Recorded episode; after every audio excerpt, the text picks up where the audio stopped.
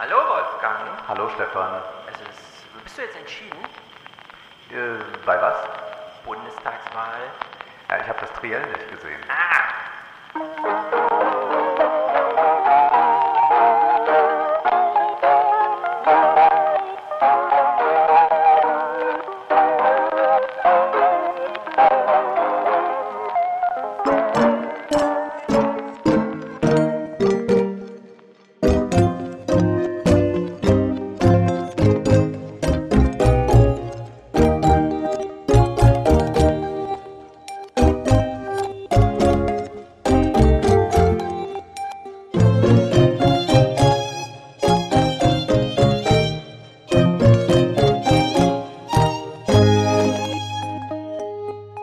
Was hat dich davon abgehalten? weil ich dieses Polit-Entertainment-Theater mir nicht angucken möchte. Außerdem ist ja mein Herz jetzt eh nicht so nah bei diesen Kandidaten, die da vorgeschlagen sind. Und Also. ich äh, ich ertrage das eigentlich nicht. Hm. Ich kann mir das nicht angucken. Ich habe ein einziges Mal, glaube ich, ein Duell gesehen und das war das allererste, das es in Deutschland gab. Und da waren ja auch entsprechend noch die Quoten hoch. Hm. 15 Millionen Menschen haben sich das damals angesehen. Echt? Stoiber, Schröder. Weißt du, wie viel jetzt? Und jetzt äh, heißt es, waren es nur 5 Millionen. Das sind ja Fünf nicht Millionen? Viele. Ja. Also ich habe äh, ich habe es auch nicht gesehen, äh, obwohl ich politisch interessiert bin, aber äh, wie gesagt, äh, ich äh, gucke überhaupt nichts mehr in einfacher Geschwindigkeit, also Fernsehen ist bei mir vorbei. Problem ist aber auch, ich hätte gar nicht gewusst, wie ich es gucken könnte, außer auf meinem Handy, wo ich noch so einen kleinen Waipu-Account habe, um mal Fernsehen zu gucken, aber nur um zu gucken, was gerade läuft. Ähm, ich habe dann gesehen, es lief bei NTV im YouTube Livestream Mhm. und dort auch mit 45.000 Zuschauern, was ja für Deutschland doch recht viel ist. Dann bin ich zu den Tagesthemen, allerdings nicht zu den Fernsehtagesthemen, sondern zu den Mediathek-Tagesthemen, äh, habe sie mir runtergeladen und festgestellt, äh, die konnten den Bericht über das Triell nicht in den Tagesthemen in dem, im Internet zeigen, weil Urheberrecht. Ach so. Und zwar nicht nur im Sinne von, wir blenden jetzt ein, aus urheberlichen Gründen können wir das nicht zeigen, sondern es kommt einfach gar nichts. Es kommt eine Moderation zum Triell, dann ist ein Schnitt, und dann kommt direkt ein- eine Moderation zu Afghanistan. Da habe ich mich auch ein bisschen gefragt, RTL, ja, äh, wenn ihr wollt, die waren ja zum Beispiel immer offen für Clips im Aufwachen-Podcast, ne? Ja. Konnten die immer spielen. Intern, also fernsehintern, wurden die immer für 3000 Euro die Minute verhökert. Und dass sich RTL so sperrt, das einfach mal in der ARD-Mediathek Ausschnitte davon zeigen zu lassen, ne, fand ich dann wirklich, also die ähm, Bundestagswahl scheint erheblich unter Marktwirtschaftsvorbehalt äh, zu laufen. Offenbar, ja. Aber man sieht Ebenen. ja auch, was dann danach stattfindet. Ich habe es mir auch nicht angesehen. Ich habe es nur dann am nächsten Tag bei Twitter beobachtet. Es gibt ja dann immer so diese Runde danach, wenn die Experten sprechen. Was äh, sind Experten bei RTL? Der Gagschreiber Mickey Beisenherz, äh, die Tänzerin Mozi Mambuse, Richtig, genau. Äh, Society-Reporterin Frauke Ludewig, Ja. äh, Quizfragensteller Günther Jauch, Ja. Nikolaus Blome von der Bildzeitung. Das gemeine und Volk. Dann natürlich noch Influencerin Luisa Dellert, die auch Ah. schon mal einen Spiegel Online Artikel gelesen hat. Also das ist schon irre. Warum ist Luise Dellert so, äh, ich verstehe das gar nicht.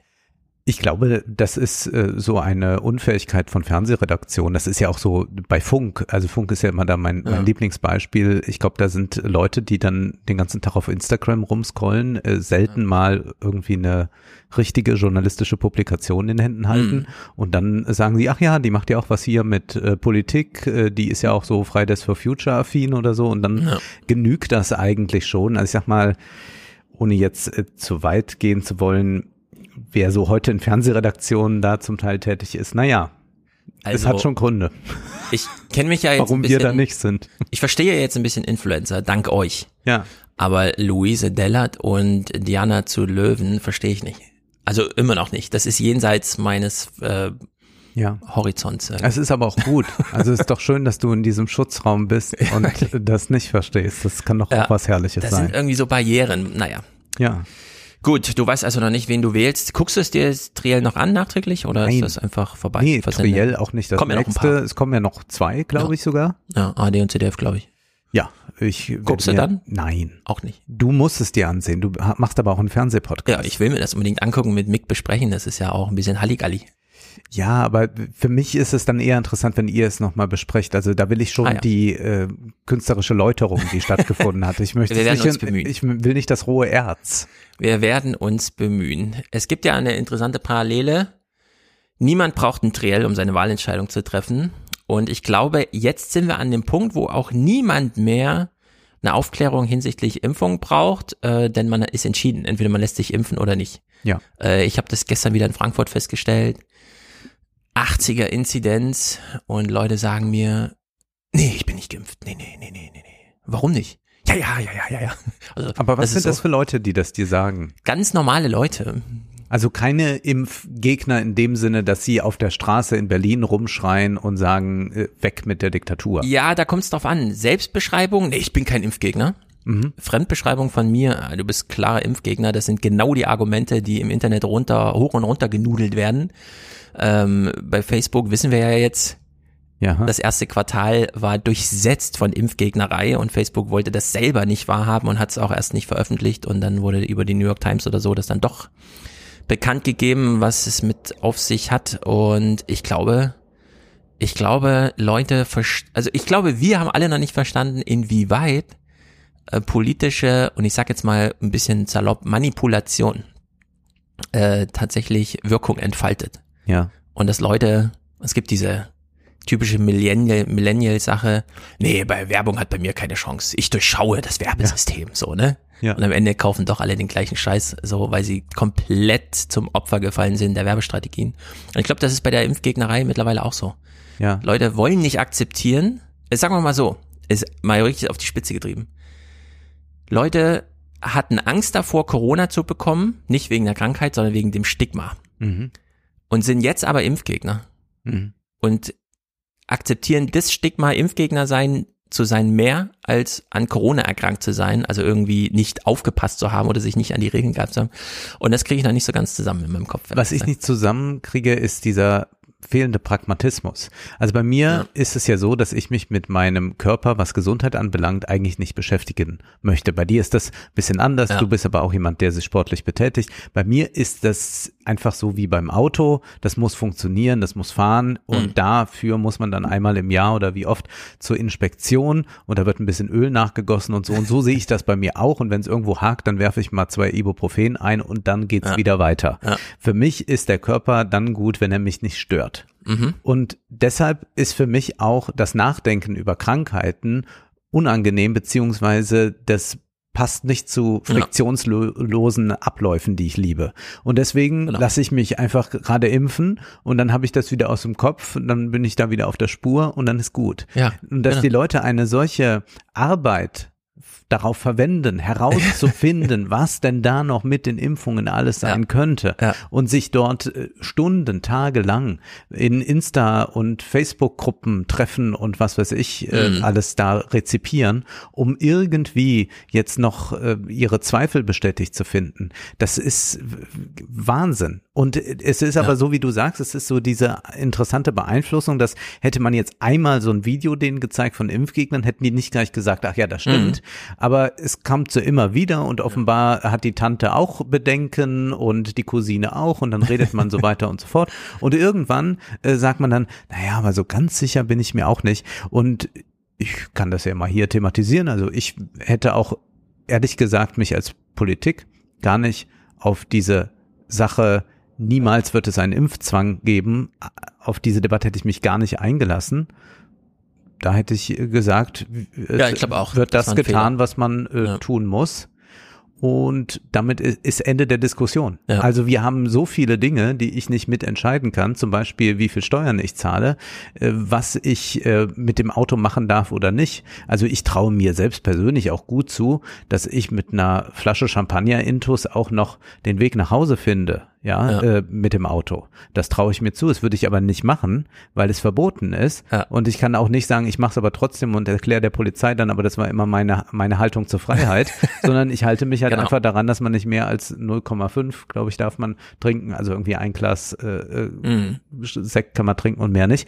So, das sind ganz viele Einschränkungen, die ich permanent habe. Und wenn ich in andere Länder fliege, äh, irgendwie Südafrika oder sonst was, muss ich äh, Impfungen machen. Da hat auch nie einer drüber diskutiert, Und ich äh, will einfach in einer modernen Gesellschaft leben, die reibungslos verläuft. Und ich finde es inzwischen eine Zumutung, dass ich nach wie vor in der Bahn sitzen muss mit Leuten und ich war jetzt viel mit dem Zug unterwegs in Berlin und so, in der Bahn sitzen muss und weiß nicht, ob die Leute da neben mir geimpft sind, denn inzwischen sitzt man wieder dicht bei dicht nebeneinander. Das ist nicht mehr so wie anfangs äh, bei Corona. Und wir sitzen jetzt wieder da und ich muss äh, da dann diese äh, FFP2-Maske tragen, weil ich denke, naja, man will nicht einen Impfdurchbruch oder irgendwas riskieren, beziehungsweise äh, ist es alles mir dann doch ein bisschen zu heikel, dann muss ich, ich und ich muss auch eine Maske äh, natürlich tragen, weil äh, diese Leute einfach nicht ähm, wollen. Und da habe ich eigentlich kein Verständnis für, warum ich jetzt meine Freiheit einschränken soll,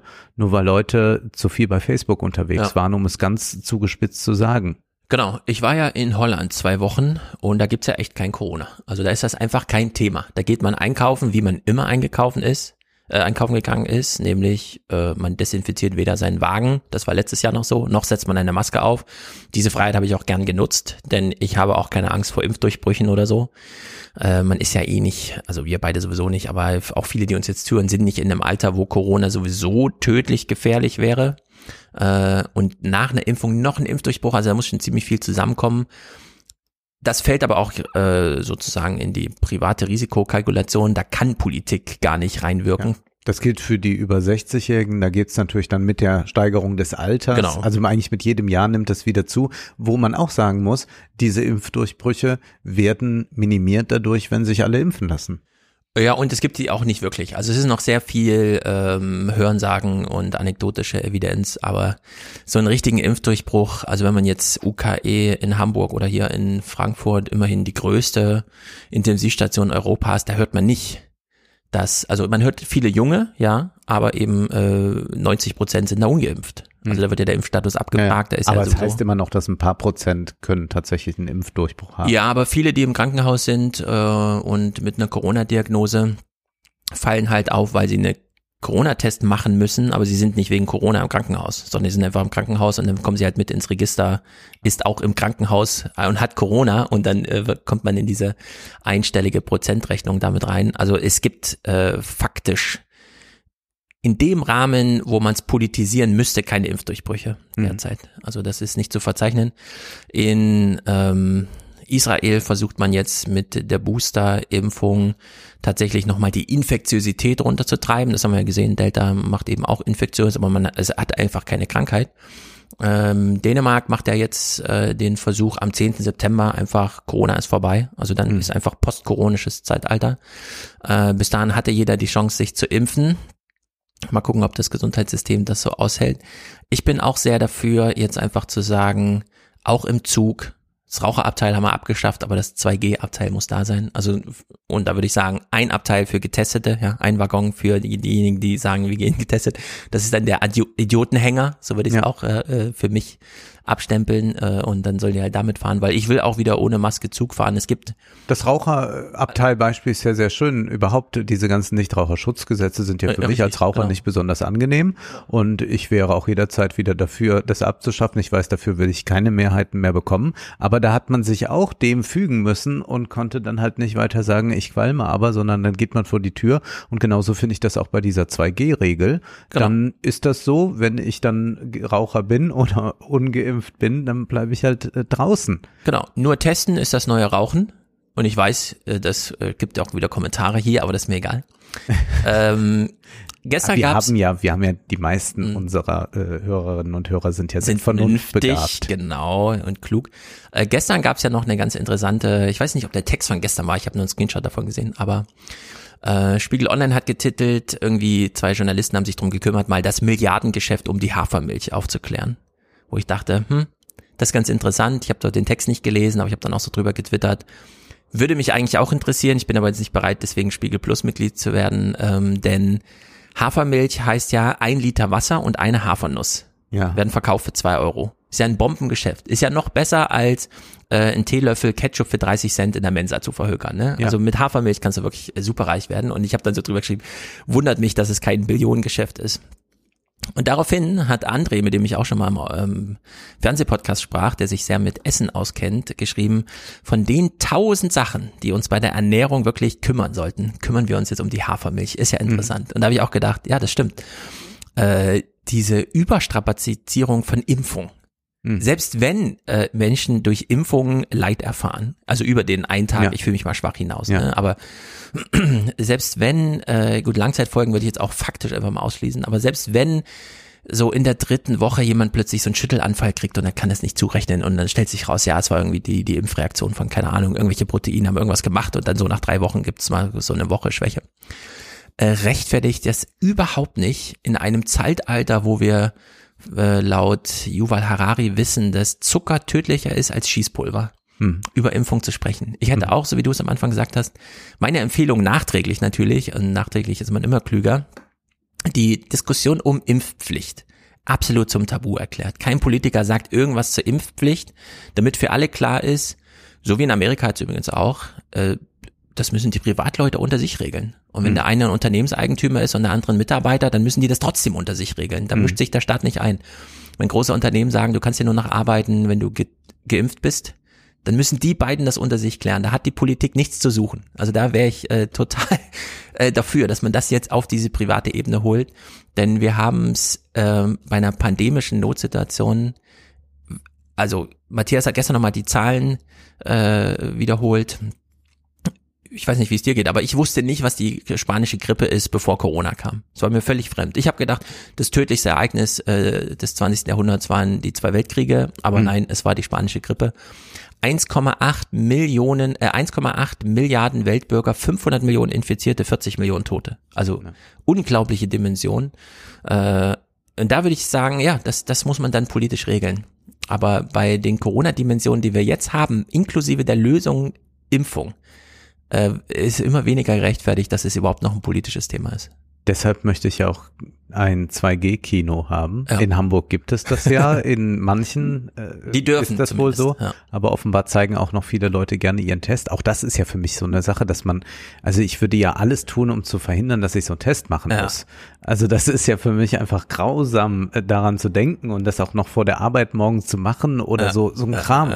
Also dass man sich damit irgendwie das Leben schwer machen will. das ist für mich alles nicht nachvollziehbar. Für mich war ja Luxus immer nur eines, Komfort. Ja. Für mich ist Luxus immer nur Komfort. Für mich bedeutet Luxus nichts anderes. Und ein Komfort ist, dass ich nicht jeden Morgen irgendwo mir ein Stäbchen in die Nase ja, drücken lassen lass muss. Lass mich da reinspringen. Ich mit drei U12-Kindern im Haushalt, die sich nicht impfen lassen können, müssen natürlich für jeden Scheiß eine Impfung vorlegen. Ja. Zum Glück machen die ja in der Schule eine Reihentestung, in der mhm. sie einfach morgens vom Unterricht schnell einen Antigen-Test machen, der auch nicht sehr invasiv ist, also Lolli-Test und so. Und sie führen mittlerweile ein Testheft. Das reicht.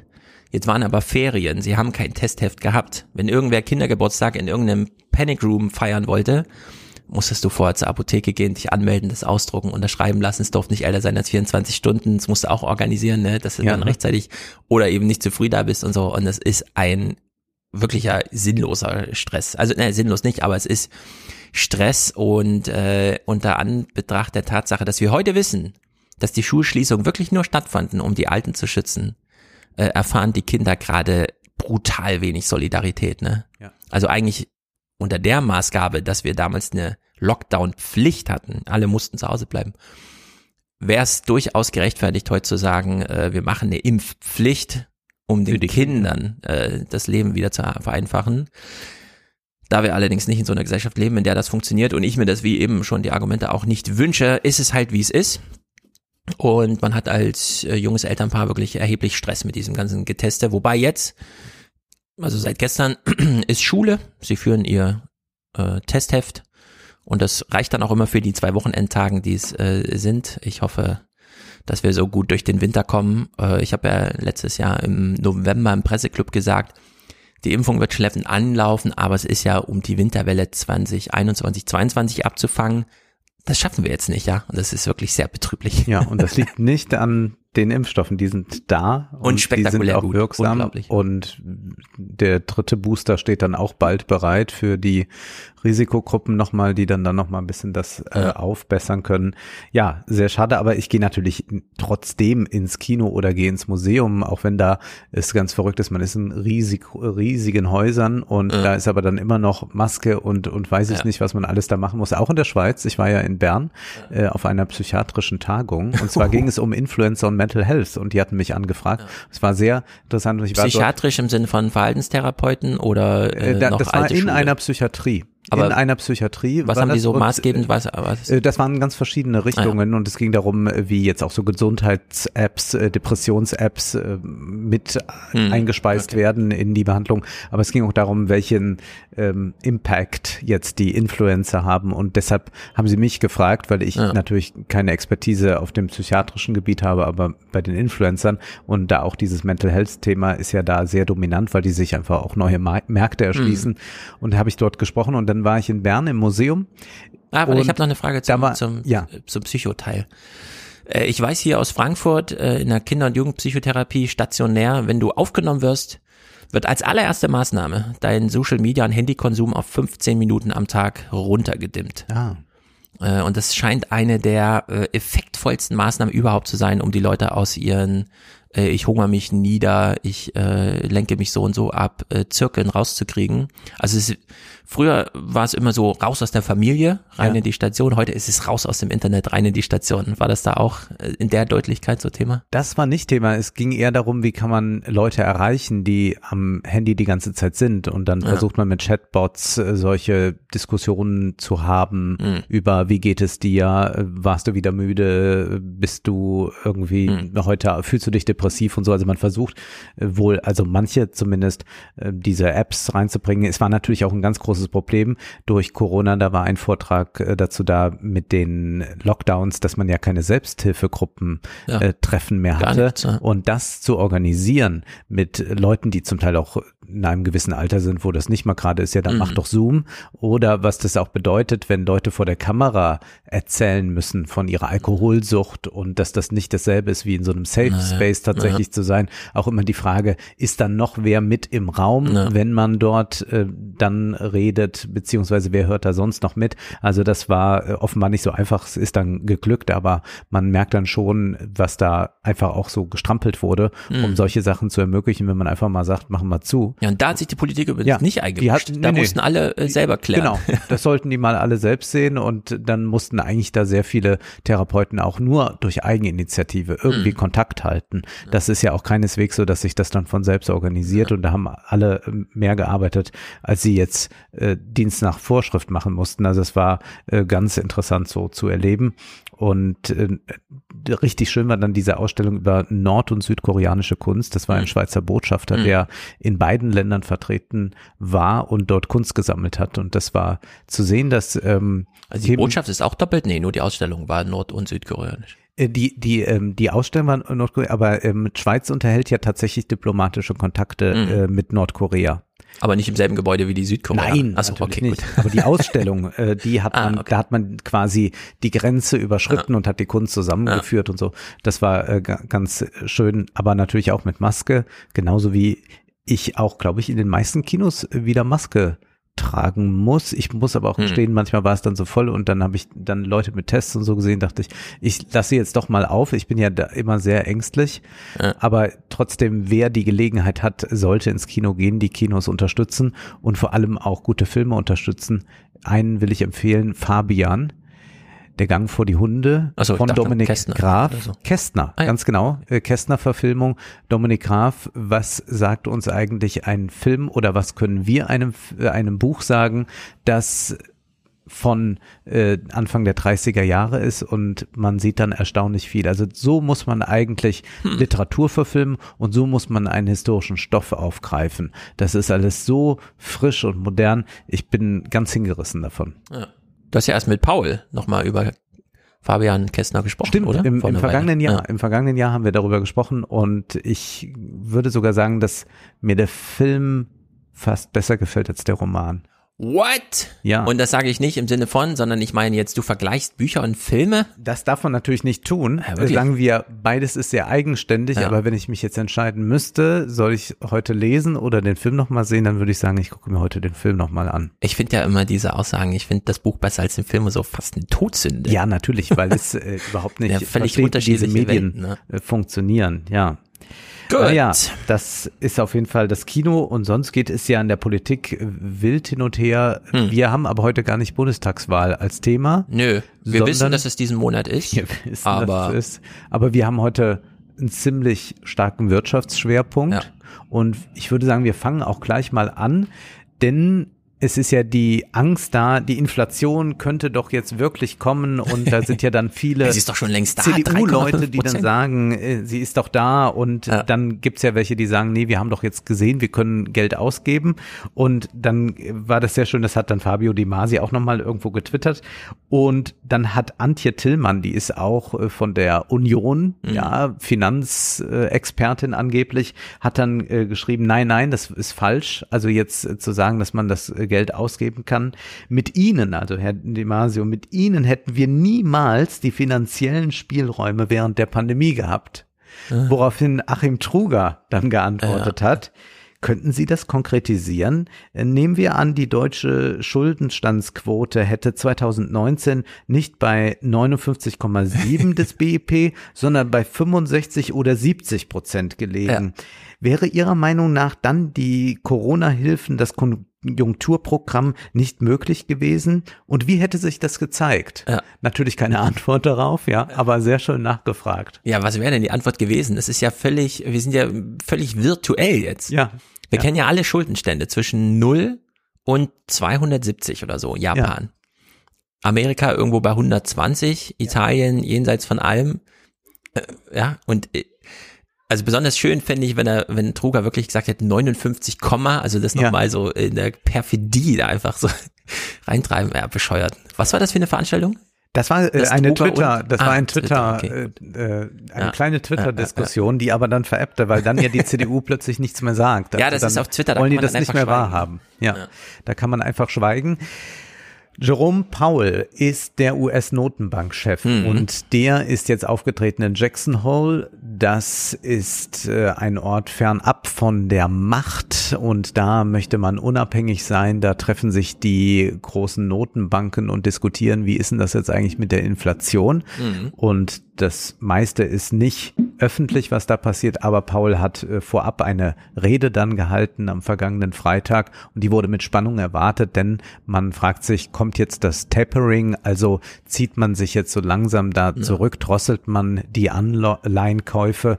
Und wir hören jetzt erst nochmal Paul, der sagt, was das Ziel oder die beiden Ziele der Geldpolitik sind. The job of monetary policy is to promote maximum employment and price stability as the economy works through this challenging period. Also Preisstabilität und es geht darum, dass man keine hohe Arbeitslosenquote hat. Das ist super interessant, denn Arbeitslosenquote, also Arbeitsmarkt ist ja der EZB noch völlig verboten. So wie Ja. Klimapolitik und das alles. Das ist in Amerika total normal einfach, ne? Und da hätte Achim Truger auch, das wäre auch so ein, so ein Thema für einen Achim Truger-Tweet. Ja, ja, ja, absolut. So, jetzt können wir erstmal sagen, Preisstabilität, die haben jetzt eine Inflation, glaube ich, von 3,7 wurde jetzt in den USA Ja, so gemessen, 3,5, 3,8 oder 3,5, irgendwie sowas. Naja, also da muss man jetzt mal fragen, woran liegt es eigentlich? Und bei den Arbeitslosen ist es ja so, dass die Arbeitslosenquote erstmal extrem hoch war 2020 und dann relativ schnell runterging, aber noch immer da ist. Und wenn wir jetzt mal weiterhören, Over the 25 years preceding the pandemic, durables prices actually declined, with inflation averaging negative 1.9% per year. As supply problems have begun to resolve, inflation in durable goods other than autos has now slowed and may be starting to fall. It seems unlikely that durables inflation will continue to contribute importantly over time to overall inflation. Paul sagt, ja, es gibt natürlich inflationäre Entwicklungen und er bringt dann auch nochmal so ein Beispiel wie Hotels, dass die natürlich extrem mit dem Preis äh, erst runtergehen mussten und Ja. jetzt können sie raufgehen und jetzt testen sie auch mal ein bisschen aus, wie hoch kann man da eigentlich gehen. Und da fallen uns äh, aus dem Service einige Dinge an, äh, ein, in denen das so der Fall ist. Aber er sagt, bei den Durable Goods, also den dauerhaften Gütern, Autos, Waschmaschinen und so, da sieht es eigentlich gar nicht so aus. Und wenn er das nochmal so historisch beobachtet, dann kann man sagen, da hat es auch nie diese große Inflation gegeben. Also das war äh, nie der Fall. Und das ist ja auch alles mit in dem Warenkorb drin, um Inflation zu berechnen. Insofern sagt er, äh, dieses punktuelle Schielen jetzt auf Preisentwicklung in Restaurants oder so, bringt eigentlich nichts, wenn man äh, schaut, was wird so im Ganzen konsumiert. Und da, glaube ich, hat er einen sehr guten Punkt. Und da kann man sich ja auch äh, selbst mal fragen, was wird da eigentlich so teuer oder nicht. Wir werden auch noch über Lieferengpässe heute sprechen. Da Ja. werden wir sehen, da gibt es natürlich Preissteigerungen, aber dafür ist jetzt eher die FED nicht verantwortlich und auch nicht die EZB. Wir können jetzt aber auch nochmal so historisch darauf blicken und das macht Paul. Wie ist dann eigentlich die Inflationsentwicklung der vergangenen Jahrzehnte? It is worth noting that since the 1990s, inflation in many advanced economies has run somewhat below 2%, even in good times. The pattern of low inflation likely reflects sustained disinflationary forces, including technology, globalization, and perhaps demographic factors. While the underlying global disinflationary factors are likely to evolve over time, there is little reason to think that they have suddenly reversed or abated. It seems more likely that they will continue to weigh on inflation as the pandemic passes into history. Ja, wir haben ja schon ein paar Mal darüber gesprochen, wenn man MMT, und das sage ich jetzt nur, damit alle wissen, was so ungefähr, oder Zentralbankkapitalismus, wie auch immer, mehr Geld äh, machen will, braucht man kluge Politik. Und die wird dann nicht nur in den politischen Zentren, sondern eben Ja. auch in den Zentralbankgremien gemacht. Und man unterschätzt immer, wie sehr sich die Welt eigentlich verändert. Während wir verlangen, dass die Inflation genau zwei ist, und die EZB hat ja auch jetzt als Ziel wieder so auf glatte zwei, kann aber auch drüber sein, äh, verändert. Das war ja für viele so eine Revolution, dass jetzt 2,0, 2,1 nicht Paul mehr bedeutet. Kirchhoff und Hans-Werner Sinn drehen Genau. durch, die sind jeden Tag jetzt irgendwo bei YouTube zu genau, Gast. es hieß ja vorher immer knapp unter zwei Ja, und bei jetzt 2,0 zwei. wu- musste sofort gehandelt Ja, werden, jetzt ja. heißt es zwei. Währenddessen, also wenn man sich jetzt die letzten 15 Jahre Quantitative Easing und so weiter anguckt, hat sich die afghanische Bevölkerung verdoppelt. Äh, Die Weltbevölkerung ist sowieso nur 20 Jahre im Durchschnitt alt. Also es wurden vier Milliarden Menschen geboren in der Zeit, so. Mhm. Ja. Ne? Und es wird alles ausgeblendet. Wir haben plötzlich größere Containerschiffe, die ganz anders transportieren können. Wir haben dieses riesige Wachstum aus China. Äh, Wir haben eine Tourismus. Digitalisierung, wir haben Märkte, die vorher überhaupt nicht da waren. Ja, die, allein der Tourismus in China DAX-Konzerne, verzehnfacht. wenn man da mal schaut, welcher war denn eigentlich vor 30 Jahren schon da, dann guckt man auch nochmal neu Genau, drauf. Also gigantische Veränderungen. Aber diese Zinserwartung und die Angst davor, dass irgendwas mit Inflation ist und so, ne, das ist einfach völlig, da, da will man einfach die totale Stagnation. Also es muss so richtig, kleinste Bewegung führen da alle in Nervosität. Ja, und man kann ja dann sagen, wie ist es denn bei den Löhnen? Also es war ja in den 70er Jahren so, wir haben das ja auch bei dem Buch äh, besprochen von Grace Blakely, dass es in den 70er Jahren schon so eine Lohnpreisinflation gegeben hat. Das heißt, irgendwann kann natürlich ein Punkt eintreten, wo die Löhne so hoch werden, dass die Preise so hoch werden, dass man Mhm. dann sehr inflationäre Zustände bekommt. Die Frage ist nur, sind wir jetzt da nah dran? Und er geht auch darauf mal ein. At the FOMC's recent July meeting, I was of the view, as were most participants, that if the economy evolved broadly as anticipated, it could be appropriate to start reducing the pace of asset purchases this year. The intervening month has brought more progress in the form of a strong employment report for July, but also the further spread of the Delta variant. We will be carefully assessing incoming data and the evolving risks. Even after our asset purchases end, our elevated holdings of longer term securities will continue to support accommodative financial conditions. Na, er gesteht zumindest zu, dass es ein Thema ist und Genau. äh, er versucht jetzt keine Ankündigung zu machen, Ja. aber dieser Versuch wird natürlich auch schon als kleine Ankündigung gesehen. Die große Frage ist, werden die Zinsen angehoben? Und was bedeutet das dann? Das bedeutet ja eigentlich erst einmal für alle Leute, die da ständig im Aktienmarkt äh, unterwegs sind, dass die ähm, wahrscheinlich erstmal schlechter dastehen, da natürlich dann andere Anlagen wieder attraktiver werden. Ja. Und werden wir nicht an den Punkt kommen, dass wir bald wieder Bundesschatzbriefe haben, die mit sechs, sieben Prozent Zinsen im Umlauf sind. Ja. Aber wir können das ja da ganz klar beobachten, wo ich dann mich auch mal frage bei diesen ganzen Börsen-Heinis, so nenne ich sie jetzt mal, die da bei Twitter und sonst wie ständig die Alarmglocke schlagen, dann denke ich, ja, wenn wir sechs, sieben Prozent Zinsen habt, dann könnt ihr euer Geschäft einstellen. Dann könnt ihr euch mit euren ganzen Kryptospekulationen und sonst wo, könnt ihr euch äh, äh, zurückziehen, dann passiert da nichts mehr. Und äh, die Frage ist auch, äh, weil das immer gesagt wird, bei dem, bei dem Hauskauf, da haben wir ja auch nochmal heute ein Thema, äh, was würde das dann eigentlich bedeuten mit den hohen Zinsen? Also Mhm. das kann man sich ja alles mal fragen. Und es ist äh, se- sehr schön, dass er das hier nochmal mit den Löhnen sagt. Und da gibt's ja jetzt wirklich diese äh, große Panikmache, die von Konservativen gemacht wird, ja, wenn die Löhne jetzt so steigen, das ist ja alles so, so furchtbar. Es wird dann immer gesagt, ja, es gibt so einen Personalmangel. Ich habe es jetzt auch in Berlin gesehen.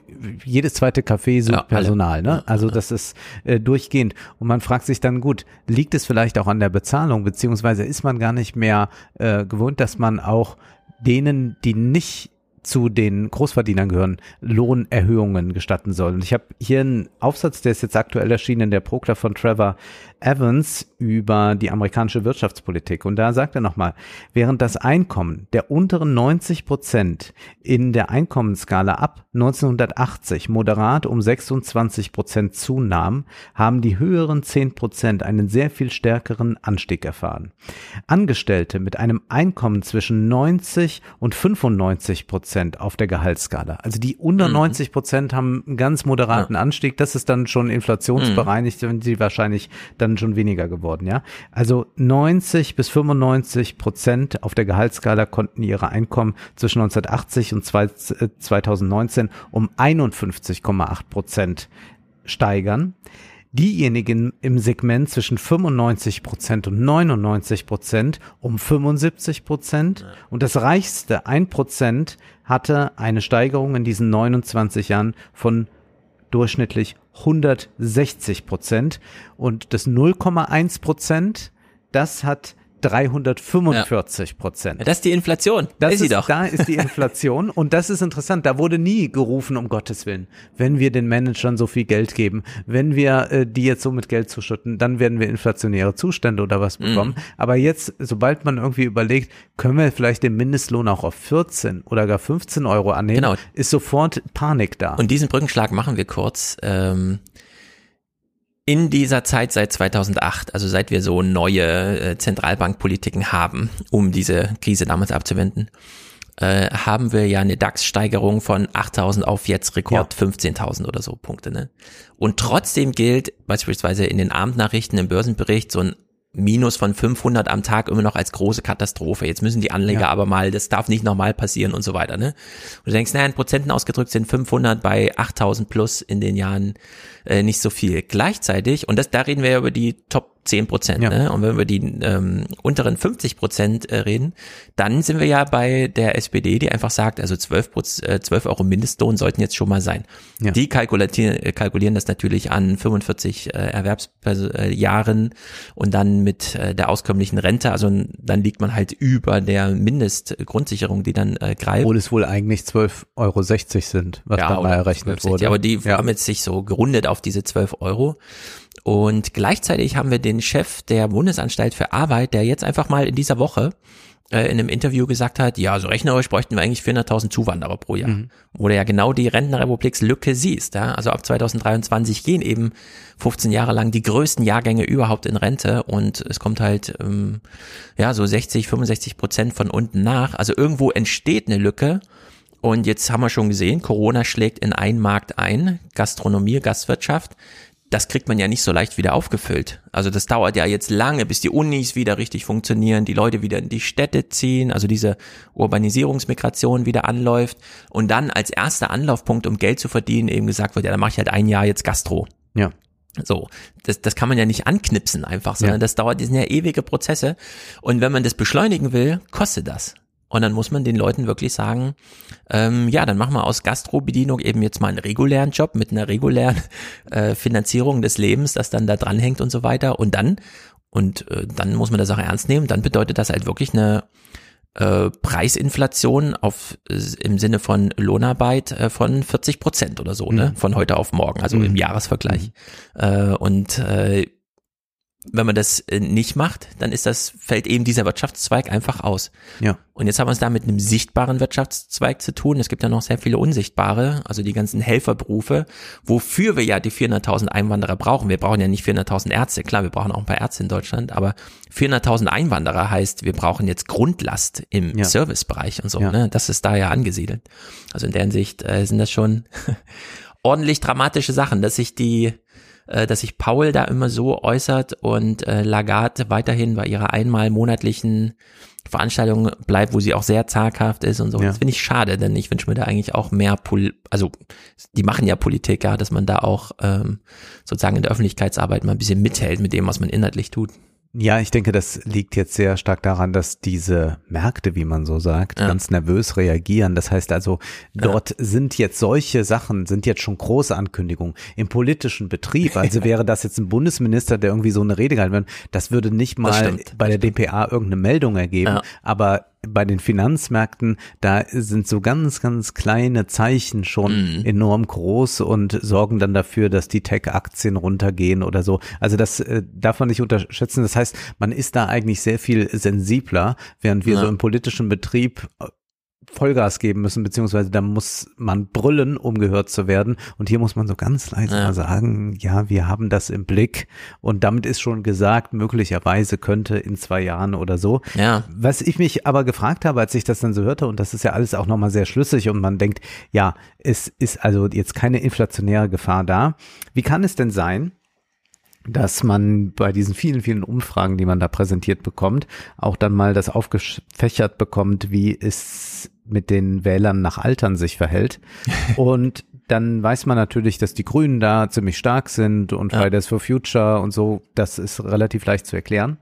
Man sieht aber dann, dass die Linke bei sechs Prozent liegt bei Ja. jungen Leuten und sieht aber zugleich zwischen äh, äh, diesen Abstand zwischen der FDP. Die FDP liegt bei den 18 bis 29-Jährigen bei 21 Prozent. Hm. Und ich frage mich, äh, wie viele verrückte junge Menschen gibt es? Und habe, glaube ich, aber eine Antwort gefunden. Denn das sind alles Leute, und das sind äh, vorwiegend wahrscheinlich sogar Männer, die permanent im Internet merkwürdige Sachen konsumieren. Ja, Frank nämlich Thelen. Finanzcoaches. Ja, Frank Thelen und was weiß ich. Und wenn man bei YouTube nämlich, also mir ist es aufgefallen, ich habe die Zahl gelesen und danach recherchierte ich was zur EZB. Ah. Und ich gab EZB dann ein, Europäische Zentralbank und so weiter bei YouTube. Und ich musste ja richtig arbeiten, um überhaupt mal zur EZB selbst zu kommen oder zu einer Pressekonferenz. Denn was mir angezeigt wird, sind vor allem so führt uns die EZB in die Diktatur. Ja. Äh, So enteignet uns die EZB. ja. Dann Lagarde dargestellt wie ein Vampir, Draghi dargestellt wie ein Vampir und so weiter und so fort. Und ich glaube, dass das ganz, ganz großes Potenzial ist für eine FDP, die dann zum einen so auf Krypto-Hype geht, auf äh, Börsenspekulation, äh, Mhm. dann so eine neue äh, smarte Männlichkeit wird dann da vertreten und dann holt man sich aber noch so ein paar Alte mit ins Boot. Also es ist verrückt, egal wo Hans-Werner Sinn oder Paul Kirchhoff auftreten, haben die Zehntausende, Hunderttausende Klicks und sagen dann immer, ja, also jetzt ist es wirklich, aber also jetzt kommt der Crash. Jetzt ist also wirklich Ja. klar, dass der kommt. Und dann habe ich gedacht, ich höre da einfach mal so rein und das ist wirklich hart und deswegen will ich es auch nur ganz, ganz fein dosiert machen. Also wir hören uns nur fünf Clips an. Aber es ist, glaube ich, wichtig, sich damit mal auseinanderzusetzen. Hier ist jetzt ein Bitcoiner, der wird, glaube ich, auf Ibiza besucht, fliegt nur noch Privatjet, war Taxifahrer noch vor wenigen Jahren, aber hat dann doch Mhm. etwas erkannt. Warte mal, hast du jetzt 20 Jahre geschlafen? Wie kannst du mit fünf gesagt haben, du bist Milliardär und jetzt sitzt du gerade im Taxi? Und dann habe ich mich ein bisschen umgeguckt, dann bin ich auf Immobilien gestoßen, habe einen Maklerschein gemacht, bin dann aber auf Bitcoin gestoßen, so kurz bevor ich serious mit Immobilien anfangen wollte. Und ähm, habe mir dann gedacht, gut, ich äh, mag Aufmerksamkeit, ich äh, mag Bitcoin, ich mag Geld. Äh, ich wusste, weil ich Ökonomie studiert habe, dass das Geldsystem komplett kaputt ist. Wir haben 84 Zentralbanken, die rund um die Uhr Geld drucken und das den Wohlstand von Armen auf Mittelständische, auf Reiche umverteilen.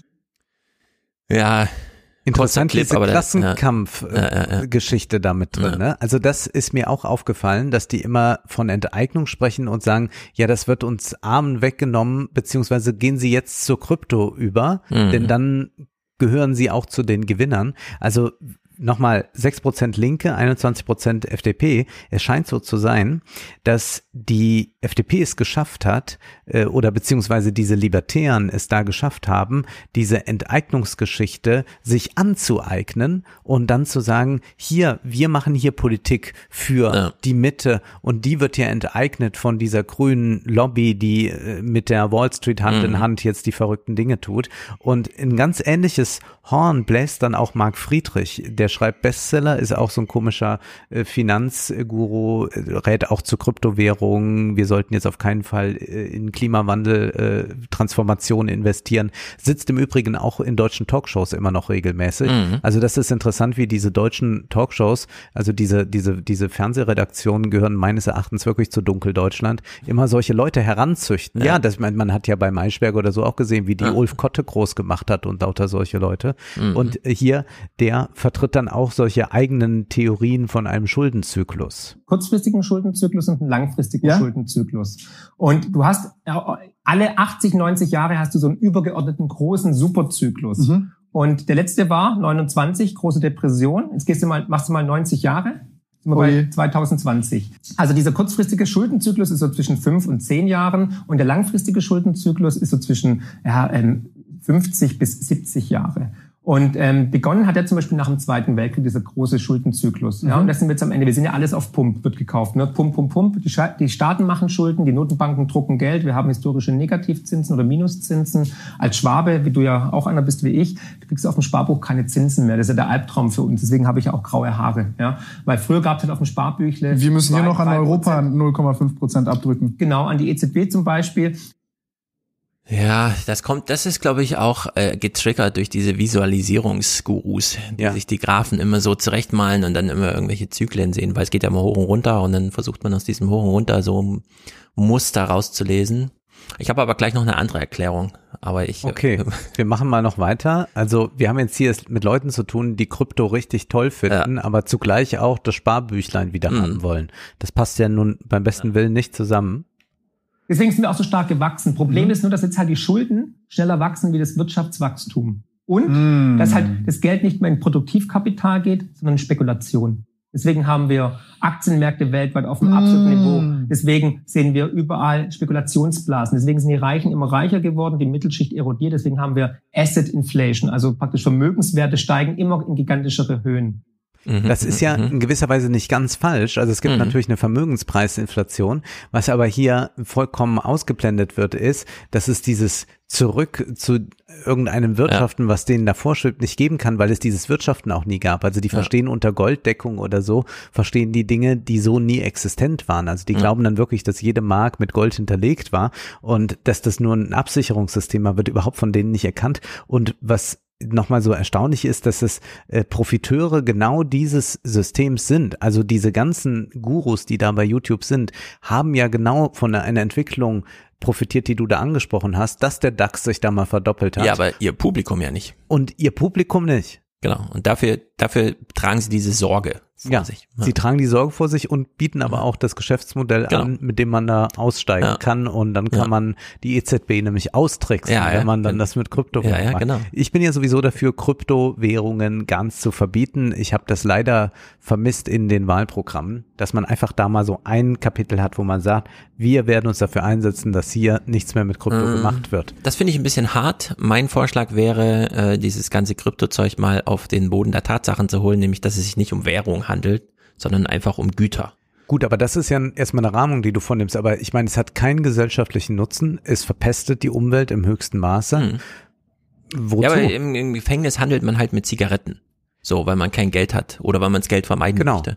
Und äh, hier in der echten Welt, wo man ähm, solche Versuche macht, also ich äh, werde auch gleich nochmal versuchen, das zu klassifizieren, so im soziologischen äh, Sinne. Es gibt da, glaube ich, auch eine neue Hufeisentheorie, die man gleich mal anbringen kann. Die versuchen, äh, aus Gütern Geld zu machen und das funktioniert aber nicht. Äh, insbesondere, und das deckelt sich so ein bisschen, es ist wie beim Gold, beim Gold muss man ja wirklich sagen, und ich habe äh, da wirklich viele Bücher zu gelesen, äh, zum Geld im Mittelalter und so. Gold ist wirklich nur was wert, weil es so schön schimmerte am Anfang. Also da ging es äh, um Pelze, Gold äh, und den ganzen Kram, Metalle und so Stoffe halt.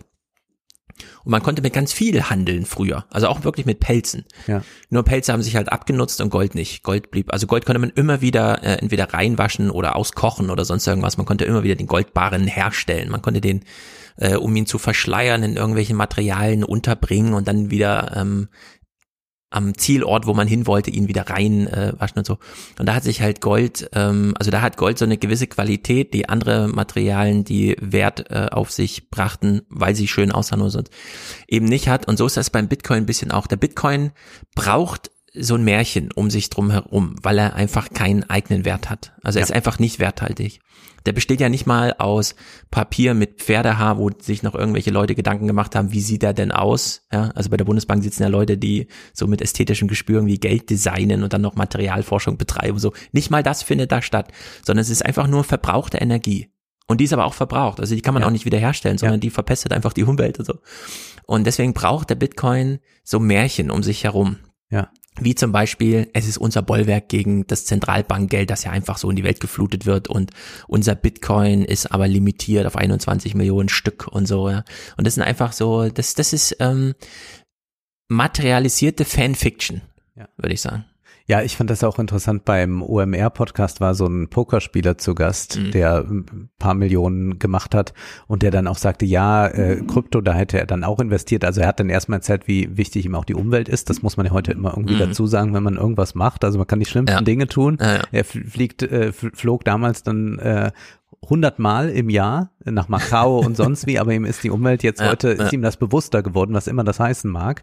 Und dann sagte er, dass er auch da Kryptowährungen äh, und dass man da auch sehen kann, ja gut, in anderen Ländern gibt's ja keine stabilen Währung, Währungen und so. Wir müssen einfach auch mal unseren Blick verändern. Und Ja. dann denke ich mir, nee, äh, diese stabilen Währungen, äh, die es da nicht gibt, das ist ja eine politische Frage. Aber den Leuten in Venezuela ist ja nicht damit geholfen, dass die jetzt mit Bitcoin spekulieren können. Also die können ja. nicht im Café mit Bitcoin zahlen, sondern das ist dann für irgendeine ganz reiche Elite dort auch nochmal ein schönes Modell, Ja. dass man nicht immer nur auf die Devisen aus Mhm. äh, USA zurückgreifen muss, sondern man hat dann auch mal so äh, dann nochmal äh, Spielgeld. Ja, ich glaube, der Bitcoin wurde noch nie als Währung eingesetzt. es noch ist so, nie, so nirgendwo. unsinnig, äh, das zu behaupten. Deswegen würde ich sagen, Bitcoin verbieten, das wäre eigentlich für eine linke und grüne Partei angebracht, das mal jetzt zu Mhm. fordern.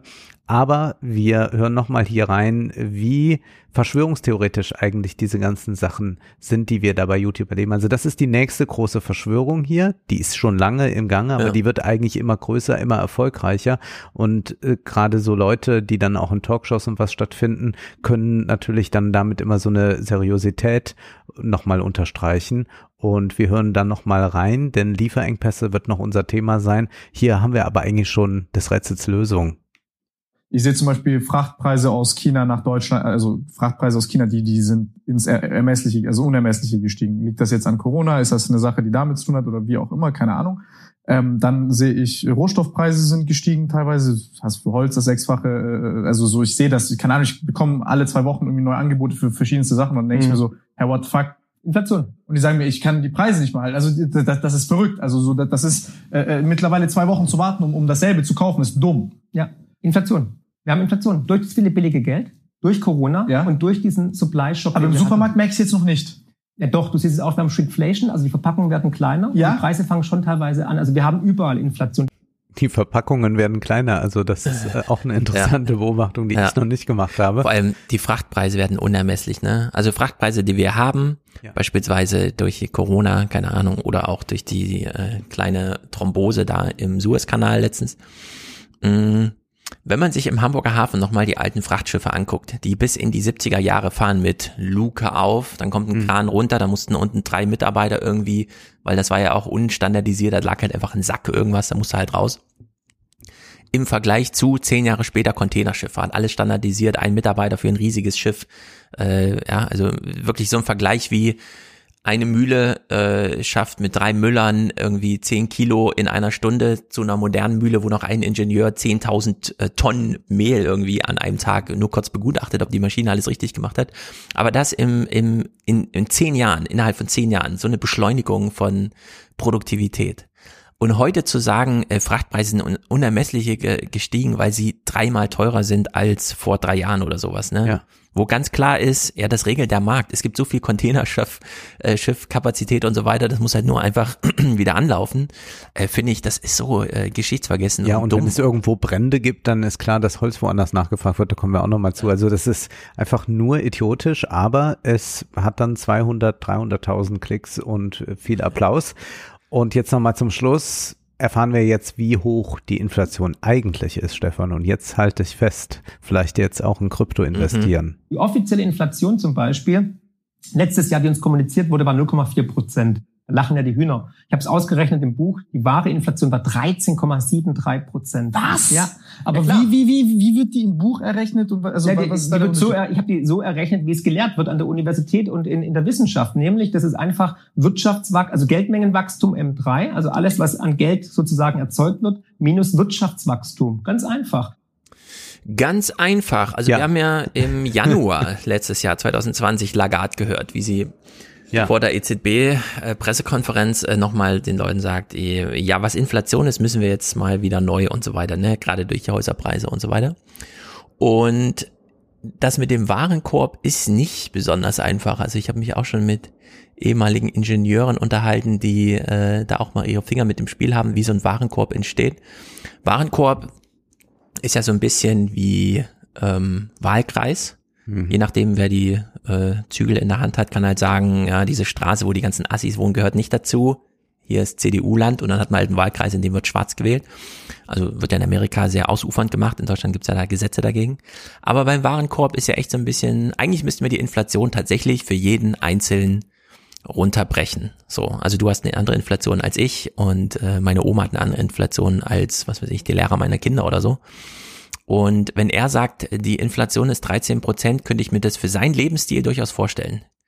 Ja. Aber halt nicht grundsätzlich. Ja. Also, Also wenn man jetzt zum Beispiel des, den Rest des Jahres im Hotel Adlon in Berlin oder so Ja. verbringen will, da sind die Preise enorm gestiegen, äh, verglichen mit April. ja, vor allem, so. wenn man äh, blind einfach Hotelrechnungen bezahlt und am Anfang ist man halt irgendwo abgestiegen und dann geht man ins äh, vier Jahreszeiten oder so, Ja. dann ist das halt eine Inflation im eigenen Geldbeutel. So, Genau. Ne? Und man kann das aber auch sehr schön bei so manchen Segmenten sehen, also dass sich da dann einfach äh, Preise fast verdoppelt haben oder so. Also man konnte ich habe das ja im Herbst äh, vergangenen Jahres gesehen, in irgendwelche Hotels gehen, die sonst halt 160 Euro gekostet haben, die Mhm. haben jetzt nur noch 90 Euro gekostet. Genau. Und man das wird könnte- jetzt anders sein. Genau, man könnte jetzt ganz viele Inflationsrechnungen machen. Also beispielsweise politisch heikel wird's dann, wenn man sagt, wir wollen jetzt aus Kohle und so aussteigen und dann haben wir ganze Flotten, die umstellen auf Elektromobilität. So, das ist einfach, die kaufen dann woanders ihre Mobilität ein. Und wenn man dann von Nutzerseite, und das ist, glaube ich ganz wichtig, dass man Inflation auch mal von Nutzerseite aussieht, wenn man sich überlegt, ein Student, ein 20-jähriger Student mit dem typischen Gehalt eines Studenten in der Gesellschaft, in der er eben lebt. Wie viele Filme im Jahr konnte der 1960 gucken? Und wie viele Filme im Jahr schafft er 2021? Da hat man natürlich, ja, also das sind ja heute äh, 100 mal mehr Filme.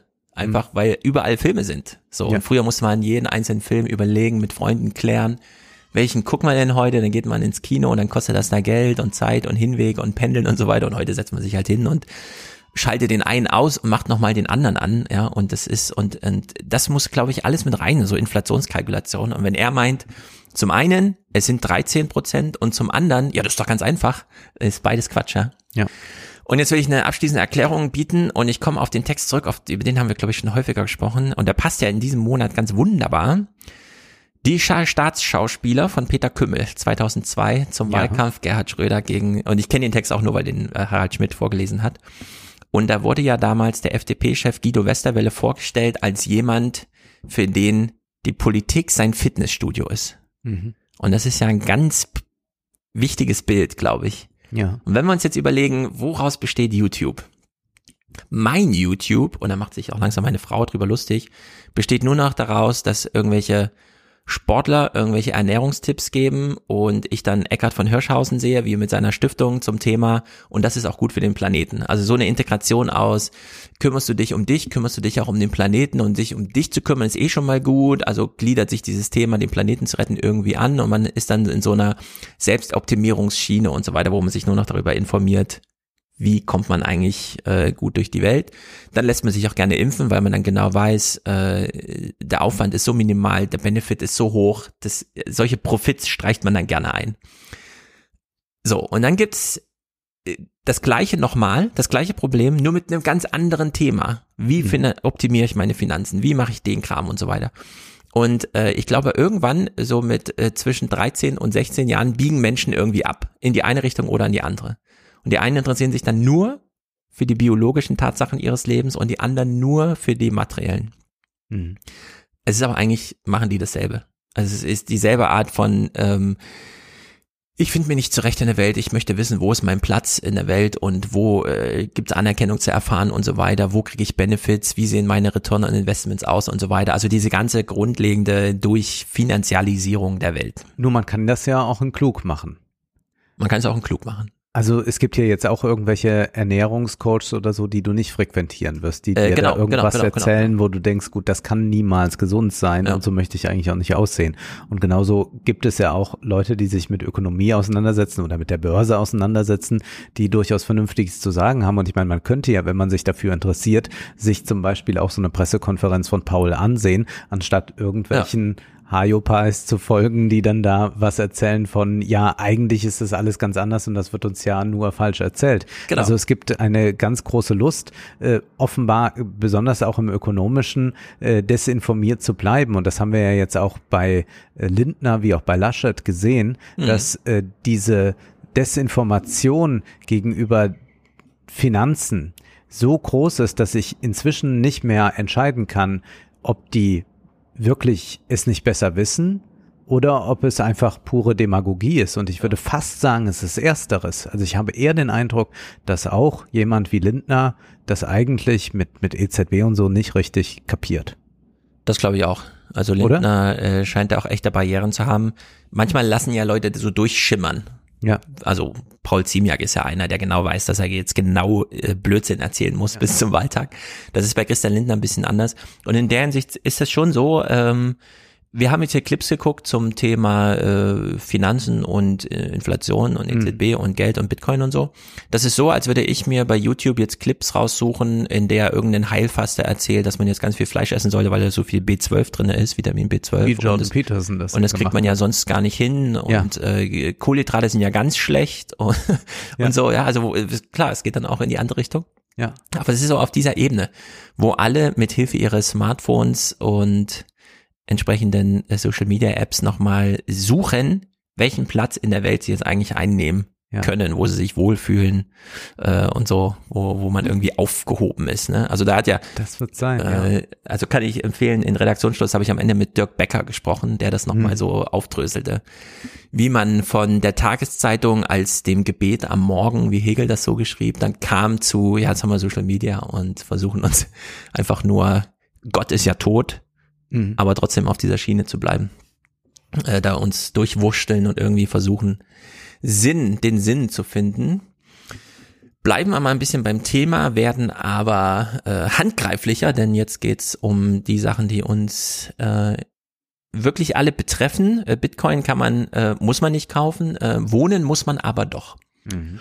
Und wir haben eine Sachlage in Amerika und ich wollte ja zum Thema Mieten und Wohnen und ich habe sehr viel äh, Einsendungen bekommen, also dramatische Geschichten.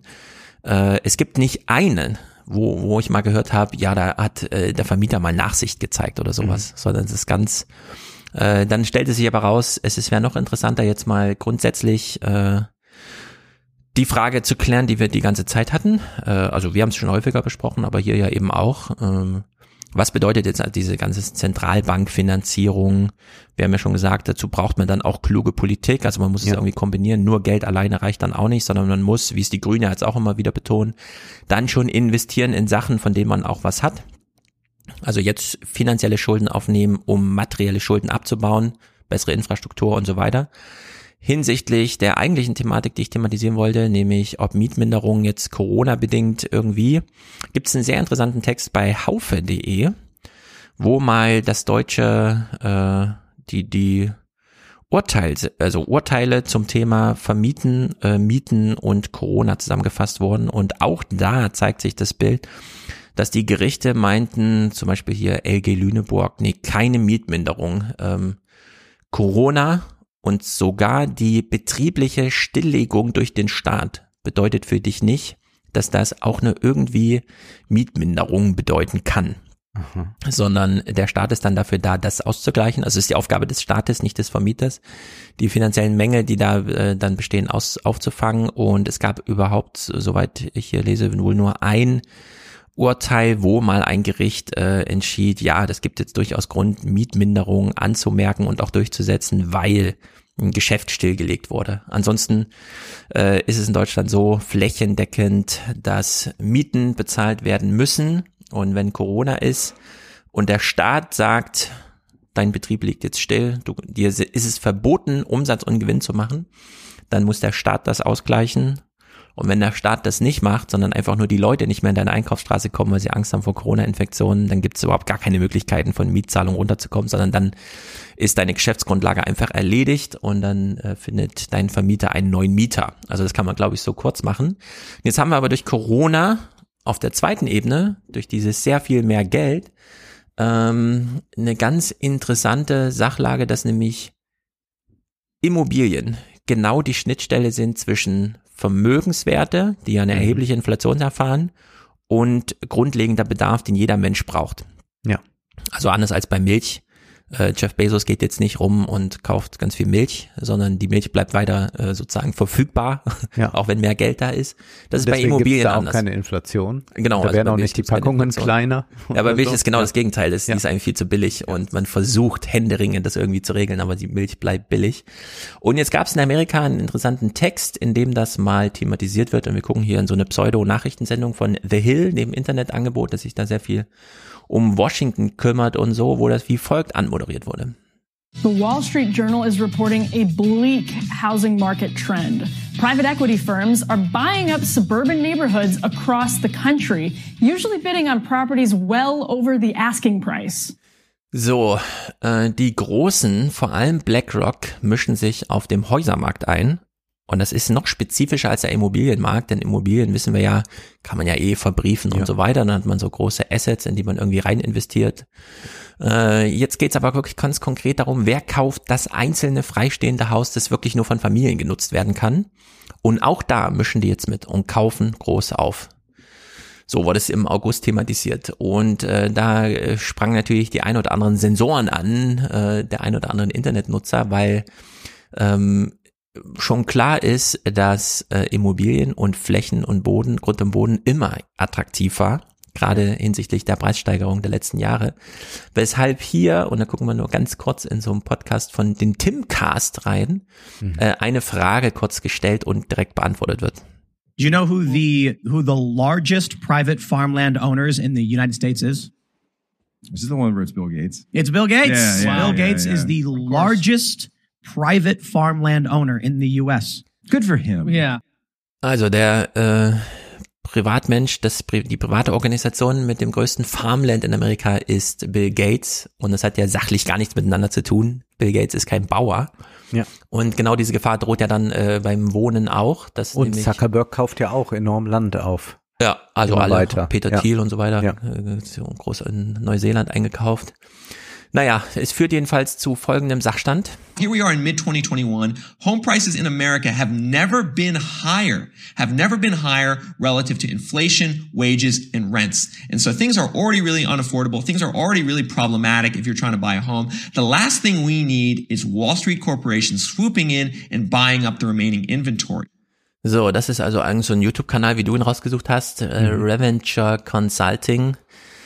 Trotzdem sachlich erstmal korrekt. Äh, es sind die höchsten Immobilienpreise überhaupt in einer Sachlage, in der äh, extrem hohe Arbeitslosigkeit und extrem, also so strukturell schwache, die Unternehmen finden sich ja gerade erst wieder. Ja. Äh, und das passt ja eigentlich nicht so ganz zusammen. Kann also im Grunde nur damit zu tun haben, dass halt einfach zu viel Geld da ist und jetzt auf Anlage- und Investitionssuche äh, ist. Und gleichzeitig durch die politische Lage, die wir haben, stellen sich halt die ein oder anderen Fragen, wie zum Beispiel hier bei The Hill.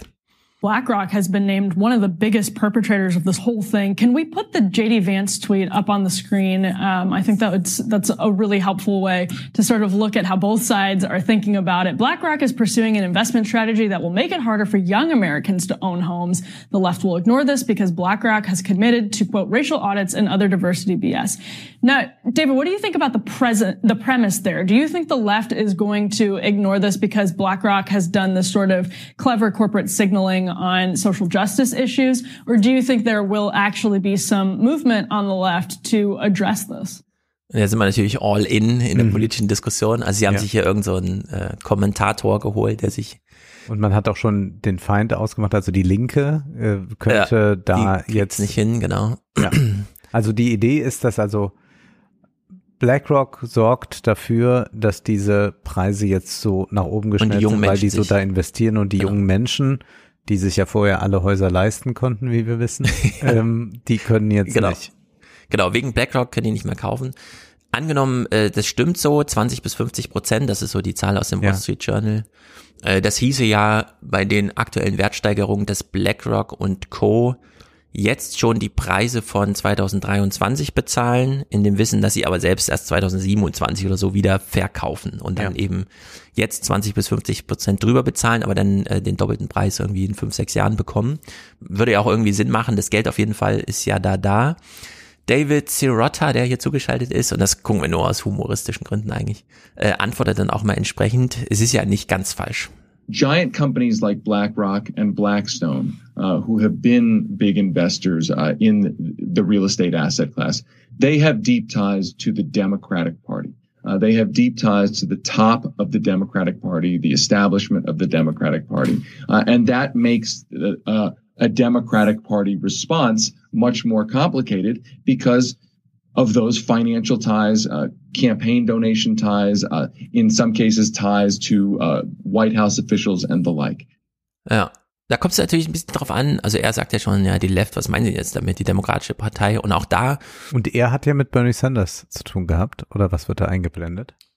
äh, das kann durchaus sein, dass die sich so ein bisschen kennen oder so. Aber genau, da ist ja die Frage, äh, welche Ja. Demokratenteile meint er denn? Ja, ich meine, gibt es AOC ja und welche, Bernie Sanders oder so, die sind ja dann nicht auf der Linie und würden da irgendwie sondern in der Hinsicht äh, stimmt es aber, Wall Street und Hollywood sind eben demokratische Gefilde, während äh, das restliche Land und der Industriesektor da irgendwie republikanisch Mhm. ist. Also sind beides Parteien, die jetzt erstmal große Nähe zu schweren Wirtschaftsverbänden suchen. Ich glaube, was ja auch so von republikanischer Seite hart getroffen hat, ist, dass diese alte Aussage stimmte, es gewinnt die Wahl, wer am meisten Spenden einsammeln konnte. Und das war ja definitiv Joe Biden, Ja. der hatte 100 Millionen 1,6 pro äh, so. Milliarden am Ende und bei Trump war es ein bisschen mehr als eine Milliarde. Das Ja. heißt, da war ein Riesenabstand da.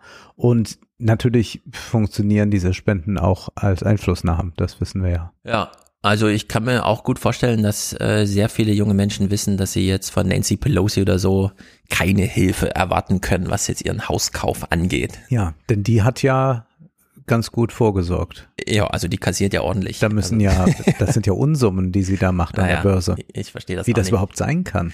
Ja, da ist man einfach irgendwie vogelfrei. Ne? Das ist so ein bisschen wie äh, in, im Deutschen Bundestag, wo ja auch äh, Marco Bülow gerade nochmal viel Wert Ja. drauf legt, dass man sagt, man kann eigentlich nicht wirklich wegen Korruption angezeigt werden im Bundestag, Ja.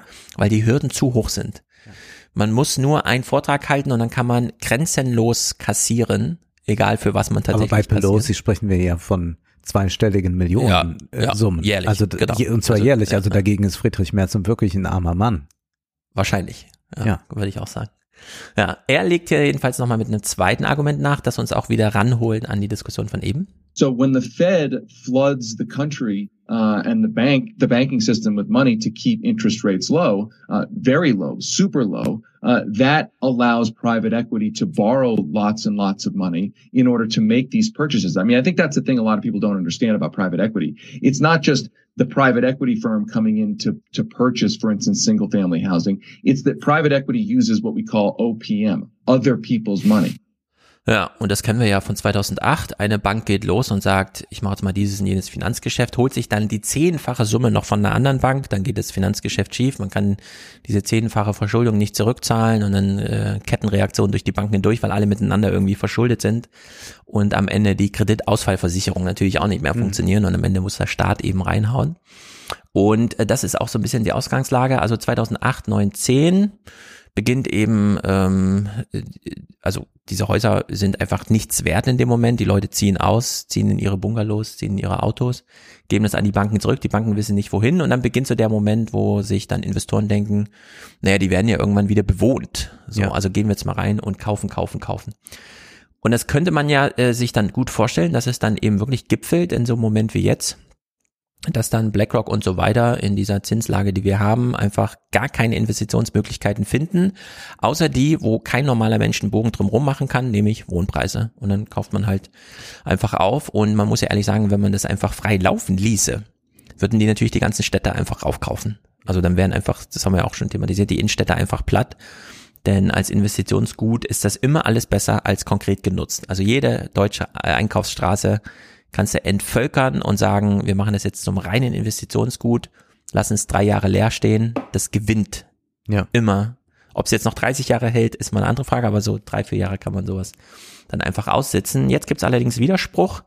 Vox.com widerspricht so ein bisschen dem äh, Wall Street Journal. And the article that most people are referencing back to is this Wall Street Journal article from beginning of April. To summarize it, the Wall Street Journal article covers just exactly how much money and how many homes BlackRock and certain hedge funds and pension funds and other institutions are buying right now. It relates this to a lot of the institutional investing that was done between 2011 and 2017 after the housing market crash of 2008 and 2009 and also offers some opinions on how this investing activity actually probably will be profitable for these institutions in the future, even though they're going to have extra costs like property taxes and paying property managers to get things done. Then Vox published an article kind of defending BlackRock. The author said that BlackRock isn't the reason that home prices have been increasing so drastically in the US over the past six months. Ja, also jetzt große Diskussion. Ist es wirklich BlackRock, die den Hausermarkt jetzt so treiben? Weil die Preise sind ja extrem hoch. Ja. Und irgendwo muss das ja herkommen. Aber wie sehr ist dann einfach der Privatmann dafür verantwortlich? Ja, das ist zum Beispiel eine Denn Frage, das die ist wir, ja etwas, was man, glaube ich, so im Ja. Umfeld miterlebt, dass die Leute ja das Finanzsystem nicht so ganz gut verstehen und natürlich irgendwie auf Sicherheiten gehen. Also wir haben das Mhm. ja schon erlebt, Goldpreise gehen nach oben, Silberpreise ganz verrückt Mhm. oben und, und, und.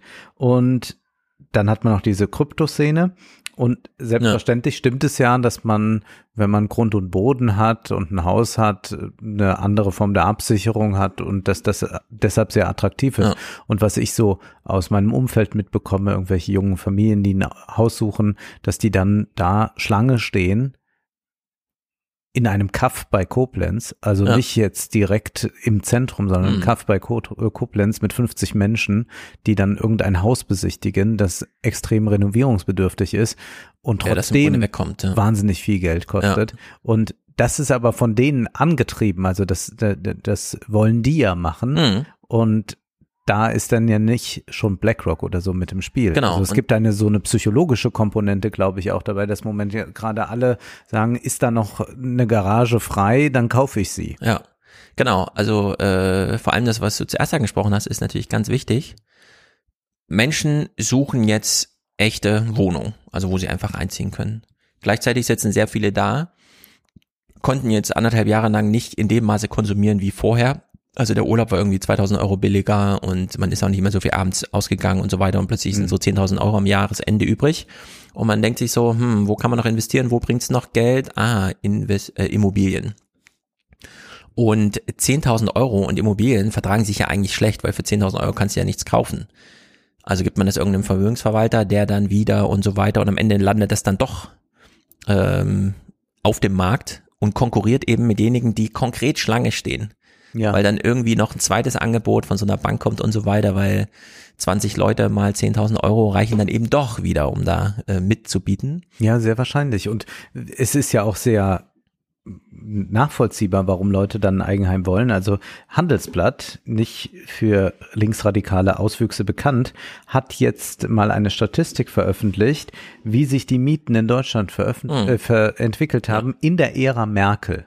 Also ganz wichtiger Zeitraum. Beginn Merkel, Ja. Ende Merkel. In Köln plus 65 Prozent. München plus 81 Prozent. Hamburg plus 97 Prozent. Ja. Berlin plus 130 Ja, ja, ja, ist Prozent. brutal.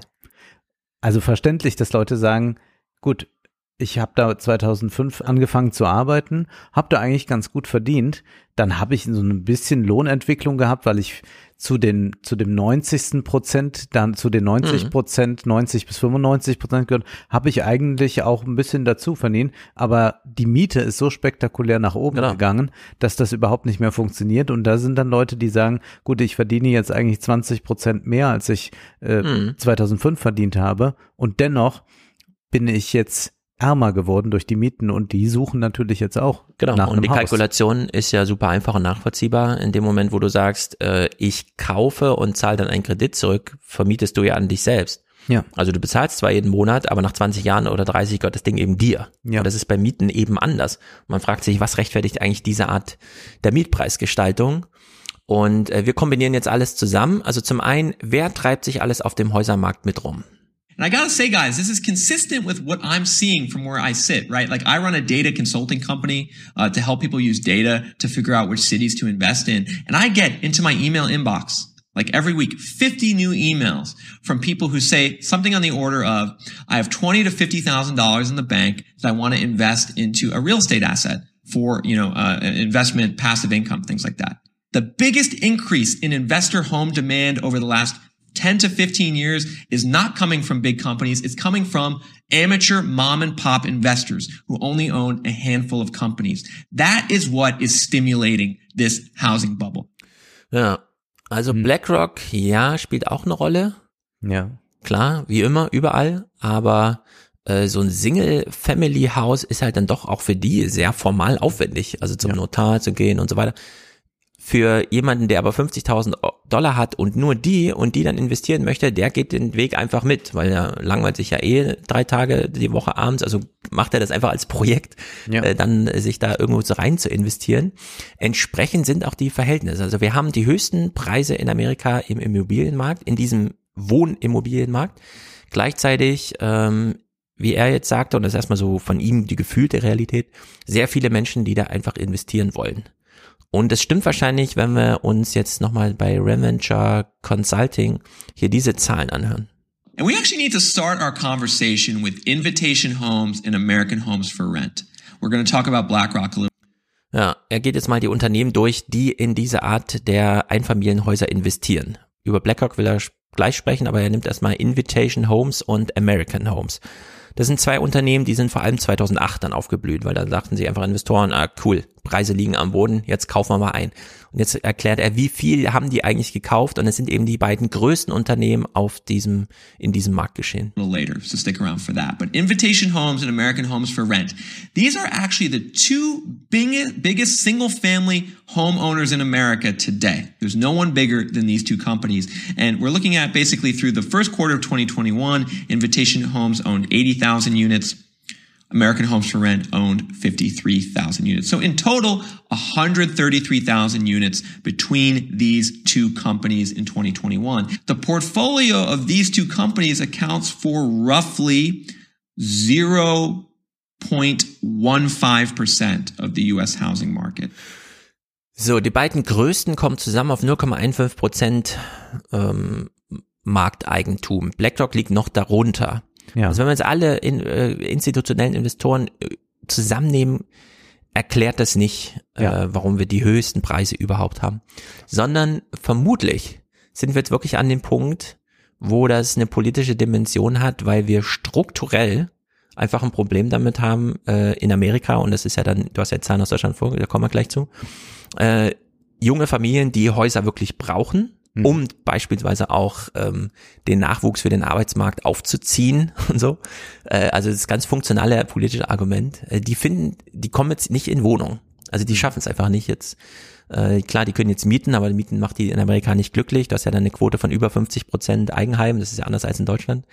Äh, und das muss jetzt kombiniert werden. Und man kann jetzt aber nicht einfach aus so einer politischen Beobachterrichtung sagen, ja, da müssen sich mal BlackRock und so jetzt zusammenreißen, da müssen und so, sondern nee, da braucht es jetzt mal richtige Politik, um diese Inflation von Ja. Vermögenswerten von oben und den Bedarf von unten zusammenzubringen. Und äh, hier wird jetzt auch ein bisschen rentnerrepublikanisch, auch in Amerika. Jeff Vaughn äh, charakterisiert hier nochmal die, die aktuelle äh, politische Triebfeder und die kennen wir auch schon aus Move. There's also a great migration going on right now to new growing cities.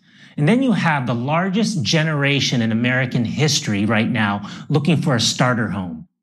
Ja, also die größte Migrationsbewegung, junge Menschen ziehen in die Städte, das ist genau wie in Deutschland. Es sind, also diese Preise, die letzten 15 Jahre, das betrifft vor allem U40, ja, Ja. belastet das, Genau. nicht Ü60. Köln, München, Hamburg. Genau. Berlin. Das- das- und Berlin dann bei 130 Prozent. Genau. Also das Und- ist so eine irre Zahl. Wenn man in die Stadt zieht, ist man tendenziell U40 Ja. und nicht Ü60. Da zieht man dann eher wieder raus. Also diese Preise werden kompletto. Man kriegt's in der Bahn mit. Ich bin ja jetzt viel Bahn gefahren und Mhm. man hört ja dann, auch wenn es im Ruheabteil ist, und das hasse ich wirklich, wenn da gesprochen wird. Ich ermahne auch, ich ermahne die Rentnerrepublik laufend im Ruheabteil. Mhm. Ja, so bin ich.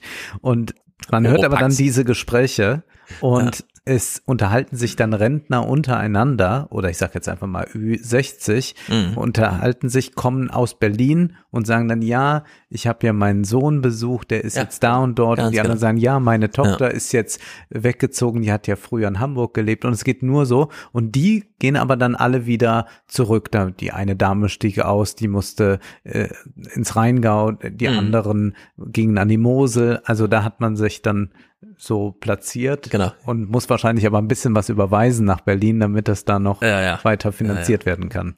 Genau, so und jetzt äh, haben wir diese Gemengelage. Die Jungen ziehen in die Stadt und die Alten leben halt weiter auf ihrem Lande. Und hier kann man, kann man einen kleinen Bogenschlag machen zu dieser Inflationskalkulation. Aus welcher Perspektive muss man es eigentlich betrachten? Äh, bei ihm hier ist es ähm, äh, mal ganz anschaulich.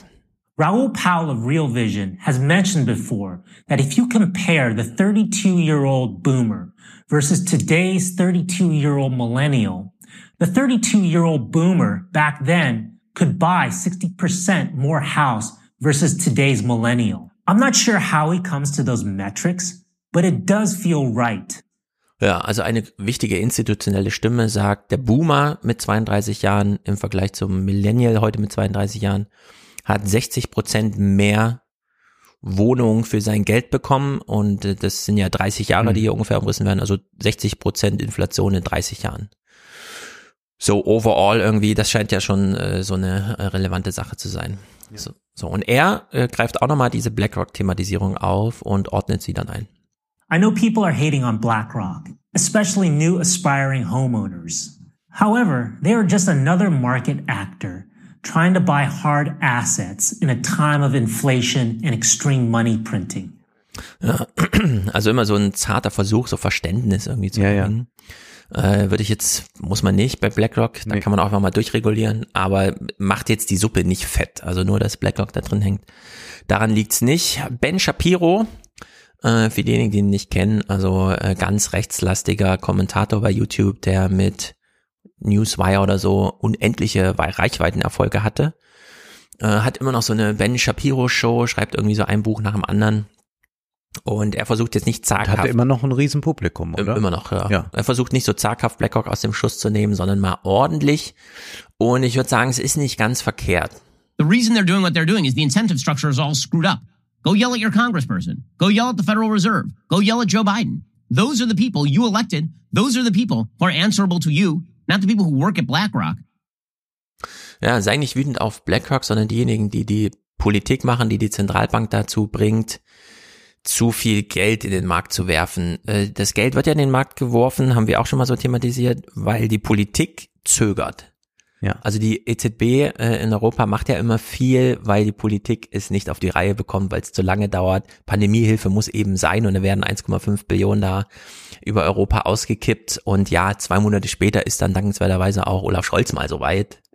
Nur frage ich mich, was äh, er damit eigentlich meint und das ist ja ein, ein gängiges Argument, das auch so bei äh, deutschen neoliberalen Konservativen immer wieder aufkommt. Was wäre denn, wenn die Zentralbank das nicht machen würde? Denn das würde doch bedeuten, Genau. dass wir jetzt mal uns so zurückbeamen in Zeiten mit hohen Zinsen. Also das waren ja durchaus auch die 70er Jahre, Mhm. 80er Jahre. Ich weiß immer noch, dann hat äh, meine Großmutter, Gott hab sie selig, erzählt, ja damals, da hatte ich 20.000 Mark auf dem Bundesschatzbrief äh, verzinst mit sieben Prozent und sowas.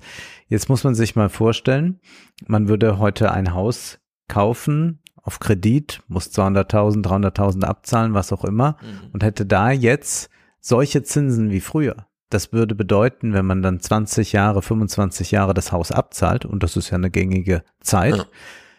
zahlt man das quasi doppelt.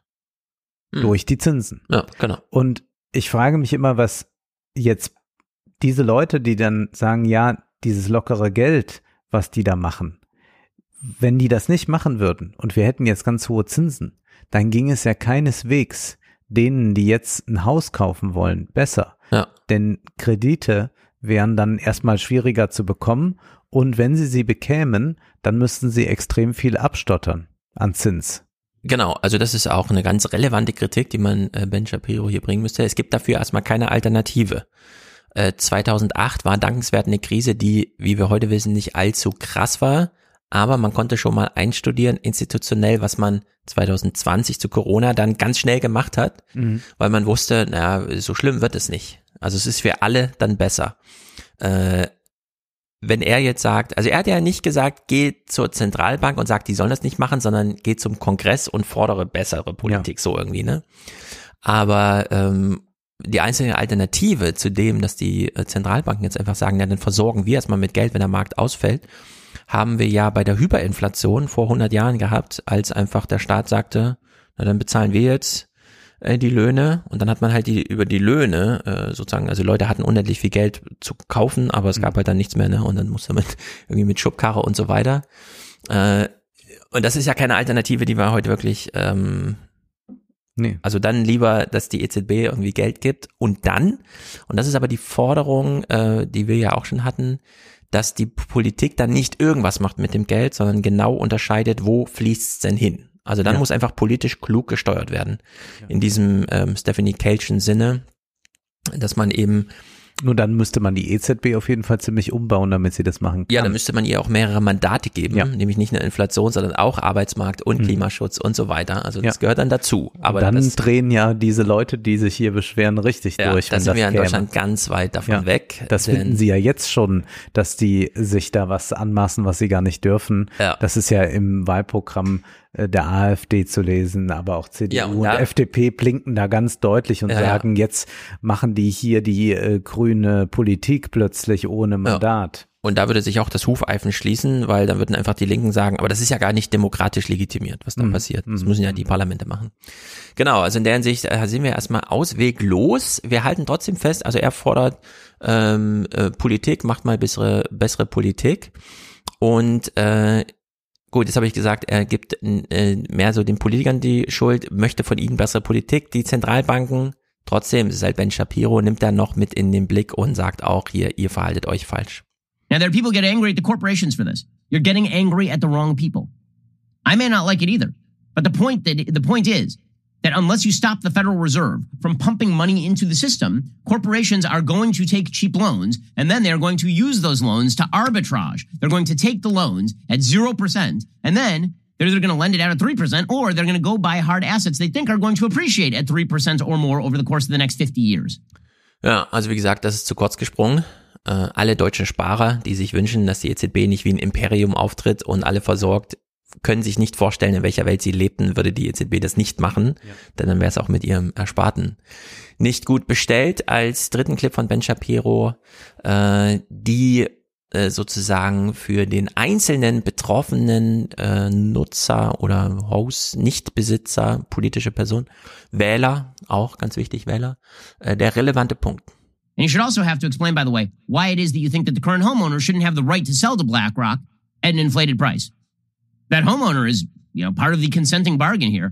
Ja, und das ist ja ganz interessant, denn äh, in Deutschland haben wir ja eben auch, die Merkel-Jahre haben uns ja von 700 auf 1,4 Millionen äh, Millionäre gebracht. Und wenn wir jetzt die Hausbesitzer, die es gibt, warum sollten die nicht an BlackRock verkaufen dürfen? Also wenn wir jetzt eine politische Regulierung haben wollen, wie sieht dieses Gesetz aus, mit dem wir dann der Rentenrepublik diese Art von Fesseln anlegen? Ja? Also sozusagen nicht von BlackRock aus äh, regulieren, sondern vom Hausbesitzer aus. Und das klammern wir aber nachher alles zusammen mit dem Ulmer Modell, wo das nämlich alles mal gemacht wird. Ist einfach super, super, super interessant. Aber wir sehen auch jetzt hier, weil du das ja gerade nochmal äh, uns ja eingespielt hast, dass es ein Ungerechtigkeitsempfinden sehr stark gibt. Und dass man jetzt, äh, glaube ich, sehr aufpassen muss, dass da nicht ein zu großes Vakuum entsteht, beziehungsweise das Vakuum ist schon da und da springen diese Leute da gerade alle rein, Ben Shapiro oder Mhm. so ein Mark Friedrich und wie sie alle heißen. Und das wäre eigentlich was, wo die äh, linken Parteien, also SPD, Linke, Grüne, mehr ein Augenmerk drauf legen sollten. Ja, Damit nicht irgendwann das wirklich so ist, dass wir in vier Jahren Ja. dann eine FDP haben, die so tut, als würde sie hier den Klassenkampf machen für die armen Leute. Denn das geht schon in so eine gewisse Richtung. Das Äh, merkt man genau. jetzt auch bei äh, Lindner in so manchen Aussagen, dass man denkt, Hä, hat er das jetzt gerade gesagt? Und im größeren Kontext macht das natürlich dann auch wieder Sinn oder es ergibt Sinn. Genau, also bei Jeff Van, der ist ein bisschen ähm, runtergedimmt, nicht Ben Shapiro-Niveau und so, äh, kann man ja hören. Wenn ihr wütend seid, beschwert euch bei der Regierung. Also hier liegt auf jeden Fall Klassenkampfpotenzial begraben. If you're going to get outraged at anyone, direct that energy to our current government policymakers, where they're printing obscene amounts of money and manipulating the interest rates to their lowest levels ever. So, obszöne Geldbeträge werden gedruckt. Äh, jetzt haben wir ja schon gesagt, naja, wir wollen uns jetzt keine Welt vorstellen, in der das nicht passiert, aber kriegt man vielleicht trotzdem es in den Griff, äh, die, das Matching zwischen brauchten Haus und ähm, hatten Haus zu organisieren, ohne immer über den Höchstpreis zu gehen und dann deshalb wieder ähm, Investoren und so weiter reinzuholen, die das ja gar nicht zum Wohnen brauchen, sondern eben nur, weil da Geld im Spiel ist. Und dann schauen wir uns jetzt mal an, wie das in Deutschland funktioniert. Der ehemalige Hamburger Bürgermeister tritt gerade bei der Bundestagswahl an, Olaf Scholz, und ist sehr stolz darauf, dass er in Hamburg, wo ja eigentlich äh, der Mietendeckel erfunden wurde, ist ja ein Hamburger Senatsthema gewesen, dann wurde aber in Berlin verwirklicht und er ist sehr stolz darauf, dass es in, in Hamburg nicht sein musste, da man dort das ja über kluge Politik gelöst hat. Und jetzt, so. hast, jetzt hast du ja schon gesagt, in Koblenz ist es außer Rand und Band, in Hamburg auch.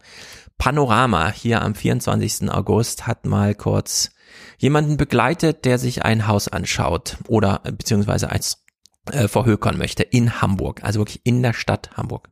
Außerdem ist das Dachgeschoss unbeheizt, die Fenster einfach verglast, die Wände ungedämmt und der Keller feucht. Und für dieses stark sanierungsbedürftige Haus will der Und für ja, dieses es sieht stark- aus, es sieht aus, Ja. als hätte es ein A-Weiler gestanden, als sei die Flut einmal durchgerast. Richtig. Jetzt können alle kurz überlegen, äh, für was, was, welchen Betrag könnte man für so ein Einfach Haus verglast, dass es das also ja in Hamburg gibt und wirklich ein äh, Untergeschoss oder was das war, ich als seine Flut durch. Ja, also wir lassen uns gesaust. den Hauspreis mal nennen. Ähm, müssen sich alle kurz setzen, ja. Also nicht, dass ihr jetzt überrascht werdet, wenn ihr den Preis hört. Und für dieses stark sanierungsbedürftige Haus will der Makler 600.000 Euro haben, mindestens. Denn er verkauft im Gebotsverfahren, also an den, der das meiste Geld bietet. Dabei steht das Haus in Hamburg-Billwerder, einem Stadtteil, der eher ländlich und nicht sehr zentral ist. Doch auch hier kann man offenbar längst solche Preise verlangen. Ja, also jenseits des Hauses ist nur noch Acker. Das ist am Rande von Hamburg. Ja. Das ist ganz weit weg und kostet 600.000 Euro, obwohl völlig klar ist, dieser Preis ist ungerechtfertigt. In dem Haus wird niemals jemand wohnen. Selbst derjenige, der es zum Eigenbedarf kauft, äh, reißt das ab und baut neu. Ja, sonst muss man halt wahrscheinlich 300.000 reinstecken, Genau. um das bewohnbar Ja, zu machen. also Also, so das sieht ist zumindest aus. Ja. Ein völliger Nonsenspreis, der nur aufgerufen wird, weil er aufgerufen werden kann, weil es um das Grundstück geht und die 600.000 Euro sind volkswirtschaftlich verschwendetes Geld. Denn wir wollen ja dieses Grundstück irgendwelchen jungen Familien geben, und da lohnt es sich ja nicht am Anfang ihres gemeinsamen 40-jährigen Lebens auf diesem Grund und Boden ihnen erstmal 600.000 Miese. Ja, was, wa- also was soll das? Es gibt aber trotzdem Interessenten. Patrick Hegedüs wohnt in der Nähe und sucht schon seit längerem für sich und seine Familie. Das Haus hier will er am liebsten abreißen, denn Grundstücke wie dieses gibt es kaum noch in Hamburg. Das ist sozusagen das Sahnehäubchen hier hinten. Absolut. Das ist das, wofür ich Ihnen hier gerne das Geld am Ende des Tages aus der Tasche ziehen möchte. Das Grundstück ist fast 2000 Quadratmeter groß und Bauland in Städten wie Hamburg knapp.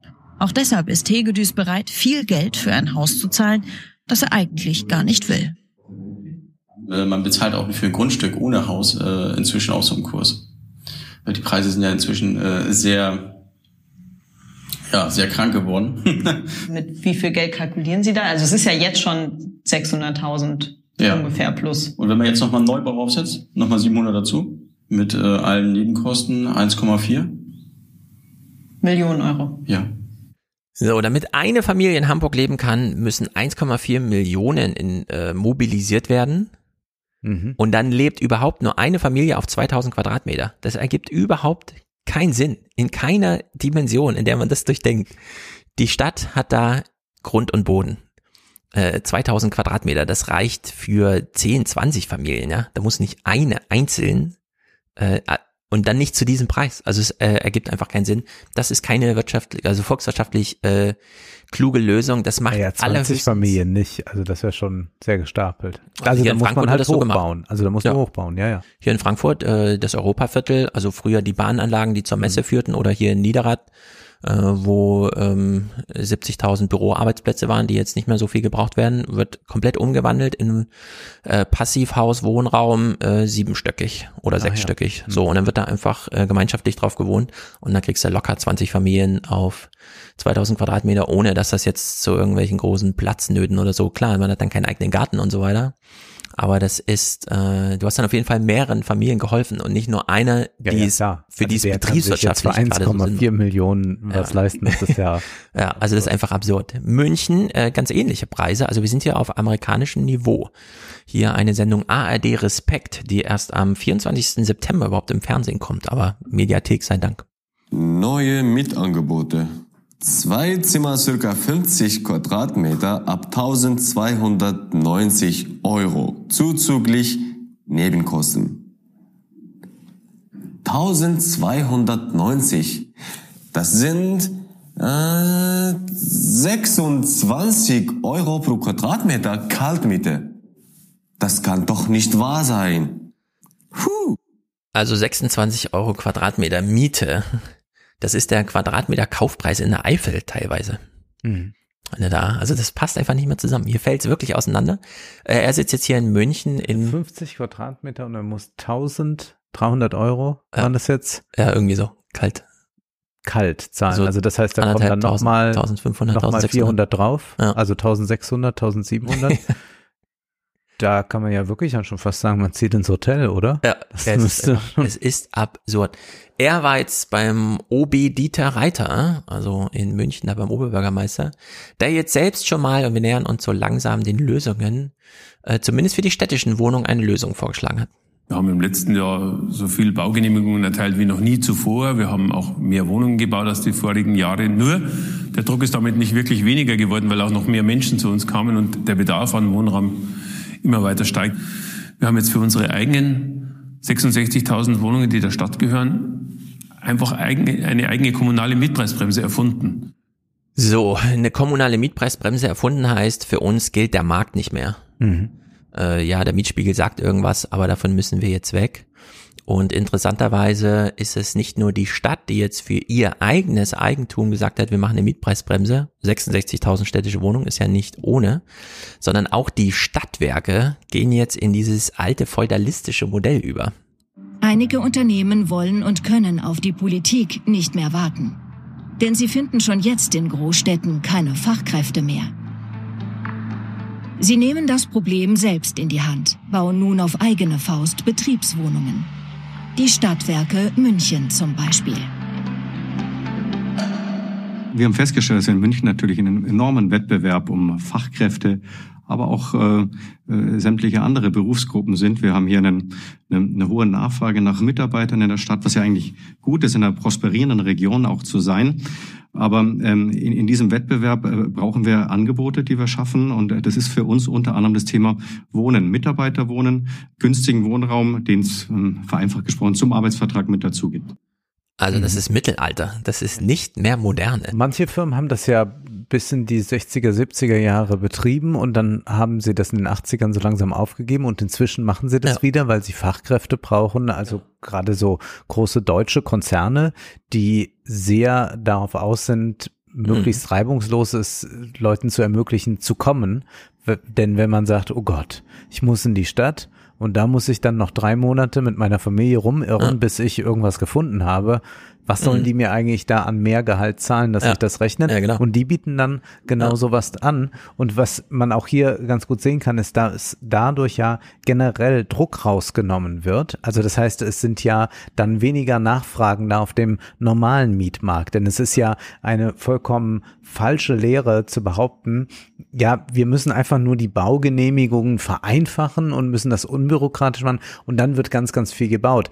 Als sei eigentlich der Markt beziehungsweise die Marktakteure, als seien die nicht an Knappheit interessiert. Das ist ja Quatsch. Also wenn ich ja jetzt sagen würde, Stefan, wir machen so ein tolles Investormodell und Mhm. wir bauen jetzt äh, mehrere Häuser, die wir vermieten, dann würden wir ja dahin gehen, wo es richtig knapp ist, wo wir wissen, okay, da wollen so viele Leute hin, da bauen wir jetzt ein bisschen, aber wir hoffen natürlich, dass die Knappheit bleibt, damit wir hohe Mieten kassieren können. Wir wären ja vollkommen irre, wenn wir sagen, wir gehen irgendwo in den Hunsrück, wo keiner hin will, und dort bauen wir dann, denn dann haben wir zwar irgendwas gebaut, aber keiner zieht ein und wir können keine entsprechenden Mieten äh, beziehen. Das heißt, die Knappheit ist etwas, worauf das ganze Geschäft der Vermieter beruht. Deswegen ist es ein Irrtum zu glauben, dass Vermieter eigentlich gerne ganz, ganz viele Wohnungen Ja. hätten. Ja. Nein, natürlich nicht.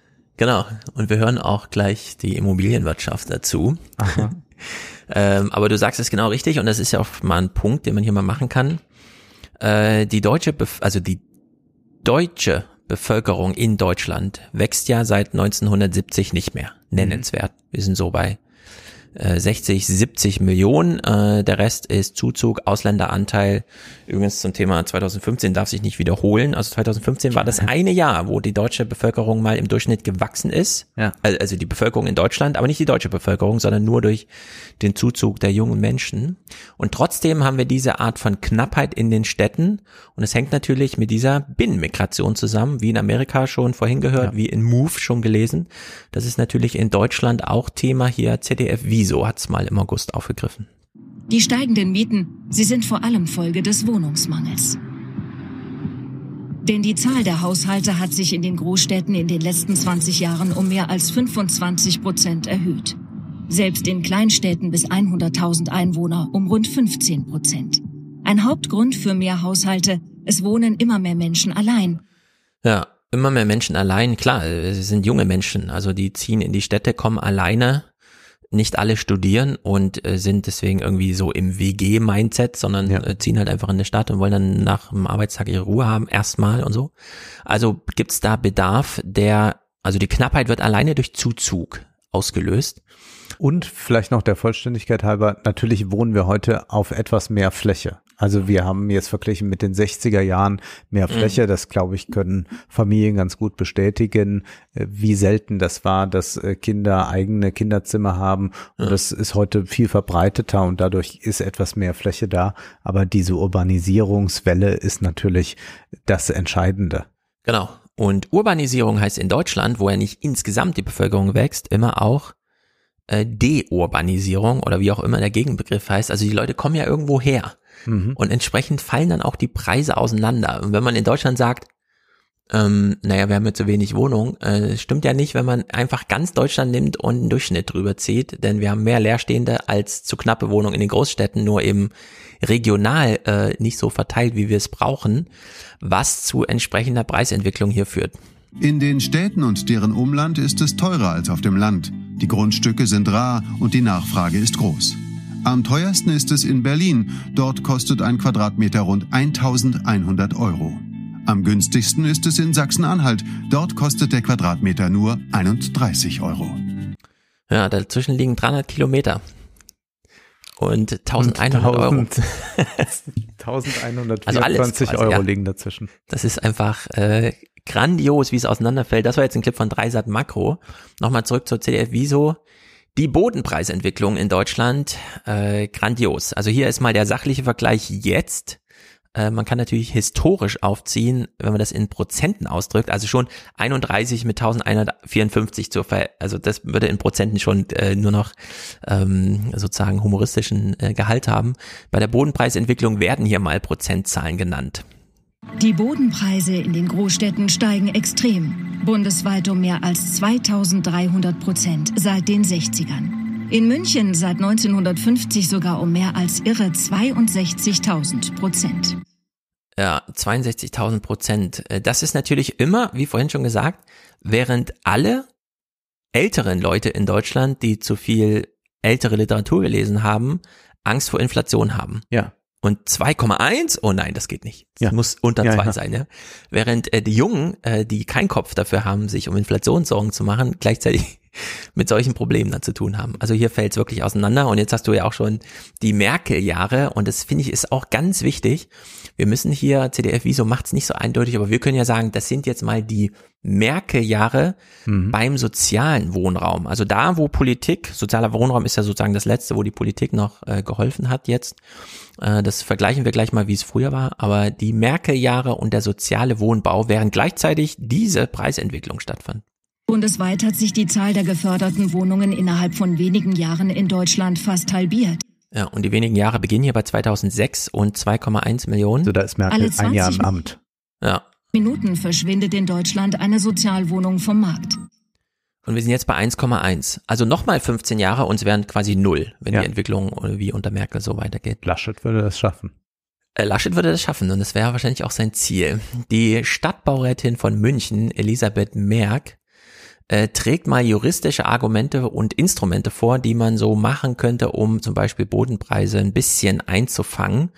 Ähm, wir haben uns ja heute sehr auf diese Sozialwohnung, äh, also wenn irgendwo thematisiert wird, dann geht es immer um Sozialwohnung, weil die kann man irgendwie durchzählen und das Prinzip hat so jeder ein bisschen verstanden. Es gibt allerdings sehr viel mehr Handlungsmöglichkeiten, wie wir dann gleich in Ulm, äh, großes Finale bei dem Thema gleich, wie wir das gleich hören. Die Stadt verwandelt derzeit mehrere Kasernen in sozial durchmischte Quartiere, versucht zu regulieren. Die Mieten sind in München deutschlandweit Spitzenreiter. Das Hauptproblem der Bodenpreis. Wir ziehen natürlich eigentlich alle Register der Instrumente, die wir haben. Wir haben Erhaltungssatzungsgebiete 26, wo wir also gegen Teilungen einschreiten können und auch Luxussanierungen vermeiden können. Wir haben die Zweckentfremdungssatzung, wo man sagen kann, gut, wenn da was umgewandelt wird, jetzt gerade wieder in der momentanen Zeit in Gewerbe, weil das mehr einträgt, dann können wir da einen Riegel vorschieben. Aber allein mit diesen Instrumenten kann man dieses Riesengap des Bodenpreises halt nicht einfangen. 30 Prozent geht in den Bodenpreis und der Rest ist dann die Entwicklung der Flächen. Wir sind mittlerweile bei 60, 70 Prozent Bodenpreis und 30 Prozent Rest. Ja, und das ist schon dramatisch, 60, 70 Prozent, aber jetzt haben wir ja in Hamburg oben gehört, der Typ kauft ein Grundstück plus noch 600.000 Euro für das alte Gebäude. Hm. Und damit ist er ja insgesamt dann schon, also Grundstück 2000 Quadratmeter in Hamburg sind wahrscheinlich nochmal 500.000 oder so. Ja. ja, dann ist er schon jenseits von 60, 70 Prozent, wenn er danach äh, sein Haus da überhaupt erstmal anfängt zu bauen. Und das ist aber ein flächendeckendes Phänomen. Und sie sagt aber, naja, wir haben schon die ein oder anderen juristischen Möglichkeiten. Also wir dürfen Zweckentfremdung verbieten. Wenn da Wohnhäuser waren, dann müssen das Wohnhäuser bleiben und dürfen auch nicht weniger werden. Also Teilungen sind unterbunden oder können unterbunden werden. Es kann jetzt nicht einfach jemand kommen und sagen, ich verkaufe mein eines Grundstück an zehn verschiedene Leute und kann sie dann auch nicht ab, sondern nee, das muss dann am Stück bleiben. Ein großes Ding war ja auch der Mietendeckel, mit dem man es einfangen kann. Also in der Berliner Variante hat allerdings auch mit dem einen oder anderen Effekt zu tun gehabt. Der Berliner Mietendeckel wurde vom Bundesverfassungsgericht kassiert. Begründung, die Gesetzgebungsbefugnis liege beim Bund. Für Mieter hatte er tatsächlich auch Schattenseiten. Nach einer Studie des Deutschen Instituts für Wirtschaftsforschung sanken die Mieten zwar um etwa 11 Prozent, gleichzeitig hat sich aber die Zahl der annoncierten Mietwohnungen in Berlin mehr als halbiert. Der Deckel half also nur denen, die eine Wohnung hatten. Ja, nur denjenigen helfen, die schon eine Wohnung hatten, ist natürlich nicht schlecht. Also dieser Mietminderungsding, dass es dann allerdings 57 Prozent wieder Mietwohnungen gab, weil ja die Immobilienpreise trotzdem oben blieben und man sich dachte, na, bevor ich jetzt, weil jemand auszieht oder so, neu vermiete für weniger Geld, lasse ich es lieber zwei Jahre leer stehen und lege den ausgefallenen Mietpreis dann einfach auf den Kaufpreis drauf, den jemand bezahlt. Weil die Käufer gab's ja, Leute wollten ja in Berlin leben und dann wussten, ja, Miete klappt jetzt nicht mehr, also gehen wir in den Kauf oder also dann eben über Kredit und so weiter. Ähm, ist jetzt also auch nicht so die Lösung gewesen. Allerdings wurde es ja von der Berliner Politik auch immer so als Atempause ja. thematisiert, dass man so fünf Jahre macht. Marcel Fratscher sieht jedenfalls auch in dem weiteren Punkt, dass man ja enteignen könnte, was sie da jetzt machen, auch nicht die durchschlagende Lösung. Der Ökonom glaubt nicht, dass das Land Berlin die Wohnungen wieder zurückkaufen sollte. Eine Enteignung von Wohnungsbaukonzernen wie Vonovia oder Deutsche Wohnen wäre kontraproduktiv. Denn es würde dazu führen, dass der Staat für relativ wenige Wohnungen diese Konzerne relativ viel Geld geben müsste. Also sprich, alle Steuerzahlerinnen und Steuerzahler müssten dafür zahlen. Aber den Nutzen hätten ja am Ende nur ganz, ganz wenige, nämlich die, die das Glück haben, dann in diese Wohnung einziehen zu können zu subventionierten Mieten. Also Enteignung der Wohnungsbaukonzerne ist nicht die Lösung, sondern hier braucht es andere Konzepte, kluge Regulierung und letztlich der Schlüssel langfristig ist bauen, bauen, bauen, also das Angebot ausweiten. Das glaube ich ja nicht ganz. Mhm. Also, denn es ist ja so, natürlich profitieren jetzt erstmal die, die in den Wohnungen von Bonovia wohnen, davon, wenn das gekauft wird. Allerdings wissen wir ja, dass Mieter nicht ewig irgendwo wohnen, sondern generell sind damit einfach wieder Wohnungen vorhanden, die dem Staat gehören und mhm. die Konzerne haben keinen Zugriff mehr darauf. Das heißt, auch hier würde sich der Wohnungsmarkt entspannen, was erstmal allen zugute kommt. Und dann ist das wie immer bei irgendwelchen Subventionen oder Förderungen oder wie auch immer, dass es natürlich erstmal Leute besonders äh, positiv trifft und andere dann nicht erreicht. Ich glaube aber, dass man äh, auf zwei Ebenen eigentlich da argumentieren muss. Das eine ist selbstverständlich, dass damit nicht alles getan ist, dass mhm. es aber erstmal so einen Anstoß gibt äh, für den Staat, nicht es wieder so kommen zu lassen, dass man teuer zurückkauft, denn man hat das ja mal billig veräußert. Ja, das ist ja verrückt, billig. was da bezahlt wurde. Da können wir uns ja alle ja. Äh, äh, ein paar Wohnungen kaufen, was da, da waren ja Wohnungen, die für 8000 Euro verkauft wurden. Hm. Unglaublich. Und zwar in den Nullerjahren. Also wir reden jetzt nicht von den 50ern oder so. Also ja. da in den Nullerjahren hat man Wohnungen für acht oder 15.000 Euro verkauft. Da würde man ja sofort sagen, ja, gib mir zwei, äh, dann habe ich mal was. Also total irre. Das heißt, dass man diesen Fehler nicht macht, würde ich sagen, äh, ist dieses äh, Zurückkaufen richtig und damit auch diesen Konzernen das Geschäftsmodell hier kaputt machen, wenngleich ich auch sagen würde, ähm, dass es auf so einer anderen Ebene noch wichtig ist. Ich glaube, wir müssen diesen enteignen Begriff tatsächlich ganz positiv besetzen. Und als äh, Gramsci-Anhänger würde ich sagen, es passiert da auch hegemonial jetzt gerade etwas, mhm. dass dieser Begriff mal wieder ausgesprochen wird, dass sich natürlich da äh, so Leute, äh, man muss ja eigentlich sagen Funktionäre wie Giffey von der SPD da gerade ja. so scheuen und so, zeigt ja auch was deutlich, dass mittlerweile ja der Unionsmann in Berlin eher noch sagt, gut, wir müssen dann in einem demokratischen System auf äh, so ein Votum auch mhm. reagieren und Giffey gleich eine rote Linie zieht. Das äh, zeigt ja was. Also ich würde sagen, das ist eine sehr wichtige Initiative, mit der so einen Anstoß gegeben kann. Das, das wird nicht alle äh, Probleme lösen, aber eigentlich kann man da mal sehr gut zeigen, es muss nicht immer das Kapital die Macht haben. Ja, genau das ist ja relativ neu, dass wir das einfach mhm. dem BGB, also dem Mietvertrag, ist ja, sind zwei Privatpersonen, die es miteinander regeln. Und es war ja mal anders. Äh, Mietrecht, äh, es gibt ja auch Wohnungswesen und so. Mhm. Äh, da hat halt der Bund nach dem Krieg einfach gesagt, wir machen das jetzt mal so und so. Und dann wurde ja auch zugeordnet. Das lässt sich dabei Peter Weber gut nachlesen in diesem Text, in dem er den Berliner Mietendeckel sozusagen juristisch vorbereitet in der Juristenzeitung, ähm, wie das so war nach dem Krieg, dass er eben nicht der Markt und hier kriegen wir auch mal eine kurze historische Erklärung. Marcel Fratscher hat ja eben schon gesagt, äh, es braucht, braucht kluge Strategien und es gibt ja viele Möglichkeiten. Also wir haben noch nicht über Genossenschaften und so weiter geredet, Ja, ja. Ne? Äh, ganz viele Eigentumsregulierungen und so, die da gut funktionieren. Hier mal ein historischer Vergleich. Die Genossenschaften blühen wieder auf. 1926 sind es schon über 3900. Fast dreimal so viele wie vor dem Ersten Weltkrieg. Gemeinnützige Wohnungsbaugesellschaften entstehen. 1926 tragen sie mit staatlicher Hilfe fast 60 Prozent des gesamten Wohnungsbauvolumens in Deutschland. Günstige Mietwohnungen. Zweiter Weltkrieg. In den deutschen Städten 50 Prozent der Wohnfläche in Trümmern. Rund 12 Millionen Vertriebene und Flüchtlinge kommen. 1950 fehlen in der Bundesrepublik mindestens 4,8 Millionen Wohnungen. Wieder greift der Staat ein und fördert günstige Mietwohnungen. Das neue Instrument Sozialwohnungen. Mehr Geld, mehr Wohnungen, aber auch mehr Vorschriften. Allein 1950 entstehen so 319.000 Wohnungen. Langsam gehen die Zahlen zurück. 1988 sind es nur noch 23.000. Der Bedarf ist aus Sicht der Politik gedeckt. 2001 gibt es so gut wie keine Förderung mehr für den sozialen Wohnungsbau. Stattdessen werden Sozialwohnungen in ganz normale Wohnungen umgewandelt. Über eine Million Sozialwohnungen sind so in den letzten zehn Jahren auf dem freien Markt gelandet.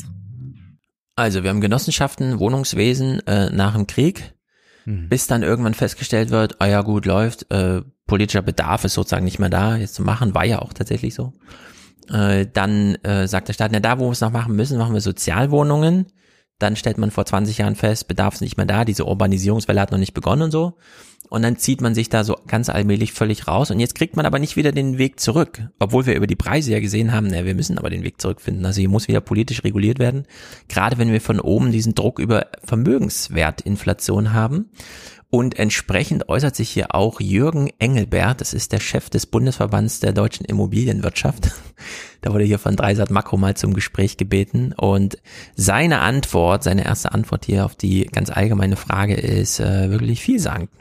Am Frankfurter Flughafen besuche ich einen der größten Lobbyverbände der deutschen Immobilienwirtschaft.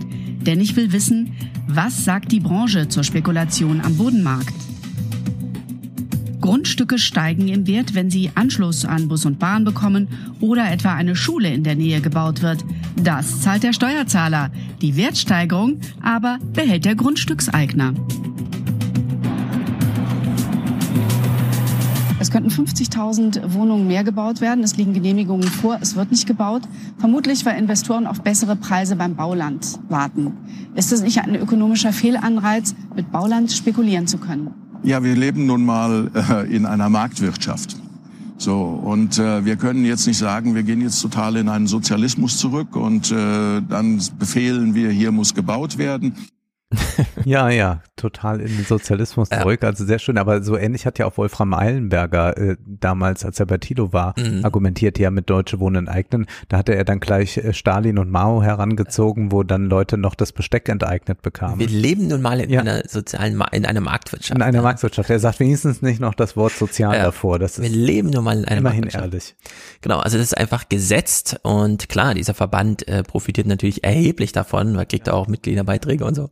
Und die schwimmen ja jetzt nun alle im Geld. Könnte man nicht trotzdem das eine oder andere wieder zurück in die öffentliche Hand legen, sei es Regulierung, sei es, dass die selber auftritt als Marktteilnehmer und so weiter, haben wir ja in München gesehen, kommunale Mietpreisbremse, zumindest beim, bei den städtischen Eigentümern. Verdient so viel Geld und trägt so ein schlechtes Hemd. Das auch, das ist, Ja, ich verrate jetzt die Marke ja. nicht, aber ich kann Das kannst du sagen, erkennen, es ist ja, kein, ja, es ist kein, ja. Ja, wir können ja äh, heute am Flughafen unser Schnitzel essen, dann können wir ihn kurz rausklingeln. also Engelbert äh, zur Frage, ja, was, welche Rolle könnte der Staat denn jetzt hier einnehmen? Naja, für preisgünstiges Bauen und Wohnen müssen wir zunächst mal dahin kommen, dass wir letztendlich auch mehr bauen können, auch mehr einfacher bauen können. Und das wird im Moment behindert durch eine extreme Überbürokratisierung in den Behörden. Sehen Sie, wir haben 16 Bundesländer, wir haben 16 unterschiedliche Bauverordnungen, die sich gegenseitig teilweise widersprechen. Das sind alles Probleme, die es unheimlich schwer machen. Wir ändern diese Bürokratie in Deutschland sicherlich nicht von heute auf morgen. Aber was wäre denn so eine Kernforderung Ihrer Seite? Das ist echt. Ja, eine Kernforderung ist dann sicherlich die Digitalisierung der Behörden. Ähm, das ist einfach, wenn, wenn ich das auch mal sehe, wenn, wenn Projekte in der öffentlichen Hand liegen, dann ist es immer sehr, sehr problematisch. Ähm, wir können zum Beispiel keine Flughäfen bauen, wir können keine äh, Bahnhöfe bauen, wir können keine Brücken bauen, wir können keine Opern bauen. Alles, was in der öffentlichen Hand liegt, fährt eigentlich vor die Wand. Und das ist bei solchen Projektentwicklungen, bei Flächennutzungsplanen, die liegen auch alle in der öffentlichen Hand. Die kann man da natürlich nicht rausnehmen, aber da müssen wir dran arbeiten, dass das besser wird. Und da müssen wir Druck auf die Politik ausüben, die es dann wieder in die einzelnen Verwaltungen bringt. Das heißt jetzt also übersetzt, die Politik soll jetzt schleunigst dafür sorgen, dass diese Bodenspekulation Mhm. sich eher lohnt. Ja. Und jetzt haben wir hier Baufläche. Ja. Jetzt baut uns da mal bitte die ECE-Trasse hin Ja. und das Opernhaus und was weiß ich noch alles. Und wenn es dann richtig gut ist, also wenn das Netz Ja. dann bereitet ist, dann ziehen wir unsere Häuser dort hoch und sagen dann, naja, aber in dieser Gegend wollen wir ja jetzt Mhm. nun auch die Gutverdienenden haben, deswegen machen wir schöne Luxuswohnungen daraus. Ja. Das ist die Argumentation. Ja, im Grunde fragt sie ihn, ähm, was, wo ist denn jetzt der Spielraum für den Staat, noch einzugreifen? Er sagt, ja, der hat gar keine, aber wir könnten gerne noch den einen oder anderen Ja. Vorschlag unterbreiten, Ja. wo wir noch und so. Ja. Also er dreht das einfach Vielleicht um. kann man da auch noch schöne PPPs draus machen. ja. sowieso. Private, wie heißt es? Private, Private Public, Public Partnership. Partnership. Ja, also das bietet sich ja sowieso immer an. Äh, ich glaube auch, denen kommt das wie gerufen, dass die ganzen Großprojekte des Staates nicht funktionieren. Der Staat ist selber schuld, äh, das so zu machen. Ähm, Und Digitalisierung daran. Digitalisierung. Also das sagt ja genau. auch Laschet immer, wenn er irgendwie gefragt wird, ja, die Digitalisierung vorantreiben. das ist und so man ein- weiß halt, was sie für Abkommen haben mit Telekom und Co., warum genau. es nicht vorangeht. Das ist so ein großes Wunschdenken, das immer noch drin ist. Aber er braucht den, also er möchte im Grunde, dass der Staat weiterhin so inkompetent ist wie jetzt und sich dann nicht einmischt. Jetzt mischt sich der Staat aber ein. Und hier gibt's auf kommunaler Ebene, die sind leider im Bundestagswahlkampf überhaupt, also Wohnen ist ja so kein Thema, ne? Nee. Aber auch diese kommunalen Lösungen, die wir haben, sind so wenig Thema, dass wir eigentlich die Bundestagswahl ständig überschätzen und die Kommunalwahlen, die wir haben, ständig unterschätzen. Hm. Und jetzt wird hier mal von ZDF Wieso nach Münster geblickt, bevor dann Dreisat Makro nach Ulm blickt. Und das ist wirklich spektakulär. Also fangen wir mal an bei Münster.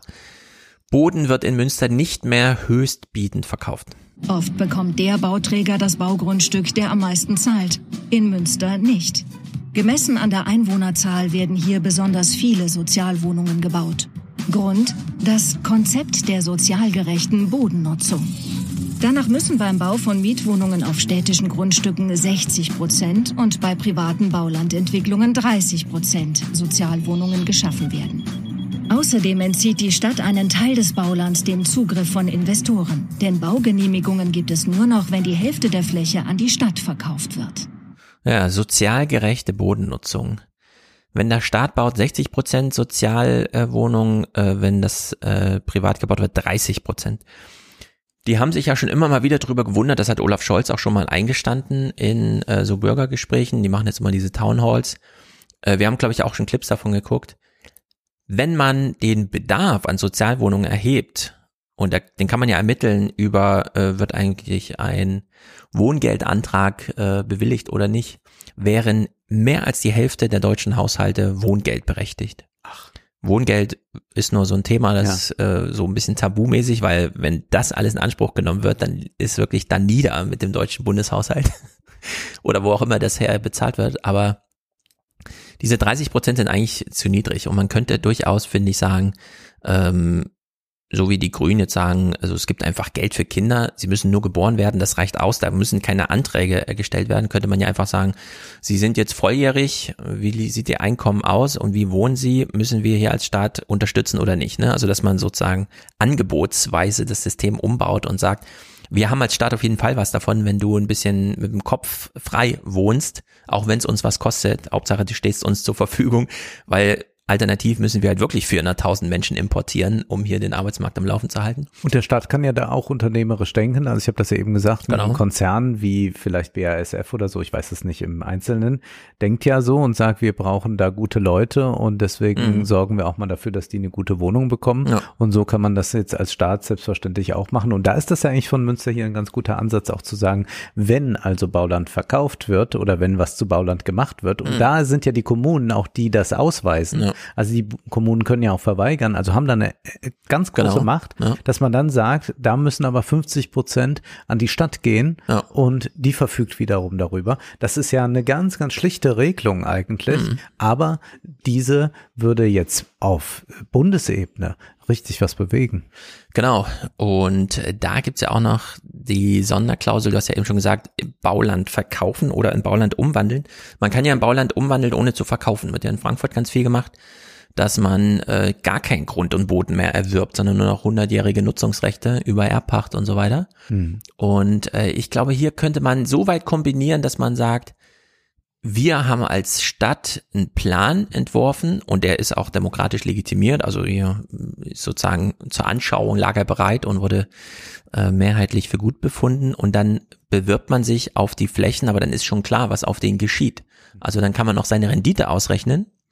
Äh, die ist dann aber verbunden mit der Arbeit, der Planung und so weiter. Und das darf man nicht unterschätzen. Ne? Also so Wohnhäuser planen und so bauen, das ist alles nicht ohne, gerade jetzt, wo keine Handwerker da sind und wenn sie da sind, alle im Erfteil gebraucht werden und so. Also das ist ja unternehmerisch äh, auf jeden Fall äh, sinnvoll, das privatwirtschaftlich zu machen, aber die Zielsetzung kann man ja einfach staatlich machen. Und das ist hier in Ulm in einem Ausmaß jetzt gemacht worden, dass es einem wirklich die Füße auszieht. Wir lassen uns mal kurz vorstellen, was Ulm überhaupt für eine Stadt ist. Wir sind in Ulm, Ulm an der Donau. Ulm hat nicht nur den höchsten Kirchturm der Welt. In Ulm gibt es mehr Arbeitsplätze als Einwohner und Einwohnerinnen. Es ist die Boomregion hier im Südwesten zwischen München und Stuttgart. Und klar, bauen und wohnen ist auch hier nicht gerade billig. Aber in Ulm dreht sich die Preisspirale bei weitem nicht so heftig wie in anderen Städten. Was läuft in Ulm besser? Ja, ähm, es gibt ein paar Städte, Frankfurt ist auch so eine, Düsseldorf, da gibt's mehr Arbeitsplätze als Einwohner. Das heißt, mhm. da pendelt man richtig rein, pendeln findet man scheiße, also überlegt man sich irgendwann dann doch mal, hm, sollte ich mir nicht und so, auch wenn nur am Rande, aber in der Stadt mal was. Also der Migrationsdruck, der Binnenmigrationsdruck in die Stadt ist auf jeden Fall gegeben. Und trotzdem, obwohl es in allen der Städten, wo das so ist, so explodiert in den Preisen, ist das in Ulm, wie Sie sagten, nicht so. Und äh, das wurde da über ein ganz einfaches Verfahren gemacht man hat einfach den Markt ausgeschaltet. Also äh, es gibt einfach kein Verkäufer-Käufer-Matching mehr, sondern es steht immer die Stadt dazwischen. Die Stadt wächst. Prognosen zufolge kommen jedes Jahr 900 Einwohnerinnen und Einwohner hinzu. Hier an den Stadträndern schafft Ulm deshalb zusätzlichen Wohnraum. In Neubaugebieten steht zwischen Käufer und Verkäufer eines Grundstücks immer die Stadt, die den Preis reguliert. So versucht Ulm, sich vom deutschlandweiten Trend abzukoppeln. Ja, man muss ja gar nicht Marktpreise nehmen, wie in ja. Hamburg, dass man einfach sagt, ja, ist halt so und so viel, weil es ist Höchstbieterverfahren, wer am höchsten bietet und dann ist es halt am Ende irgendwie dann doch mal BlackRock oder so. Sondern man kann ja einfach sagen, ähm, wir haben ja Datenerhebungen was weiß ich, Mietspiegel. Der äh, Streiter da in München äh, sagt in der Sendung auch, naja, Mietspiegel ist für uns total unaussagekräftig, weil da nimmt er nur die letzten vier Jahre Neuvermietung und mhm. sagt dann, das ist jetzt der Mietspiegel. Äh, und die Oma, die seit 30 Jahren billig in München lebt, die ist da gar nicht drin in dieser Kalkulation. Mhm. Die ist dann einfach raus und entsprechend sind die Preise dann einfach grundsätzlich auf einem hohen Niveau. Aber da kann man ja einfach sagen, wir haben hier Grund und Boden, es ist eine attraktive Stadt, äh, Preise werden vergeben nach und dann, was weiß ich, Distanz zum Zentrum oder sowas, ja, nächste Fußläufigkeit, irgendwie die 15 Minuten Stadt wird dann kalkuliert und dann heißt es halt, ja, wenn du hier kaufen willst, kostet es so viel, 10 Minuten Fußweg mehr kosten halt mehr. Also das kann man ja alles regeln und dann hat man in äh, Ulm einfach eine Regelung gefunden und hat gesagt, wenn ihr verkaufen wollt, steht der Preis schon fest und der Käufer auch, dann ist es die Stadt. Also du kannst ja nicht an eine Privatperson verkaufen, sondern immer nur an die öffentliche Hand. Und kaufen kannst du dann eben auch immer nur von der öffentlichen Hand und da wird nicht nach Höchstbiederverfahren, sondern dann wird halt einfach gesagt, gibt's ja in Frankfurter Umgebung auch, Rosbach und so, gesagt, wenn du kaufst, musst du es selber nutzen. Mhm. Und wenn dir das aus irgendeinem Grund nicht gelingt, darfst du zehn Jahre nicht verkaufen. Also das ist dein Risiko. Wenn du hier äh, großes Familien, da gibt's so einen Fall, den ich kenne, äh, da hat sich so eine Familie ein richtig großes Haus gebaut, wollte mit drei Generationen einziehen, dann haben sich die zerstritten, jetzt steht das einfach leer, weil die Stadt sagt, nee, wir können jetzt hier keine Ausnahme machen, denn das ist einfach so, ist es halt. Und dann, ja, steht dann auch mal ein Haus leer, aber dafür ist halt bei dem Rest geklärt, ja, das kann wirklich nur zum Eigenbedarf genutzt werden. Und in, in Ulm ist das wahrscheinlich einfach auf einen Typ zurückzugehen. Ulrich Soldner, der war 30 Jahre lang im Liegenschaftsamt und äh, dann hat der Bürgermeister ihn angerufen und hat gesagt, hör mal zu, gehst doch in drei Jahren in deine Pension. Wohl verdient, aber ich brauche dich hier noch mal ein paar Jahre für äh, den Job. Meine Idee ist, das so und so zu machen. Und dann hat er sich so ein Team. Also wir hören jetzt jemanden, der direkt im Bürgermeisterbüro arbeitet und dieses ganze Ding hier organisiert. Wie lautet denn das Erfolgsrezept von diesem Ulmer Modell? Das Rezept ist eigentlich gar nicht so schwierig. Wir kaufen auf Vorrat Flächen auf und entwickeln unsere Baugebiete selber, nicht nur im Wohnen, auch fürs Gewerbe. Und wenn wir die Flächen beieinander haben, gibt es einen Bebauungsplan und dann gibt's Bauplätze. Hier entscheidet der Gemeinderat über die Bauplätze. Ist das so eine Art baupolitischer Schwabensozialismus, den Sie hier machen? Nein, wir nehmen einfach unsere Aufgaben wahr. Nach Artikel 28 des Grundgesetzes sind die Gemeinden für alle Aufgaben zuständig und da gehört natürlich auch dazu, für Gewerbe und Wohnen Gebiete auszuweisen und zu realisieren. Im Zuge der Planungshoheit gibt's dann bei uns Baurecht, aber halt dann, wenn die Stadt alle Grundstücke hat. Das bedeutet, dass der Gemeinderat natürlich die Verkaufspreise festsetzt, sagt, wann verkauft wird und an wen und sagt auch, in welchen Perspektiven weitere Gebiete entwickelt werden. Sehr schön solide argumentiert, äh, lässt sich gar nicht auf diese Sozialismusgeschichte genau. ein, sondern sagt, das ist eigentlich unsere Aufgabe, womit er natürlich auch sagt, wieso nehmen eigentlich diese ganzen anderen Kommunen ihre mhm. Aufgaben nicht wahr? Ja, und das ist doch eigentlich Wahnsinn, dass wir auf der einen Seite eine Diskussion haben, in Berlin klappt nicht mal der Berliner Mietendeckel, der gar nicht so invasiv ist. Der ja. toucht ja keine Eigentumsrechte an oder so, sondern der schöpft einfach nur Rendite ab, aber greift in Eigentumsverhältnisse gar nicht ein. Und hier in Ulm sagt der Gemeinderat, wir sind jetzt Eigentümer der ganzen Stadt. Also sobald hier ein äh, Verkauf stattfindet, sind wir der nächste Eigentümer. Und äh, das also wenn man es auf die Spitze treibt, kann man natürlich sagen, die teilen Baugrund zu, wie in der DDR Trappis zugewiesen worden. Ne? Da gibt's mhm. halt eine Liste und dann muss man sich bewerben. Und da ist, glaube ich, ganz wichtig, super wichtig, dass der Gemeinderat eine demokratische ähm, ja. ein Parlament ist, dass man halt wählt. Aber hier, wenn hier Gemeinderatswahlen sind, geht's halt auch um wirklich was. Ne? Also da muss man sich überlegen, bei der nächsten Gemeinderatswahl will man jetzt dieses System weiter oder nicht. So, ja. und dann müssen die Kräfteverhältnisse da mal geklärt werden. Also in der Hinsicht ist das ähm, so invasiv, dass man sich wundert, warum das Bundesverfassungsgericht in Berlin sagt, also das könnt ihr nicht machen, denn dafür ist der Bund zuständig, während die hier in Ulm einfach sagen, nee, ja. das ist hier kommunales Recht.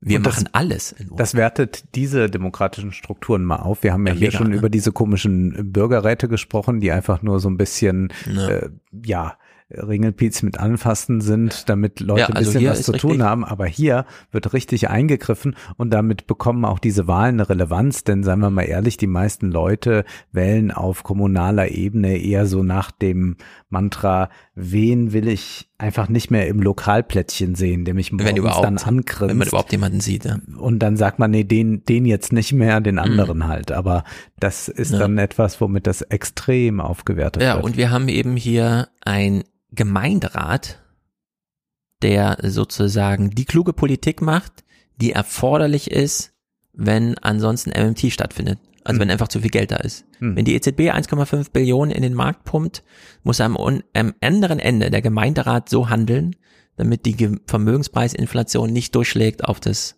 Genau, auch das Leben. Existenzielle. Ja. Ich meine, wenn die Leute sagen, wie das ja auch nach Corona jetzt äh, nach der ersten Welle und der zweiten Welle Mhm. der Fall war, sagen, ich bin so reich geworden, ich kaufe mir jetzt ganz viele Luxusuhren und das ist ja tatsächlich zu beobachten gewesen. Ich hatte das ja erzählt von Düsseldorf, dass da Schaufenster ja, ja. halb leer sind. Dann sollen die das ja machen. Ganz genau. Also Ganz ich genau. finde, da muss der Staat jetzt nicht eingreifen, wenn Leute so verrückt sind und sagen, ich kaufe jetzt für 80.000 Euro eine Uhr, bitteschön. Mhm. Genau, aber hier muss man da eingreifen, denn das sind Nutzwerte und die müssen da entsprechend verteilt werden. Boris Palmer nebenan in Tübingen hat es auch mit schwäbischem Sozialismus versucht, allerdings ein bisschen halbherzig.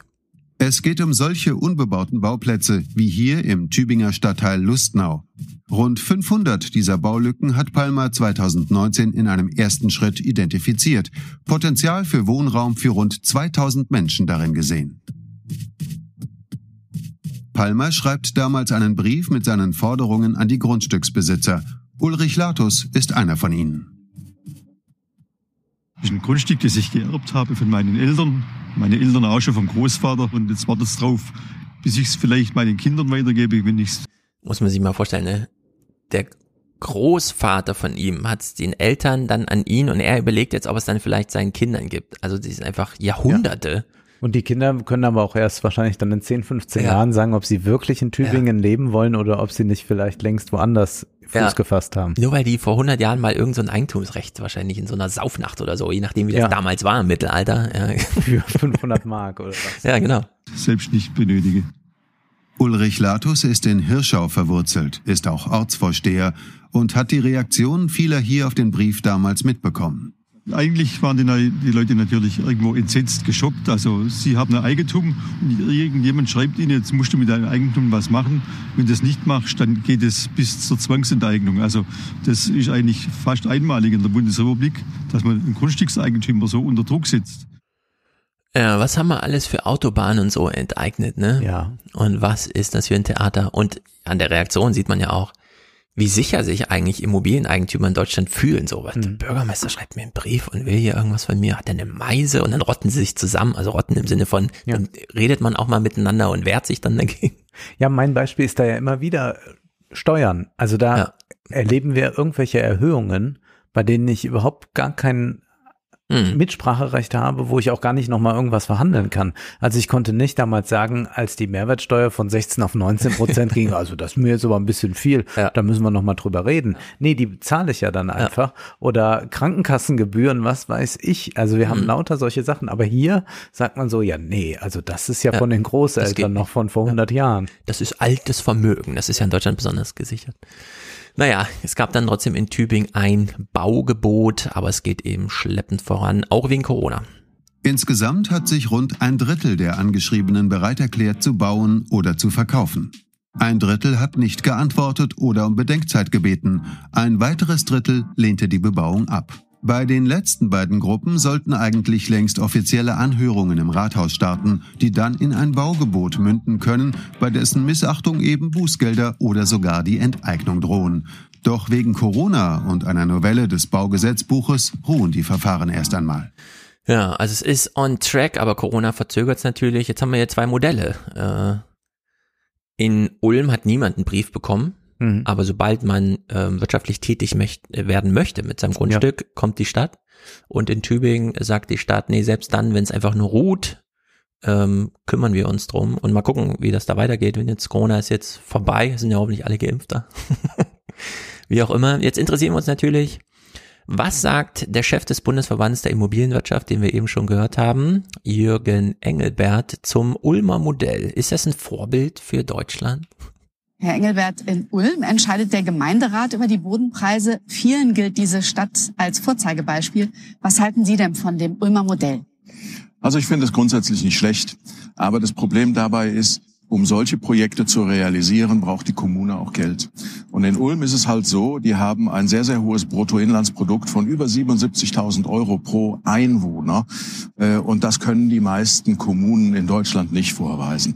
Daher ist es mit Sicherheit kein ja, Pilotprojekt oder kein Leuchtturmprojekt für Deutschland. Das glaube ich nicht, dass sich so etwas realisieren lässt.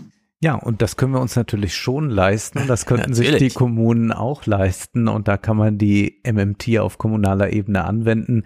Es war jetzt ganz interessant zu sehen, dass in den Wahlprogrammen von Linke, SPD und Grüne das Thema mal so erkannt wurde, dass es äh, man auch versucht über eine Schuldenentlastung oder Schuldenschnitt sowas mhm. nachzudenken, aber da sind die eigentlich noch gar nicht mutig genug und ich verstehe das auch gar nicht, warum man da nicht viel stärker das macht, dass man doch eigentlich ja. auf dieser kommunalen Ebene so viel erreichen kann.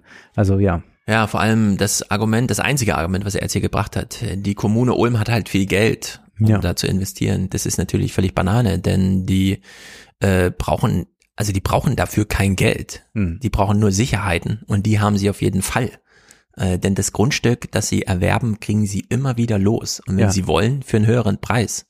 Äh, also in der Hinsicht äh, haben wir hier gar keine Finanzierungslücke, ja, sondern ein bisschen so, als würden sie das kaufen, um dann zu verschenken. Ja, genau. Das tun sie ja nicht. Das muss nur politisch organisiert werden und es lässt sich aber politisch organisieren. Natürlich nicht in Sachsen-Anhalt, aber, und das ist ja das Tolle, da wo der Bedarf da ist, das zu organisieren, da lässt es sich auch finanzieren, ja. weil eben der Bedarf genau. da ist. Also das ergibt sich sozusagen von alleine. Hier braucht es nur kluge Politik und halt einen Gemeinderat, der ähm, ja diesen Mut dann auch wirklich mal ergreift. Aber stehen die denn eigentlich nicht so Bürgermeister im Austausch mit anderen Bürgermeistern? Gibt es nicht Bürgermeisterkonferenzen? Sowas kann ich mir doch vorstellen. Da muss doch mal jetzt ist das Modell ja nicht das ganz Neueste von neu, vom Neuen, muss doch mal das so durchgesickert sein die machen das nicht schlecht. Und ich ja. glaube, Ulm wird ja nicht, also nicht von der Linkspartei und auch nicht von den Grünen regiert. Ja, es ist ich nicht weit fast, von Stuttgart und so. Also ich würde fast sagen, die genau. haben, ja. haben die nicht sogar eine CDU-Regierung? Keine Ahnung. Soweit kenne ich mich in Ulm nicht Jedenfalls aus. ist das. Das kann jeder selber mal ist nachschauen. Das kein, kein linksradikaler Hotspot. Also da könnte man äh, ja, stimmt, ja, als Bürgermeister ja. sicherlich auch gut vertratet sein zu anderen Bürgermeistern, wo man sagt, also wir haben das eigentlich ganz gut hier so geregelt. Ja, also Ulm würde ich sagen, ist, wenn man sagt, wir machen es wie Ulm, würde keiner sagen äh, wie Söder, wir machen es nicht wie in Berlin oder so, ja, ja, sondern das ist einfach Ulm. Ich glaube auch, dass man da weit, weit käme, wenn man sagte, das ist jetzt Vorbildregion. Ich finde es jedenfalls spektakulär und es zeigt mal wieder erstens, wie weit Politiker hand, äh, politische Handlungsmöglichkeiten gehen und zweitens wo vor allem ja? im Gemeinderat. Wer hätte das gedacht? Gemeinderat, denken wir doch, ist so eine Hobbyveranstaltung, wo Menschen, die es wirklich als Hobby machen müssen, denn ich glaube, so richtig durchprofessionalisiert sind die auch nicht, was Gehaltsstrukturen und so weiter angeht. Nee, nee, das ist immer noch auf einer freiwilligen Ebene ja, bis also in der Hinsicht, Sitzungsgeld. Ja. Da ist doch einiges möglich in Deutschland. In der Hinsicht Vorbild Ulm. Fragt mal eure Freunde, was sie von dem Vorbild, äh, von dem Ulmer Modell halten und wenn sie sagen, was ist das für, und dann erklärt ja. das ihnen einfach. Ja, ja, ja. Jetzt wird's erotisch. Uh. Wir sprechen über OnlyFans. Mhm. Also, wie ist das mit OnlyFans? OnlyFans ist ja diese Plattform, die eigentlich so funktioniert wie unser Salon auf Steady. Richtig. Also Steady ist wie OnlyFans, kann man sagen. Wunderbar. Nur machen wir andere Inhalte. Wer den Salon abonniert hat, weiß mhm. das. Wir ziehen uns nicht aus, sondern wir sprechen über Gelesenes.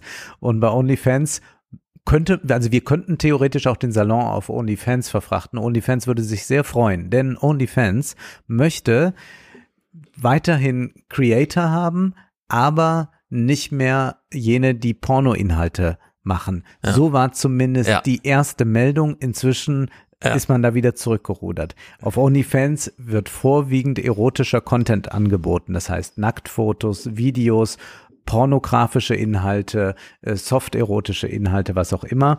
Na, OnlyFans sollte es so ein ja. Pornban geben. Das heißt, man abonniert OnlyFans nicht als OnlyFans, wie man auch Steady nicht als Steady abonniert, sondern den einen Creator, den man sehen möchte, zahlt vier Euro oder vier Dollar neunzig und kann dann entsprechendes Exklusivmaterial sehen. Was es aber dann noch zusätzlich gibt, das ist der Unterschied jetzt äh, zum Salon zum Beispiel, ist, dass man dann nochmal mit dem Creator interagieren kann und Ja. direkt anfragen kann, kannst du mal bitte solch ein Foto machen? Ich zahle dafür 500 Euro oder so. Wir werden gleich mal ganz kurz eine Mhm. deutsche Creatorin hören, äh, Bonnie Lang. Wer sich dafür mehr interessiert, sollte da auch beim OMR-Podcast äh, sich das mal anhören. Da war sie nämlich, glaube ich, mal zu Gast. Sie erzählt dann, dass sie keine pornografischen Inhalte macht, sondern Nacktinhalte, erotische Inhalte macht und dass sie da bis zu 500, 800 Euro für ein Foto nehmen kann, wenn sie dann auf Sonderwunsch was anfertigt. Genau, OnlyFans ist wirklich eine spektakuläre Sache, mh, da wir ja im Social Media Bereich schon seit langem, eigentlich seit Anbeginn so eine Diskussion haben, darf man da, äh, inwieweit darf man da Frauen nackt zeigen, beim Stillen, sonst irgendwie, also wir hatten so ganz prüde amerikanische Vorstellungen, die plötzlich so in die Welt äh, hinaus gedingst worden und trotzdem parallel dazu immer so eine Hypersexualisierung von allem. Ja. Aber halt immer so implizit. So, und dann kam OnlyFans und sagte, "Mm, wir machen ein Social Network, in dem ihr alles zeigen dürft. Ähm, es muss halt äh, nur sozusagen ausgehandelt werden. Also zum einen, ja, äh, Preisschild, das fragen sich ja eh viele, wie verdient man als Influencer Geld? Na, bei OnlyFans ist das ganz einfach zu machen. Da muss man nämlich nicht super Reichweite spielen, sondern man hat einfach wie bei uns im Salon so 2000 Leute, denen das halt was wert ist und dann ergibt sich das schon und dann äh, kann man das alles organisieren. Also man muss nicht mega Reichweite, aber es ist eben eine andere Beziehung zwischen Publikum und Konsument und die Plattform spielt noch eine besondere Rolle, denn während wir ja gerade diskutieren, dass uns Facebook und Twitter und YouTube im Stich lassen, selbst bei Präsidentenwahlen und so weiter, war bei OnlyFans immer klar, äh, da gibt's aber dann keine Vergewaltigung und da wird niemand gezwungen und da kümmert Mhm. sich auch OnlyFans als Plattform darum, dass es allen Beteiligten gut geht und wenn man da was meldet hinsichtlich, guckt euch das mal an, dann haben die das sich auch wirklich mal angeschaut, so dass man auch denjenigen, die wissen, dass in den öffentlich einsehbaren Pornografien, also in den ganzen werbefinanzierten Plattformen, äh, äh, Revenge-Pornos sind ja, sowas, oder genau, irgendwelche genau, genau, genau. heimlich gefilmten Sachen von Duschen, Toiletten und so weiter. Genau, so Überwachungskameras, irgendwas und so. Und dann konnte man sich relativ sicher sein, dass man bei äh, OnlyFans nur Sachen gezeigt bekommt, die diejenigen, die das anbieten, auch wirklich zeigen wollen, im Einverständnis mit dem, dass man dafür Geld bezahlt und die dann auch darüber finanziert werden. Und es war in der, der Maßgabe auch eins der wenigen, wenn nicht das einzige soziale Netzwerk, das tatsächlich seine Creator im Sinne der Creator äh, bezahlt hat. Mhm. Also im 1 zu 1 Verhältnis, man bietet etwas der Plattform und je nachdem, also je nach eigenem Erfolg, den man hat, um Publikum zu mobilisieren, wurde man dann dafür bezahlt und äh, da wurden also recht viele äh, Sachen bis hin zu äh, Rabbit Holes und so bei YouTube und politische Verschwörungstheorien und so weiter. Diese, diese ganze Drangsalierung über Engagementsteigerung, Reichweitenoptimierung äh, und so weiter konnten da relativ gut umgangen werden. Und, und unter der Hinsicht war das ein bisschen schockierend, dann äh, zu hören, äh, wie es da losging. Also Ja. was, was äh, du jetzt thematisierst. Wir hören mal in den ersten Clip rein, da ist eine Betroffene, die ja betroffen auch ist davon, was äh, da OnlyFans vorgeschlagen hat. This was just strictly me and a camera phone. We Got our first month surpassing my nursing income, uh, which was a really eye opener because here I was at home with my kids, my husband, um, and having the flexibility and creating content and making more than I was as a nurse with very little effort. We are definitely pushing over 200,000. So, das war jetzt jemand, äh, die war vorher äh, Krankenschwester. Krankenschwester, hat jetzt 200.000 Dollar dort verdient auf der Plattform, hat Ja. sich selbstständig gemacht damit und das war also jetzt eine Möglichkeit zur Selbstständigkeit, die sich vorher gar nicht geboten hatte. Und das hat durch Corona ja enorm zugenommen. Also dieser Konzern ist ja extrem gewachsen. Es ist ja ein Familienunternehmen. Ja, äh, Mhm. Stokey heißt der äh, Chef davon und der hat der Vater hat noch mal Geld gegeben und so ist das dann irgendwie aufgebaut worden. Also ziemlich klein. Aber jetzt wird diese Plattform natürlich immer größer, relevanter und man fragt, muss OnlyFans eigentlich immer nur für Pornografie genutzt werden? Und man hat ja auch Wert darauf gelegt. Nein, nein, es ist ja nicht nur. Mhm. Und es stimmt ja auch, dass es da noch ein paar andere Sparten gab wohl. Aber jetzt will man, wollte man sich von dem Pornografischen lösen. Wenn ich jetzt sage, will, wollte man, also man ist zurückgerudert, aber das heißt, glaube ich, jetzt erstmal nichts. Also man ist jetzt Ja. mal schlagartig zurückgerudert, weil man erstmal sagte, bis zum 1. Oktober soll das Mhm. alles befreit sein von Pornoinhalten. Und jetzt hat man gesagt, nein, nein, wir haben uns da nochmal äh, das anders überlegt. Aber jetzt ist ja dieses Damoklesschwert erstmal im Raum und das schwebt über den Creatoren und jetzt hören wir hier nochmal diese Dame. OnlyFans is really the top dog, and that is where most creators are. We don't really want to be at the mercy of a company or you know or, or a platform that is changing so much drastically with little notice for us, especially if that's how this goes down. We deserve an explanation. We deserve to um, be treated fairly in that sense. Lucas Shaw ist äh, Journalist und ist hier im Bloomberg Podcast und spricht über OnlyFans und erklärt eigentlich, was die Strategie sein könnte bei der Geschichte und erklärt auch noch mal so ein bisschen, wie das überhaupt ist mit den Leuten, die da bei OnlyFans aktiv sind. You have a lot of especially young women who use that to, to charge different fans for naked photos of themselves, for scenes that they film, for messaging. You know, there's one, some women I speak with who said that the key to it is, is actually like 50% therapy, 50% uh, kind of pornography. But in recent years, it has become, and really in the last year, the popularity of it both exploded and it sort of entered the cultural mainstream such that people who are not sex workers were Ja, Pornografie und Therapie ist natürlich ganz witzig. Äh, du hast ja vorhin auch schon von den Psychologen, die dann, ja. wie gestalten wir jetzt eigentlich so ein Verhältnis zu? Und das war ja, also Sexarbeit ist ja ausgefallen durch die mhm. Pandemie. Äh, die Gelegenheiten wurden alle gestrichen, so wie Gastronomie allgemein und so. Und jetzt war natürlich die Frage, wie können die weiter arbeiten?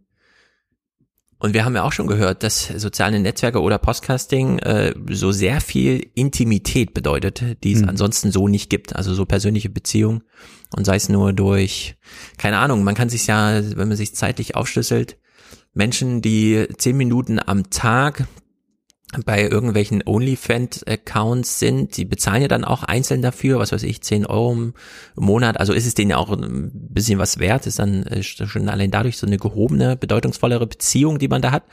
Also geht man da auch hin und zehn Minuten am Tag bedeutet ja schon, dass man mehr mit diesenjenigen Menschen verbringt, wenn es auch nur eine einseitig konsumierende äh, Sicht ist, als Gespräch mit der eigenen Mutter oder so, ne? Ja. Also das ist ja mal relativ zügig, äh, sind ja solche Beziehungen dann doch recht intensiv in so einem modernen Leben, wo man ja gar nicht so vielen Menschen über den Weg läuft den ganzen Tag und so. Ja, in der Tat. Wir hören mal weiter. It did start to kind of seep into the mainstream and the company's been kind of doing this this dance for the past year where it, it wants to capitalize on this and become kind of a mainstream service, but didn't necessarily want to sort of forsake where it came from. And that's why this announcement this week, I think, was so jarring for a lot of people is it seemed like OnlyFans was sort of spiting the people who had made it so popular in the first place So, hier wird schon was sehr Wichtiges angesprochen. Also OnlyFans ist im Mainstream angekommen. Das bedeutet auch, dass sich der Mainstream für die Plattform interessiert und Mainstream meint natürlich auch Investoren, hm. meint, dass Banken jetzt genauer drauf schauen, dass das also eine wirtschaftliche Komponente ist. Man hat es jetzt mit einem Milliardenkonzern zu tun und will jetzt natürlich da versuchen, sich vielleicht von irgendwas zu lösen. Aber hm feststeht, es ist ja so, dass diese Sex-Worker, Sex-Online-Worker diese Plattform groß gemacht haben. Äh, ich habe dann bei Twitter gelesen von Catherine Tiedenberg, die ist die Autorin von Sex and Social Media, eine Professorin an der Universität Tallinn, die sagt, das sei so ein altbekanntes Muster, das man oft sehen kann bei Plattformen wie, wie zum Beispiel auch Tumblr. Die werden groß gemacht. Ja durch sexuelle Inhalte und dann aber irgendwann will man die sexuellen Inhalte abstoßen und hofft aber dann äh, nicht User zu verlieren, hofft aber dafür neue Investoren ja. zu finden, für die dann Sexplattformen rotes Tuch sind. Und sie sagt dann auch, stellen Sie sich die Schnitt stellen Funktionen und Zeitregeln als oberste Schicht vor. Darunter ist dann die Schicht der Plattformeigentümer und dann gibt es aber noch mal diese Infrastruktur, Dienste, also App Stores, Zahlungsabwickler und, und, und. Und das ist alles noch darunter. Und sie sagt dann nochmal sehr deutlich, wir wollen nicht, dass Plattformunternehmen über ihre Inhalts- und Community-Regeln eine solche Kontrolle über den kulturellen Ausdruck ausüben. Und wir wollen nicht, dass Apple über den App Store eine solche Kontrolle darüber ausübt, wer Zugang zu Märkten hat und zu welchen Diensten und Produkten Menschen Zugang haben. Wir wollen auch nicht, dass Finanzunternehmen zu Schiedsrichtern über Sozialität, Kultur, Sexualität, Sinnstiftung und so weiter. Ja. Denn es ist natürlich so, wenn die die Richtlinien anpassen, entscheiden eigentlich Investoren darüber, Finanzunternehmen, Finanzdienstleister darüber, was wird jetzt gezeigt. Also man, das sind natürlich Aushandlungsprozesse. Nur interessant ist, dass hier ganz deutlich das Geld jetzt sprechen kann und sagen kann, mhm. also äh, weiß ich nicht, Oralverkehr geht nicht. Ja. Das entscheiden wir jetzt einfach mal. Ja, ja ähm, Casey Newton, hier auch schon häufig angesprochen, hat bei Karl Swisher letztens im Podcast auch gemeint, wie wir Präsidentenwahlen machen, äh, darüber entscheidet vor allem eine Shopping Mall. Mhm. Also Facebook und so. Mhm. Und Joshua Czopolski hat jetzt im Tomorrow Podcast angemerkt, ja, über die Art und Weise, welchen Sex wir konsumieren, entscheidet jetzt irgendeine Bank einfach, mhm. die einfach sagt, nö, das wickel ich nicht ab. Ich bin zwar eigentlich allgemeiner Zahlungsdienstleister und unterwerfe mich da auch so den ein oder anderen Anforderungen, aber hier entscheide ich einfach. Ja. Und da mischen sich natürlich Institutionen ein.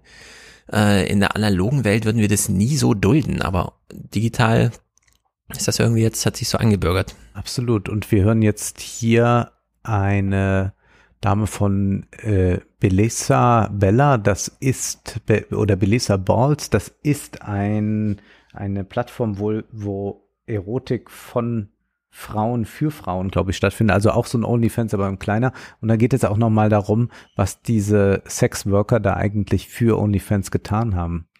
This is now. this is literally taking a step to ban the sex workers who this company built their right. entire platform. They would not be of. in a position right now to like f- try and get They're, one billion dollars. Like I don't understand. They are ousting the people work. who built their platform. So the sex workers who came to them during the pandemic, by and large, to start serving out content to people that is sexually explicit, that is pornography. Yeah. The people who are doing that for a living on their site are the people who are going to be compromised and who are going to be put in danger again. Right.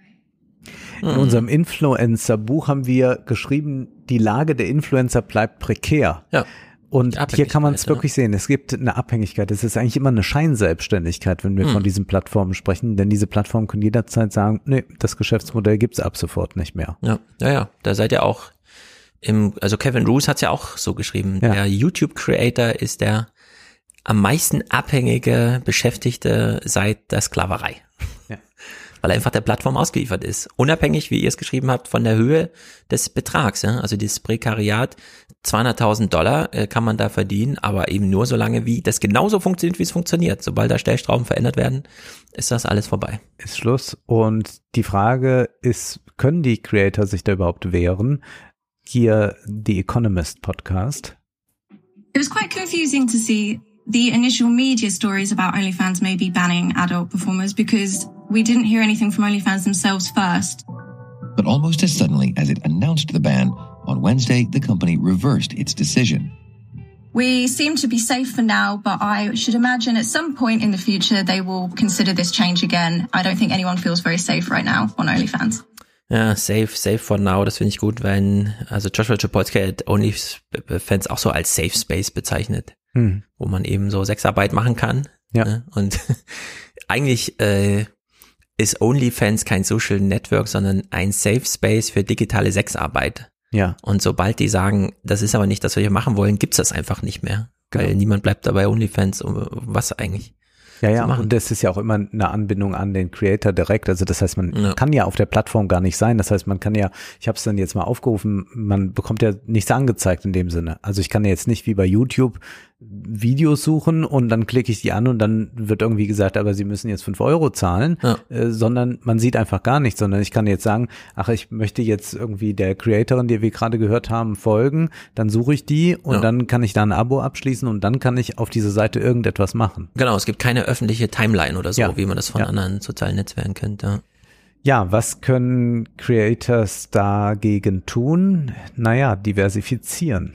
We spoke to one contributor, Kira, who told us a bit about how she's planning to branch out and look at some other sites in future. A lot of us are jumping ship, but I think we are trying to diversify and be on more platforms rather than just all our eggs in the OnlyFans basket. And I know that there's another platform called Fansly that a great deal of us are moving to. Seems a really positive and sex work positive website and it's got a lot more features The Adult Performance Artists Guild, which is a, an American union for sex workers, has been offering advice on how people can switch to these other sites and transfer all their stuff. And I spoke to a lawyer who said that sex workers that he is in contact with have been circulating Excel spreadsheets with the names of these alternative websites, comparing their payout rates, their privacy policies, all of these things.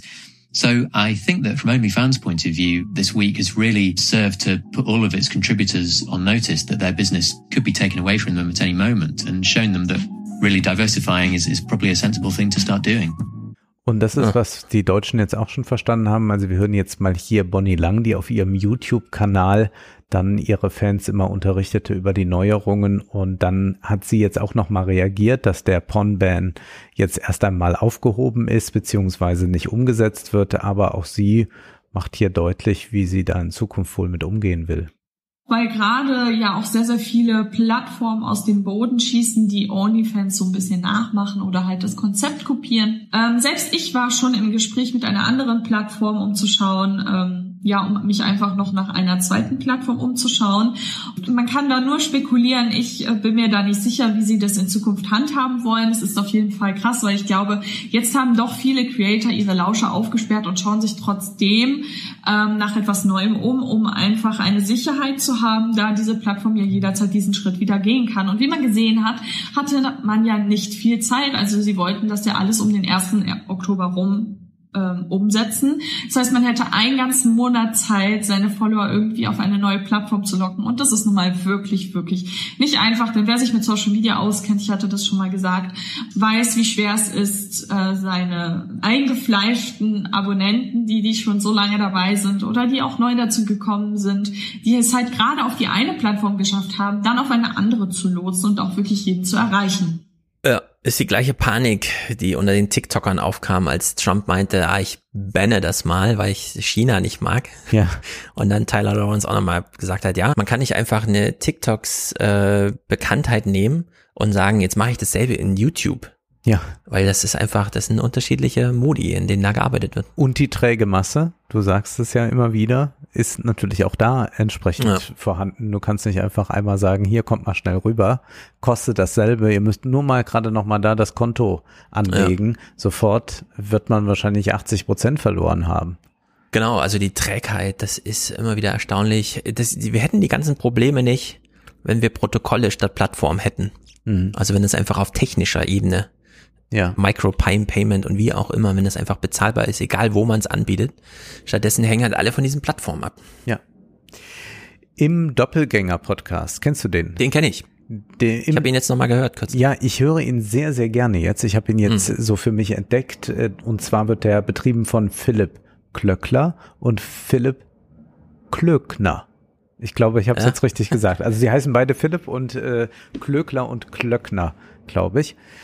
Jedenfalls unterhalten die sich da sehr viel über die Tech-Branche, aber immer in Bezug auf Aktien. Es geht viel um E-Commerce und auch sie haben sich mit OnlyFans auseinandergesetzt und gehen jetzt mal so durch. Warum hat OnlyFans das jetzt wirklich gemacht? Also die wegzustoßen ist ja mhm. erstmal ein Riesenschritt und die gehen hier auf ein paar Dinge ganz interessant ein.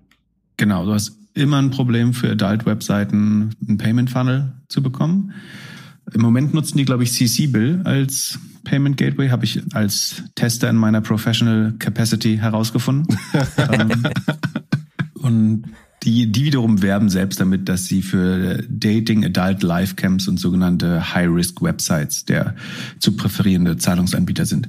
Problem ist in der Regel einerseits die hohen Chargebacks, also das in den Industrien es besonders wahrscheinlich ist, dass, keine Ahnung, ähm, jemand sagt, ich habe die, also die, die, vielleicht findet der Lebenspartner die, die Rechnung und sagt, was ist das? Und der sagt, das habe ich nie gemacht und äh, ich mache hier sofort ein Chargeback und dann kommt es zu einer überdurchschnittlichen, also irgendwie zwei, drei, vier, fünf Prozent Chargeback-Ratio, also dass der Kreditkarteninhaber sagt, ich habe das nie gemacht, gerade wenn er vielleicht auch den Payment Gateway nicht erkennt, also wenn nicht klar ist, für was das eigentlich war. Ein Aspekt, über den ich gar nicht nachgedacht hatte, dass das mhm. offenbar auch eine Rolle spielt ja. und dann wird es ein bisschen teurer. Wenn du gemeinsame Konten hast, ja. musst du aufpassen, was du kaufst. Ja. Dann wiederum entstehen extrem hohe Kosten gegenüber den Kreditkartennetzwerken. Also der normale Chargeback liegt unter 0,5 Prozent oder weit unter 0,5 Prozent. Bei Adult, Casino und so weiter geht es halt deutlich höher. Wie gesagt, dann stehen hohe Kosten, teilweise wird man aus dem Programm rausgeschmissen. Visa Master haben zum Beispiel vor paar Wochen MindGeek, das ist die Pornhub-Mutter, rausgeschmissen, aus ähnlichen Gründen. Also auch da ging es um Consent und Revenge-Porn, also dass Leute ohne ihr ein Einverständnis äh, auf der Plattform gelandet sind. Ja. Also solche Rückbuchungen sind offenbar dann teuer, fallen ins Gewicht. Ich glaube, der dritte Grund, der jetzt hier genannt wird, ist eigentlich der für mich überzeugendste. Und zwar, wenn man nach Venture Capital sucht und ja. dann halt eine Seite mit Pornoinhalten hat.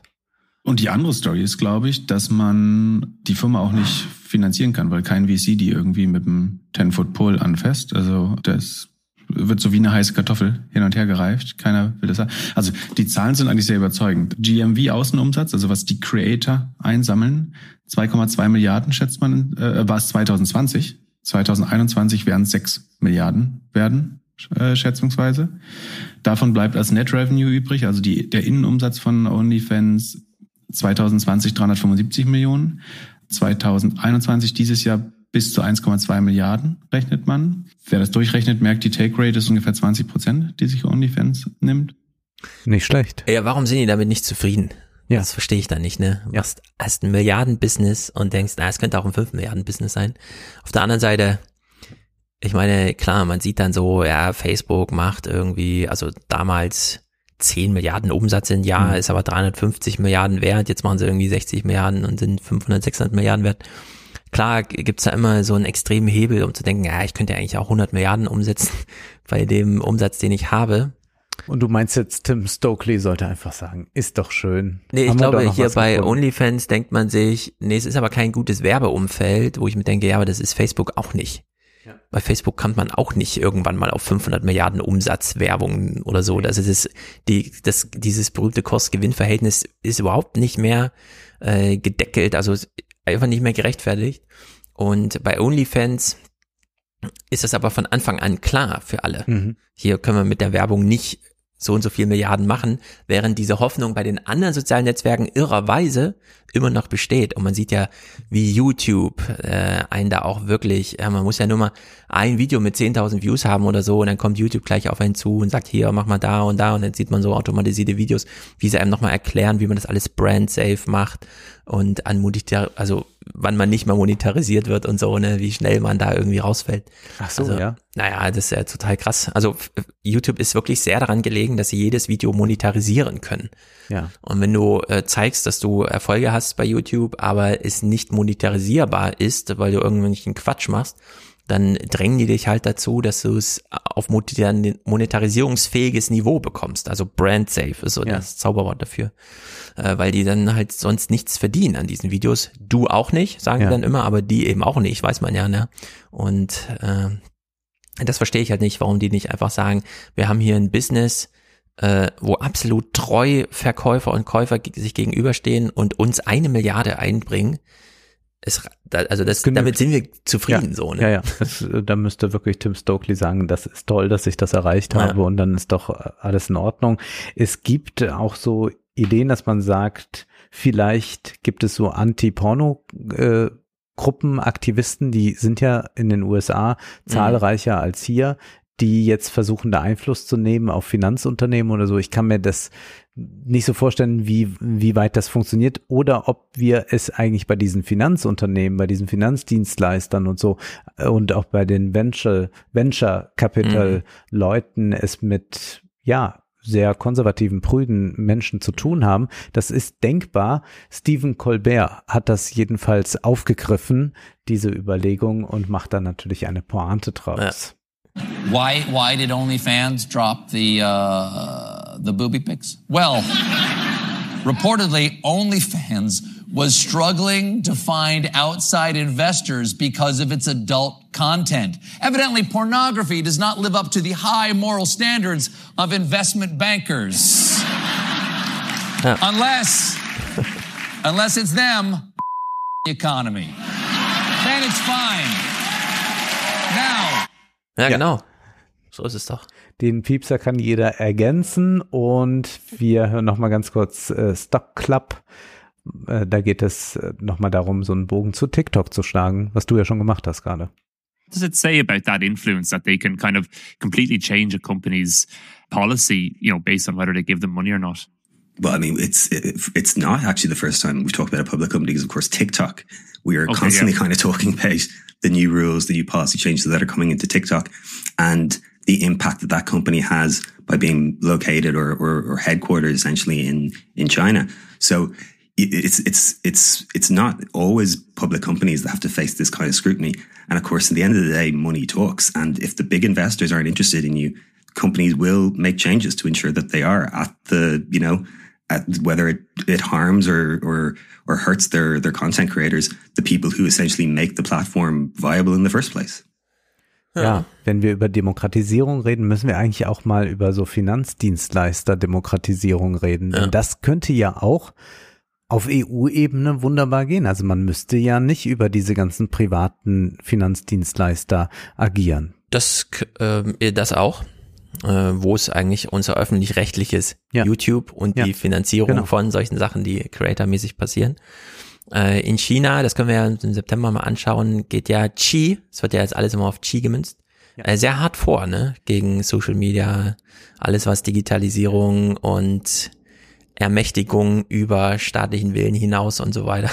Also die zeigen Tat. so ein bisschen, wo die Handlungsmöglichkeiten sind. Absolut, wir sollten das auf jeden Fall im Blick behalten. Ich habe da später noch mal einen Clip zu, aber zum Abschluss äh, noch eine Pointe von Stephen Colbert zum OnlyFans Porn Ban.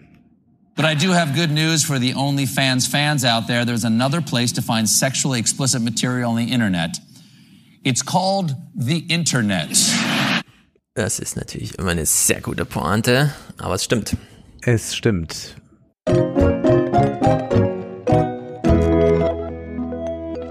Wir gucken nach Afghanistan. Wie schon im Fernsehpodcast angemerkt, kann man jetzt erstmal nur wenig zu sagen und äh, chronistenpflichtig festhalten. Ist natürlich erstmal so eine vorrangige Aufgabe.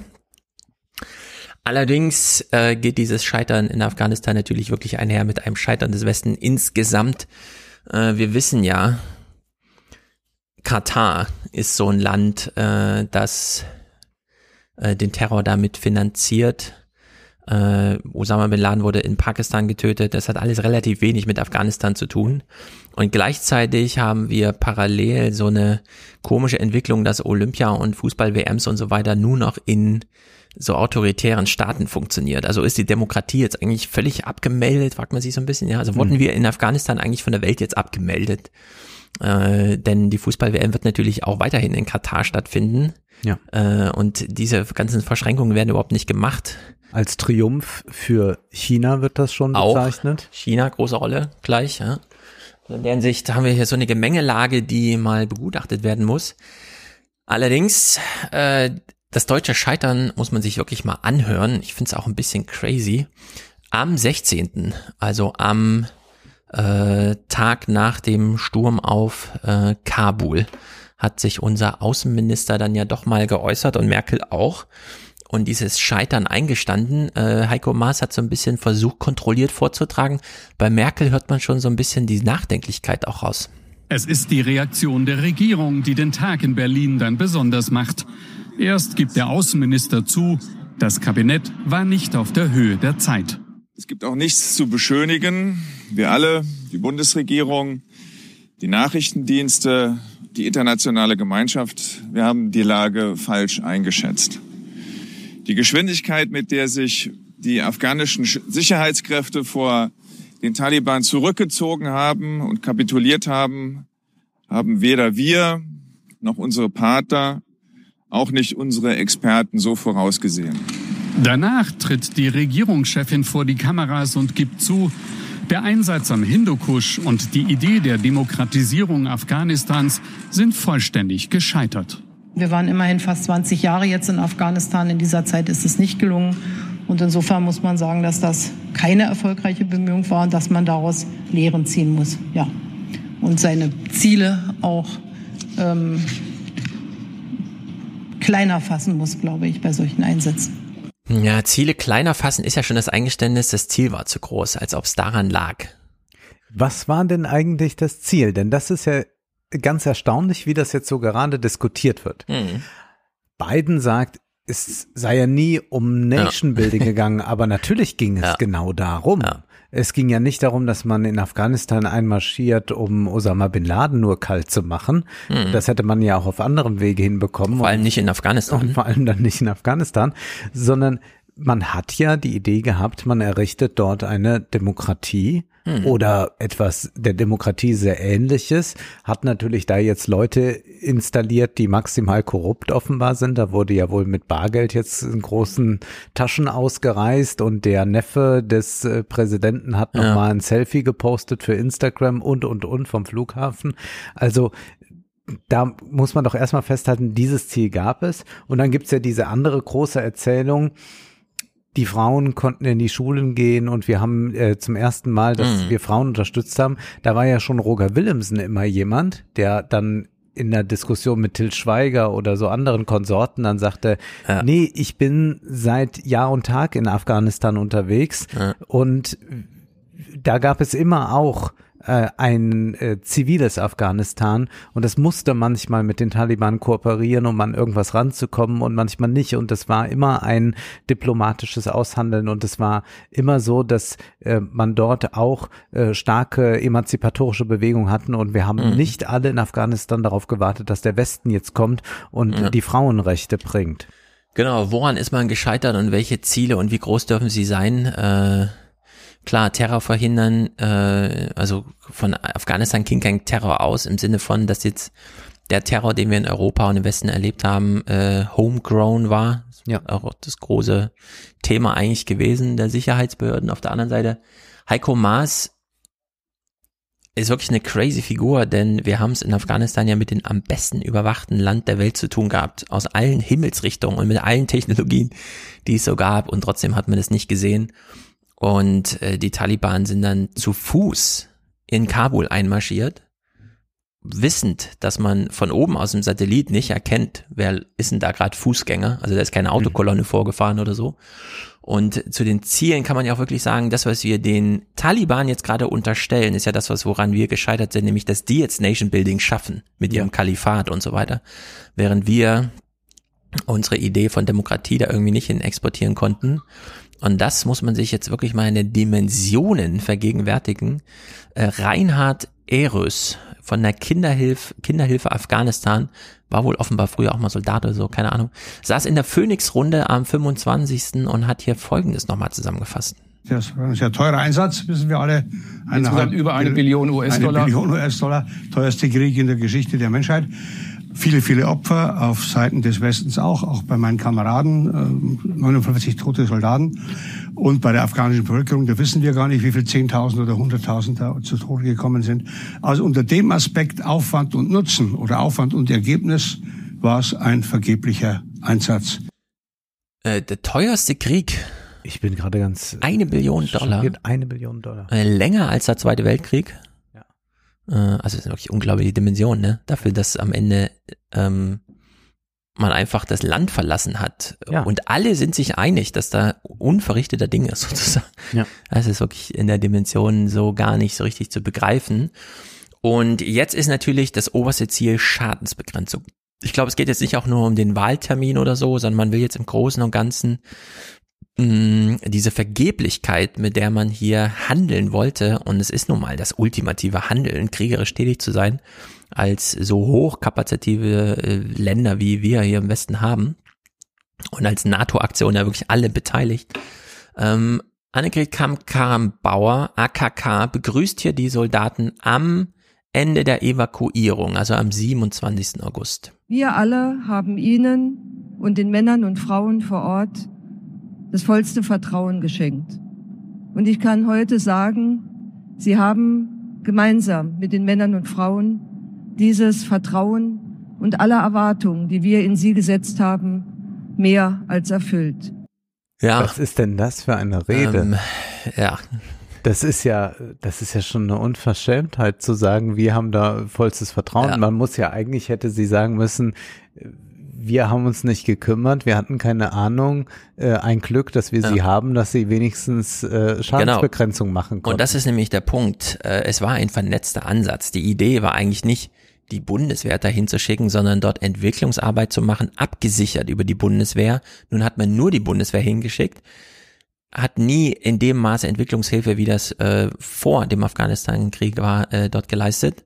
Hat Willemsen auch immer gesagt. Er sagt, dann reisten auch immer so deutsche Promis darunter, nur zu den Soldaten. Das andere ja. hat die auch nie interessiert. Dann ging es immer nur um die deutschen Soldaten und Schweiger hat ja gesagt, wir schätzen unsere deutschen Soldaten nicht. Aber man hat nie geguckt, ja, ja wie kriegt man dann andere Strukturen her? Genau, und Thomas Ruttig hat das ja mal beschrieben die DDR damals, und an dem System ist er ja auch äh, groß geworden, hat noch in Deutschland Afghanistan, äh, afghanische Vernetzung hergestellt bis hin zu Studiengängen, in denen man auch mal die Sprache lernt und sowas. Mhm. Und dann ausgebildet eben dahin fliegt. Das hat es ja so nie gegeben. Deswegen auch die große Abhängigkeit von den Ortskräften, angefangen bei den Sprachbarrieren, die da überbrückt werden müssen. Und wir können überlegen, 20 Jahre, hätte man das vorher gewusst, dass man so lange da ist, äh, wäre es natürlich äh, jetzt total auf der Hand gelegen zu sagen, na klar, dann bilden wir dich zwei Jahre in der Sprache aus und dann bist du fähig da noch zehn Jahre zu arbeiten und so. Ne? Ja. Also hätte man die Dimension vorher einfach mal so um, umrahmt, äh, dann wäre da wirklich was möglich gewesen. Es ist auch insbesondere verlogen, hier nochmal insbesondere den Fokus auf die Bundeswehr zu lenken, wie sie das macht bei dieser letzten Begrüßung weil nicht nur alle anderen gesellschaftlichen Teile von der Politik nicht organisiert ausgefallen sind, sondern weil auch bei dem regulären Ankommen in Deutschland von den eigentlich geplant letzten Soldaten, bevor man wusste, man muss noch so eine Mega-Evakuierung machen, äh, war da überhaupt niemand von der Politik. Es ist ein großer Empfang, ganz anders als vor zwei Monaten. Damals, Ende Juni, waren in Wunsdorf weder die Verteidigungsministerin noch die Kanzlerin da als nach 20 Jahren Einsatz das letzte deutsche Afghanistan-Kontingent zurückkehrte. So darf ich doch als Ihr Kommandeur für Sie feststellen, Mission accomplished. Aber die Mission war gerade nicht erfüllt.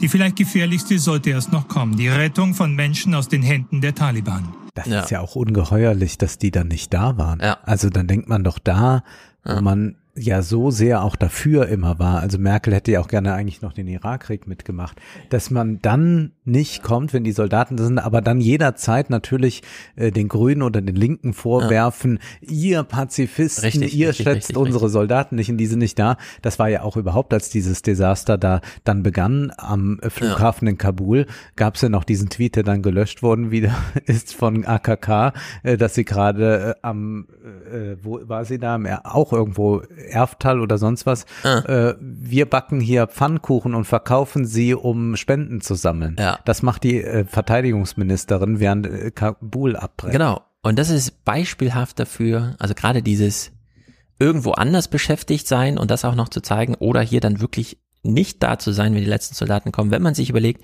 wie das damals losging. Also die Erklärung von Gerhard Schröder, dem Bundeskanzler, bedingungslose Solidarität, Artikel 5, überhaupt das allererste Mal. Äh, und dann zieht man da gemeinsam nach Afghanistan mit der klaren Zielsetzung, zumindest damals, die Terrorcamps da zu beenden äh, und dann so langsam findet man kein, hat keine Exit-Strategie, bleibt dann ewig vor Ort und scheitert eigentlich die ganze Zeit und will am Ende und die Bundeswehr äh, muss es sozusagen alles ausbaden, versucht sich so politisch rauszuschleichen ja. aus der Situation. Ja? Einfach wenn wir nicht kommen, kommt auch kein Fernsehteam und dann muss auch Afghanistan nie wieder thematisiert werden, so ungefähr. So, ja. und dann äh, kamen natürlich die Taliban ein bisschen überraschend und das, entsprechend haben wir jetzt diese Lage nach 40 Jahren Krieg in Afghanistan, für die wir dann doch, auch wenn wir nichts geschaffen haben, was wir wollten, mitverantwortlich sind. Was die Waffen angeht, Afghanistan ist durch 30 Jahre, 40 Jahre Bürgerkrieg eines der waffenreichsten Länder der Welt. Also da gibt es mehr Waffen als irgendwo sonst in der Welt. Natürlich mit jedem Sieg gegen die afghanischen Streitkräfte sind den Taliban dann noch mehr Waffen in die Hände gefallen. Also das brauchte keine externe Unterstützung. Ja, und das gilt natürlich vor allem auch für die Amerikaner, wie die da abgereist sind. Die haben ihre Stützpunkte alle intakt gelassen. Das ja. waren einfach rückblickend auch große Waffenexporte die da stattfanden. Mhm. Also wir haben ja. das ganze Material dahin. Klar, die großen Autos und so haben wir wieder zurückgenommen, aber der ganze Rest dann eben nicht. Und jetzt haben wir das waffenreichste Land der Welt aufgegeben von uns und äh, mit so einer Art Bürgerkrieg zwischen Taliban und IS. Und Al-Qaida spielt wahrscheinlich auch noch irgendwo eine Rolle. Also wirklich Gruselig, die geopolitische Lage vor Ort wird jetzt aber wirklich interessant, denn nur weil der Westen geht, heißt ja nicht, dass jetzt die Afghanen mit sich selber da irgendwas tun müssen oder auf sich selbst gestellt sind. Hier eine kleine Kurzmeldung am 16., also ein Tag nach der, äh, nachdem die Taliban da zu Fuß in Kabul einmarschierten. China hat die Taliban zu einer friedlichen Machtübernahme aufgefordert. Man respektiere den Willen und die Entscheidung des afghanischen Volkes, so Peking. Mehr dazu von Markus Gürne aus der Frankfurter Börse. Ja, man akzeptiere den Wille des afghanischen Volkes, das jetzt gerade seinen Willen bekundet. Ja, ja. Das ist aber ganz erstaunlich, dass man da immer wieder jetzt noch in der Presse zum Teil so drauf reagiert, als sei das überraschend. Also ja. das ist ja gar nicht so, denn China plant ja mit dem Seidenstraßenprojekt ohnehin schon, dass Afghanistan da eine gewisse Rolle spielen mhm. könnte. Mhm. Und die haben ja schon die ganze Zeit in den vergangenen Jahren immer wieder mit Taliban verhandelt, haben ja da den Taliban-Chef und so getroffen. Also da gibt's ja auch mhm. Bilder, äh, historische Treffen und so weiter. Das heißt, äh, China ist ja nie auf einen Werteexport ausgewiesen, also wie wir jetzt überhaupt diesen Einsatz begründet haben, wir müssen unsere westlichen mhm. Werte vertreten und den dorthin bringen, sondern China denkt da immer nur rein wirtschaftlich und sagt, na ja, gut, dann ist das jetzt gerade die Regierungsform, die das Volk will oder was auch immer oder die sich durchgesetzt hat. Und deswegen verhandeln wir mit denen genauso wie wenn da jetzt irgendjemand anders gerade an der Macht wäre.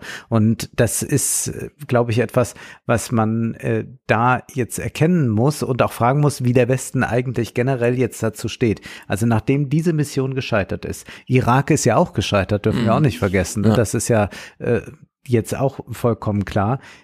Können wir denn jetzt noch universalistisch unsere Werte und ich setze diese Werte jetzt mal in Anführungszeichen. Jeder kann ja da selbst rausziehen, inwieweit das rhetorisches Mittel ist oder so, aber immerhin wird ja immer dieser Wertbezug hergestellt.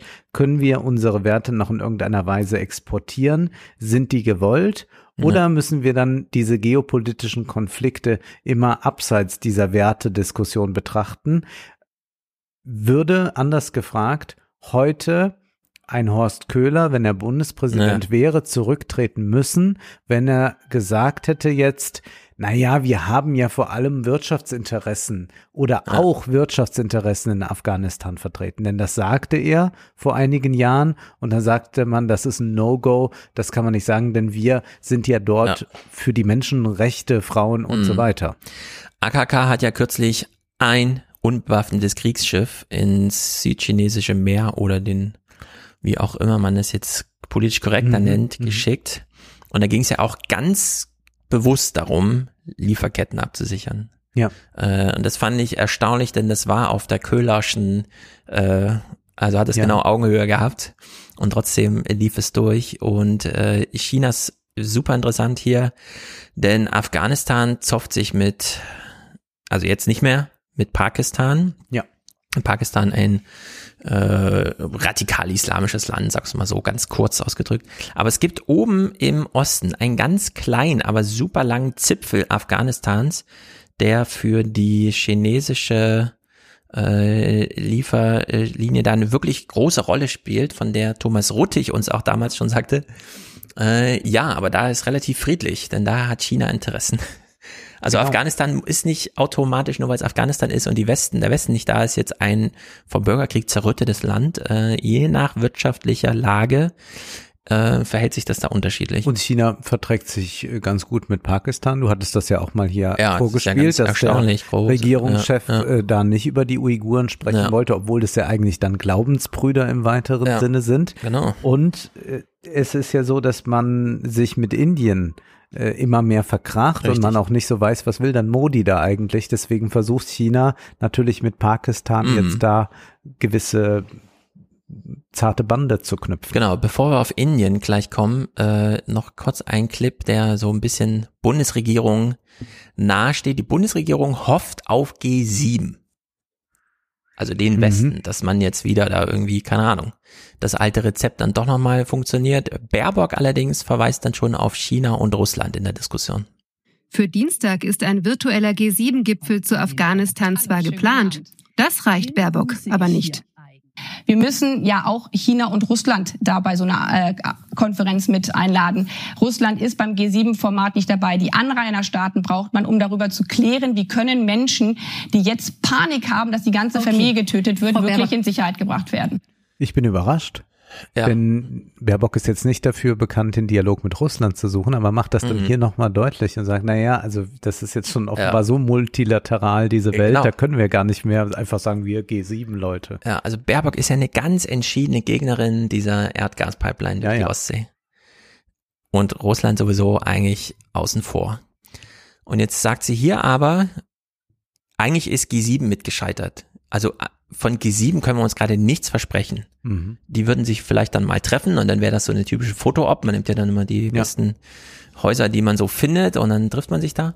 Und äh, Russland muss hier mit ins Gespräch und China und China aber nicht im G7-Format, also wo einfach Xi nochmal so einen kleinen Mini-Vortrag am Tisch zum Thema Weltoffenheit und Freihandel hält oder so, ja. sondern einfach mal äh, Butter bei die Fische und so, ne? Also das ist wirklich erstaunlich. Und Indien äh, spielt hier in den Nachrichten kurz auch eine Rolle.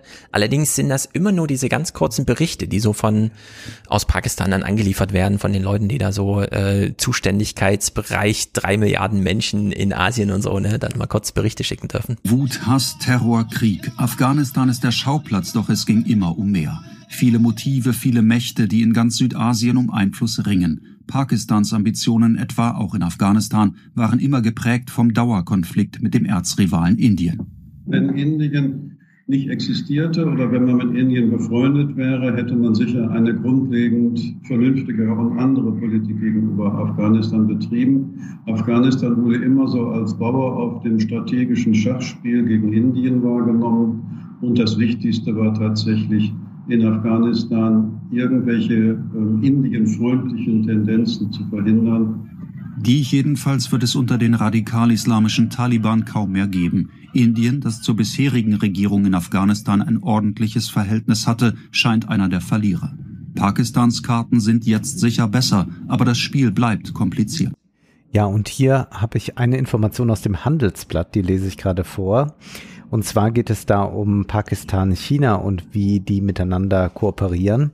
An das geplante Diama Basha Wasserkraftwerk in der Nähe der Grenze zu Afghanistan knüpft Pakistan seit Jahren große Erwartungen. Der Staudamm am Indus, dem längsten Fluss des indischen Subkontinents, könnte mit seiner angepeilten Leistung von 4,5 Gigawatt einen erheblichen Teil von Pakistans Strommangel beseitigen. Außerdem könnte er bei der Bewässerung von 5000 Quadratkilometern Land dienlich sein, erhofft sich die Regierung in Islamabad. Doch von internationalen Geldgebern wie der Weltbank erhielt sie keine Unterstützung für das Projekt. Der Hauptgrund, der geplante Stausee liegt in der umstrittenen Region Kaschmir, die mhm. auch von Indien beansprucht wird. Vergangenes Jahr konnte Pakistans Premierminister Imran Khan dennoch den offiziellen Baubeginn verkünden.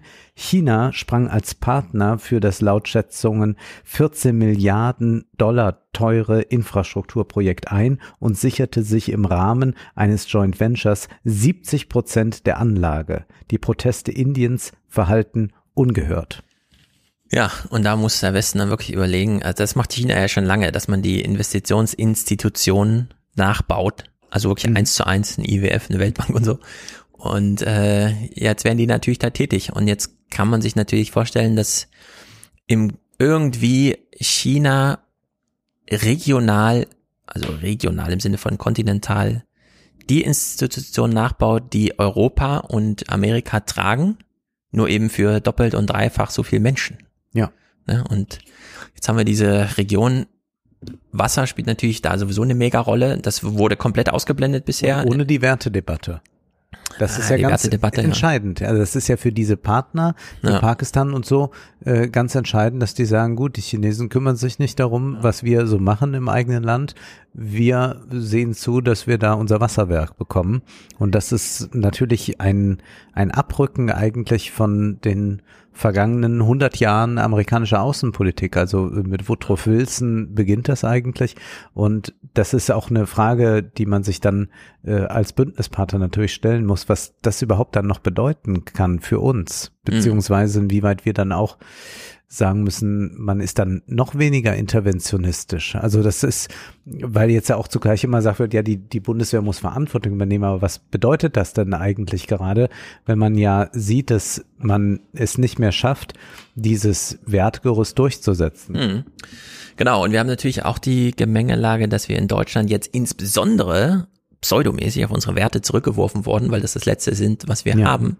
Und Heiko Maas dann sagt, nee, für die Taliban bezahle ich nicht. Also ich kürze auch da wieder Geld, wo wir wissen, na, wir wissen, wer dann einspringt. Äh, während aber Afghanen gerade das Geld besonders brauchen, da die da mit diesen Missernten zu tun haben. Also sind ja 18 Millionen Menschen vom Hunger bedroht. März war bei Ilna, Friedrich Merz, und hat hier auch nochmal China ganz kurz äh, mit reingebracht ins Gespräch. Würde übrigens gerne auch mal die Frage beantwortet wissen, was machen eigentlich Russland und China? Wie verhalten sich diese beiden Länder eigentlich? Die beiden Botschaften sind ja nicht geräumt worden, sondern im Gegenteil, sie sind aufgestockt worden. Also wir stehen hier vor einer wirklich, und Robert Habeck hat das, wie ich finde, richtig gesagt, wir stehen vor einer ganzen Neujustierung der deutschen, auch der europäischen Außen- und Sicherheitspolitik. Und wenn ich Europa sage, dann sollten wir endlich aufhören, mal mit diesem Gerede über die europäische Armee. Mhm. Wir sind ja noch nicht einmal in der Lage, eine europäische Außenpolitik konzeptionell zu entwerfen, geschweige denn operativ. Sehen Sie, so, ich möchte da stehen eine ganze ja. Reihe von Fragen im Raum, die heute auch aus diesen aktuellen äh, Ereignissen heraus gar nicht so schnell beantwortet werden können. Das braucht Zeit. Ich glaube aber, er äh, sonnt sich einfach in der Zäsur. Ja, ja. Für ihn ja, geht's ja. gar nicht so ums Detail, er will sondern einfach mal Historiker Genau. sein. Ja. Er macht im Grunde das, was Schollatur gemacht hat, nur genau umgedreht. Er nuschelt immer irgendwas vor sich hin und lässt dann so Signalworte fallen. Ja. Nur bei Schollatur waren halt auch die Sätze dazwischen, so unverständlich sie waren, dann doch immer von Bedeutung. Und du hast ja einen Vortrag von Schollatur gehört, Ja. der jetzt nochmal veröffentlicht ist. Ja, Bei YouTube findet man den. Uni Duisburg-Essen hatte ihn 2009 als Mercator-Gastprofessor Mhm. Und hat jetzt im Zuge der Afghanistan-Diskussion das Video einfach nochmal hochgeladen. Und man guckt das dann so und denkt, ey, 2009, aber es ist ja wirklich nichts passiert zwischen 2009 und 2021, außer dass wir gesagt haben, wir brauchen Afghanistan als Abschiebeland und müssen deswegen dort bleiben, um irgendwie so zu tun als und so. Und das ist ja eigentlich gescheitert die letzten zehn Jahre, dass wir nur so eine, so eine Pseudo, äh, Sicht auf, es ist, wir können dahin abschieben, es ist sicher dort, ja. Aber eigentlich ist ja seit 2005, 6, 7, seit äh, Margot Käßmann sagte, nichts ist gut in Afghanistan, hat sich da nichts äh, fundamental geändert. Außer, dass die Bevölkerung explodiert ist. Also im Sinne von Wachstum. Ich war noch Schüler, 16, 17, da war ich auf einem Vortrag von Peter Schollatur mit meiner Mhm. Mutter zusammen. Und es waren sehr viele Leute da in Koblenz. Und da ging es äh, gerade um den Irak, da war man jetzt ziemlich frisch noch unterwegs, in Afghanistan schon länger. Und was mir damals schon auffiel war, dass Schollatur immer schon sagte, ja, es geht ja da grundsätzlich um zwei Weltmächte, die sich gegenüberstehen, Mhm. USA und China. Und es war dann auch so im Publikum oder auch so in der Resonanzen auf die Bücher immer so, ja, ja, gut, der redet da auch noch von China und so, aber eigentlich geht's mir jetzt doch mal hier um das Klein-Klein, was ist denn da jetzt gerade Ja. mit den Taliban oder so? Und er hat das immer auf so eine äh, größere Ebene dann gehoben Mhm. und hat dann im Nachhinein natürlich vollkommen recht Ja. behalten, Ja. äh, dass äh, es da so entscheidend ist und das glaube ich glaube, was man ihm dann immer so auch angekreidet hat, war, dass er nicht mit diesen Wertediskussionen kam, weil er sagte, naja, die haben jetzt da vom Westen halt ein Interesse, wenn China wächst, dann ist das so und so. Und wenn dann so Leute auch dann fragten danach aus dem Publikum, dann hat er ja auch einfach gesagt, ja, vollkommen naiv, Mhm. das braucht nicht so glauben. Ja, diese Dimension, äh, allein die Fläche, wenn jetzt irgendwo Militärbasen sind und da nochmal 500 und da nochmal 5000 und da nochmal 10.000 Soldaten, macht das halt wirklich keinen Unterschied. Gerade in so zerklüfteten, man lebt ja da nicht urbanisiert, irgendwelchen Städten, wo alles fußläufig ist, sondern das ist ja alles. Und da äh, kann man sich einfach nicht vorstellen, wie handlungsunfähig wir eigentlich waren die letzten Jahre, gerade weil wir auch nur Soldaten da hatten. Ne? Mhm. Das war ja nicht so, also man hatte 20 Soldaten, um irgendwie einen Polizisten im Ausbildungsbetrieb da abzusichern und das muss man alles in diese Rechnung mit reinnehmen. Wir holen uns hier aus diesen Nachrichten wirklich nur diese kleinen Halbsätze, die immer mal vielen, hier mal China, da mal Indien. Roderich Kiesewetter, äh, seines Zeichen möchte gern Außenminister, aber kriegt irgendwie auch nichts auf die Reihe. In der CDU hat hier im Gespräch in den Tagesthemen am 27. auch noch mal kurz China als Begriff fallen lassen. Und es kann nicht in unserem Interesse sein, dass die Infrastruktur, die wir mit Milliarden aufgebaut haben, jetzt einfach in chinesische Verantwortung übergeht, sondern wir müssen hier partnerschaftlich vor Ort gehen. Und deshalb ist es so wichtig, hier gemeinsam ein Konzept zu entwickeln, das auch die Taliban akzeptieren. Denn die brauchen westliches Geld, sie brauchen auch den Rückhalt in der so zerstörten, kriegsmüden Gesellschaft. Hier ist also viel Arbeit, vor allen Dingen Diplomatie und Entwicklungszusammenarbeit gefragt. Brauchen Sie westliches Geld? Also, wir haben es eben schon thematisiert. Das sind so Wünsche, die er ja, hat. Ja. Wir können ja jetzt nicht die Infrastruktur, die gebaut wurde, in chinesische Verantwortung, Verantwortung übergeben lassen. Naja, aber wenn es ist, wie es ist, es war jetzt, wir sehen jetzt, dass einfach mal Sachen sind, wie sie sind, egal wie wir darüber reden. Und trotzdem geht hier so ein Gerede weiter, ne? Das ist auch schon so ein bisschen frustrierend. Omid Nuripur für die Grünen im Bundestag hat hier auch noch mal kurz, und das spiele ich mal, weil ich interessant finde, äh, dass wir ja eine Billion Dollar und sehr viel Verwaltungsarbeit da reingesteckt haben. Und jetzt kommen aber diese Taliban, von denen wir dachten, das ist so ein wilder Haufen. Die Taliban haben 20 Jahre gewartet. Jetzt müssen sie noch ein, zwei Wochen warten, bis die Amerikaner draußen sind. Und sie vermeiden zurzeit Bilder, die in Washington dazu führen, dass die Diskussion neu beginnt, ob man vielleicht doch bleiben möge oder wieder reinkommt. Ich glaube, die spielen ausschließlich auf Zeit. Und es gibt ja auch eine Generation bei den Taliban-Kommandeuren, eine neue Generation, die auch äh, Druck zum Beispiel von ISIS und anderen äh, auch theologisch weit radikaler aufgewachsen ist als in den 90er Jahren. Ich glaube nicht, dass die jetzt moderater sind als früher. Ich glaube, die sind disziplinierter. Ja, und äh, die disziplinierten Taliban haben jetzt gegenüber diesen IS, der ja genau weiß, wenn jetzt wieder was passiert, also wenn jetzt einen amerikanischen Soldaten oder einen Deutschen was passiert, dann denken die vielleicht neu drüber nach, ob ja. sie jetzt wirklich abziehen. In der Hinsicht war dieser Anschlag mit 13 toten amerikanischen Soldaten, ne, ja wirklich augenöffnend, weil das war ja der Moment gewesen für die Amerikaner, um zu sagen, nee, das lassen wir uns nicht bieten. Dann stellte sich heraus, das war aber der IS und gar nicht die Taliban. Und irgendwie ist so meine Vermutung, ja, da wollten die IS nochmal ein Zeichen setzen, um auch die Taliban zu ärgern. Also mhm. genau ja. das, was die Taliban nicht wollten, anrichten also das kann man, glaube ich, mit so Clanstrukturen ganz gut verstehen, ja. die sich dann gegenseitig bekriegen und man sollte auf keinen Fall in so eine Fantasie abgleiten, wo man sagt, ja, das sind irgendwie wild gewordene, die, die da rumrennen, die ihre Zelte ja. jetzt verlassen haben. Das mag irgendwie auf die Fußtruppen dann noch zutreffen, aber die Köpfe, die dahinter stecken, haben zum Teil doch eine sehr westliche Prägung und ja, haben da Schulen ja. besucht und, und, und, ja. haben in internationalen Metropolen gelebt. Das ist keineswegs so, dass man es da mit äh, Naiven oder Rückständigen mhm. zu tun hat, in dem Sinne, wie das manchmal so gerne dargestellt wird. Genau. Und die haben jetzt erstmal in ihrem Land dann auch wirklich eigene Probleme, denn Nuripur greift hier schon mal voraus, es werden jetzt sehr viele Konflikte erstmal in Afghanistan ausgetragen. Ich glaube, dass Afghanistan auf drei Bürgerkriege gleichzeitig zulaufen kann. Einmal der Bürgerkrieg der, der Interessenmächte, wie Sie sie beschrieben haben. Einmal der innerjihadistische, weil ISIS zum Beispiel und die Taliban einander wirklich hassen blutig. Und einmal wird es Insurgenz geben. Wir sehen es ja jetzt schon, dass es Widerstandsgruppen gibt, gegen die Taliban kämpfen. Jede Entwicklung dieser Art wird aber ohne uns stattfinden, weil wir uns verabschiedet haben aus dem gesamten Spiel. So, ohne uns wären dort so viele verschiedene Bürgerkriegsszenarien drohen. Das bedeutet natürlich, da sind gerade sehr viele auf der Suche nach Unterstützung mhm. und Allianzen und so weiter. Und da liegt es ja wirklich auf der Hand, wenn Indien, China, pakistanische Mächte da jetzt entsprechende Angebote machen, dass sich dann auch wirklich Kräfteverhältnisse verschieben. Und ich weiß nicht genau, warum der Clip nicht drin war, aber China hofft auf drei Billionen Rohstoffe dort. Ja. Äh, wird gesagt. Also in der Hinsicht äh, gibt es da auch einiges zu gewinnen. Das wird jetzt nicht also es sind sehr viele Interessen. Ja, ja, ja. Also es sind die Rohstoffe sind wohl ganz entscheidend für China. Die haben ja ohnehin äh, Mangel, müssen sehr viel exportieren, was das anbelangt. Und mhm. deswegen ist das für die eigentlich strategisch äh, sehr, sehr sinnvoll, dort vertreten zu sein. Man fragt sich auch so ein bisschen, was der Westen eigentlich in den 20 Jahren da gemacht hat in Bezug auf die Rohstoffe. Also hätte man da nicht auch mal eine vernünftige Wirtschaftsinfrastruktur aufbauen können, so dass man ja. dann auch da international mit dem Kapital ein bisschen mehr Druck aufbauen kann. Sehr, sehr eigenartig, dass das nicht der Fall war. Ja, da hat man einfach Chancen liegen lassen.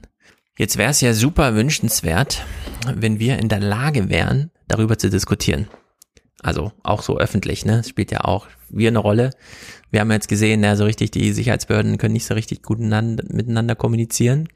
Und in der Hinsicht ist es, ähm, also wir gucken nochmal kurz in so einen Fernsehmoment rein, wo kommentiert wird von Stefan Stuchlik, äh, mit diesem Appell, wir bräuchten bessere Diskussion und so weiter und so fort, welches Bild er da bemüht und wie weit entrückt auch durch rentenrepublikanisches Mindset er da eigentlich ist.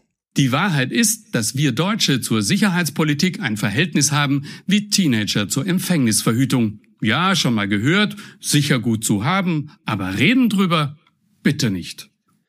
Wenn wir mhm. zur Sicherheitspolitik ein Verhältnis hätten, wie die jetzt gerade von Corona und äh, Zukunftsangst und Abschlusssorgen und Arbeitsmarkt und was soll ich studieren und so weiter, geplagten Jugend zur Empfängnisverhütung, die sich ja. sehr im Bilde ist. Erstens, was das bedeutet, zweitens, was das mit mir zu tun hat und drittens, was ich tun kann, äh, dann wäre das sehr wünschenswert. Ja. Und es ist hier genau so eine äh, Darbietung für so ein rentenrepublikanisches Publikum, das nochmal in seinen Stereotypen irgendwie bestätigt werden ja. möchte. Ne? Von einer Generation, die nur Spaßgesellschaft war richtig. und bei der nie einer irgendeinen Auslandseinsatz haben musste, wenn er beim richtig, Militär richtig, war, sondern höchstens in der Kaserne rumgesessen hat und gehofft hat, äh, dass die Zeit vorbeigeht. Also das ist ja alles äh, auch schon hier so Generation. Ja. Äh, ich äh, war ich musste noch äh, hin, aber wir haben da äh, tolle Abende ja, gehabt. Wir haben Biwak gemacht. Also. Aber da hat man natürlich äh, nicht einen Auslandseinsatz gehabt, beziehungsweise man ging fast zur Bundeswehr auch, weil man wusste, man muss nie weg und mhm. ist doch ganz gut alimentiert. Also das ist natürlich im, im höchsten Maße ja. ärgerlich, äh, sowas zu behaupten. Und ja, die ganz jungen Leute denken nicht die ganze Zeit nur über die Sicherheitspolitik nach. Aber die anderen ja auch nicht. Ja, und wenn man so darüber redet, äh, muss man sich nicht wundern, dass in der Politik über andere Themen halt anders gesprochen wird, im Sinne von, ich habe keine Kompetenz über mein Publikum was zu sagen und die Politiker haben keine Kompetenz über soldatische Arbeit oder eben das Ausland was zu sagen.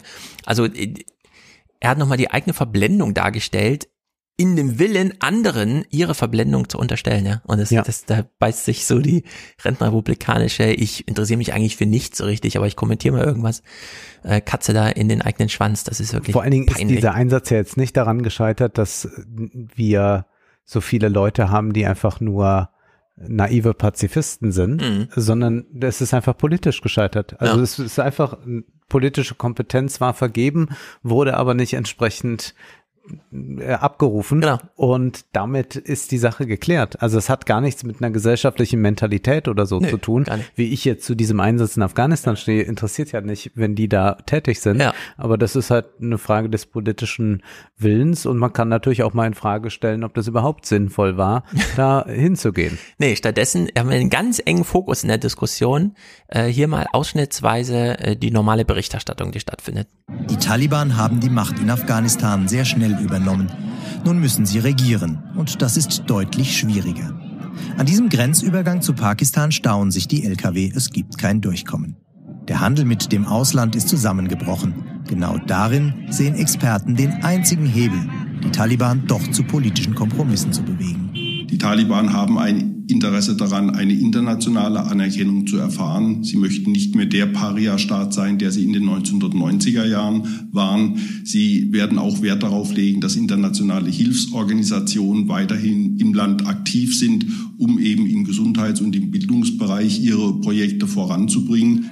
Die Frage ist nur, ob das ausreichen wird, um das Leben für die Menschen in Afghanistan auch unter einer Taliban-Herrschaft erträglich zu gestalten. So, das ist so ein bisschen der Modus der Berichterstattung. Jetzt hat Biden gewonnen. Kann er das Land einen? Wird er die. Trump-Wähler überzeugen können? Und hier ist so ein bisschen, hm, wir haben jetzt verloren gegen die Taliban, aber werden es die Taliban denn schaffen?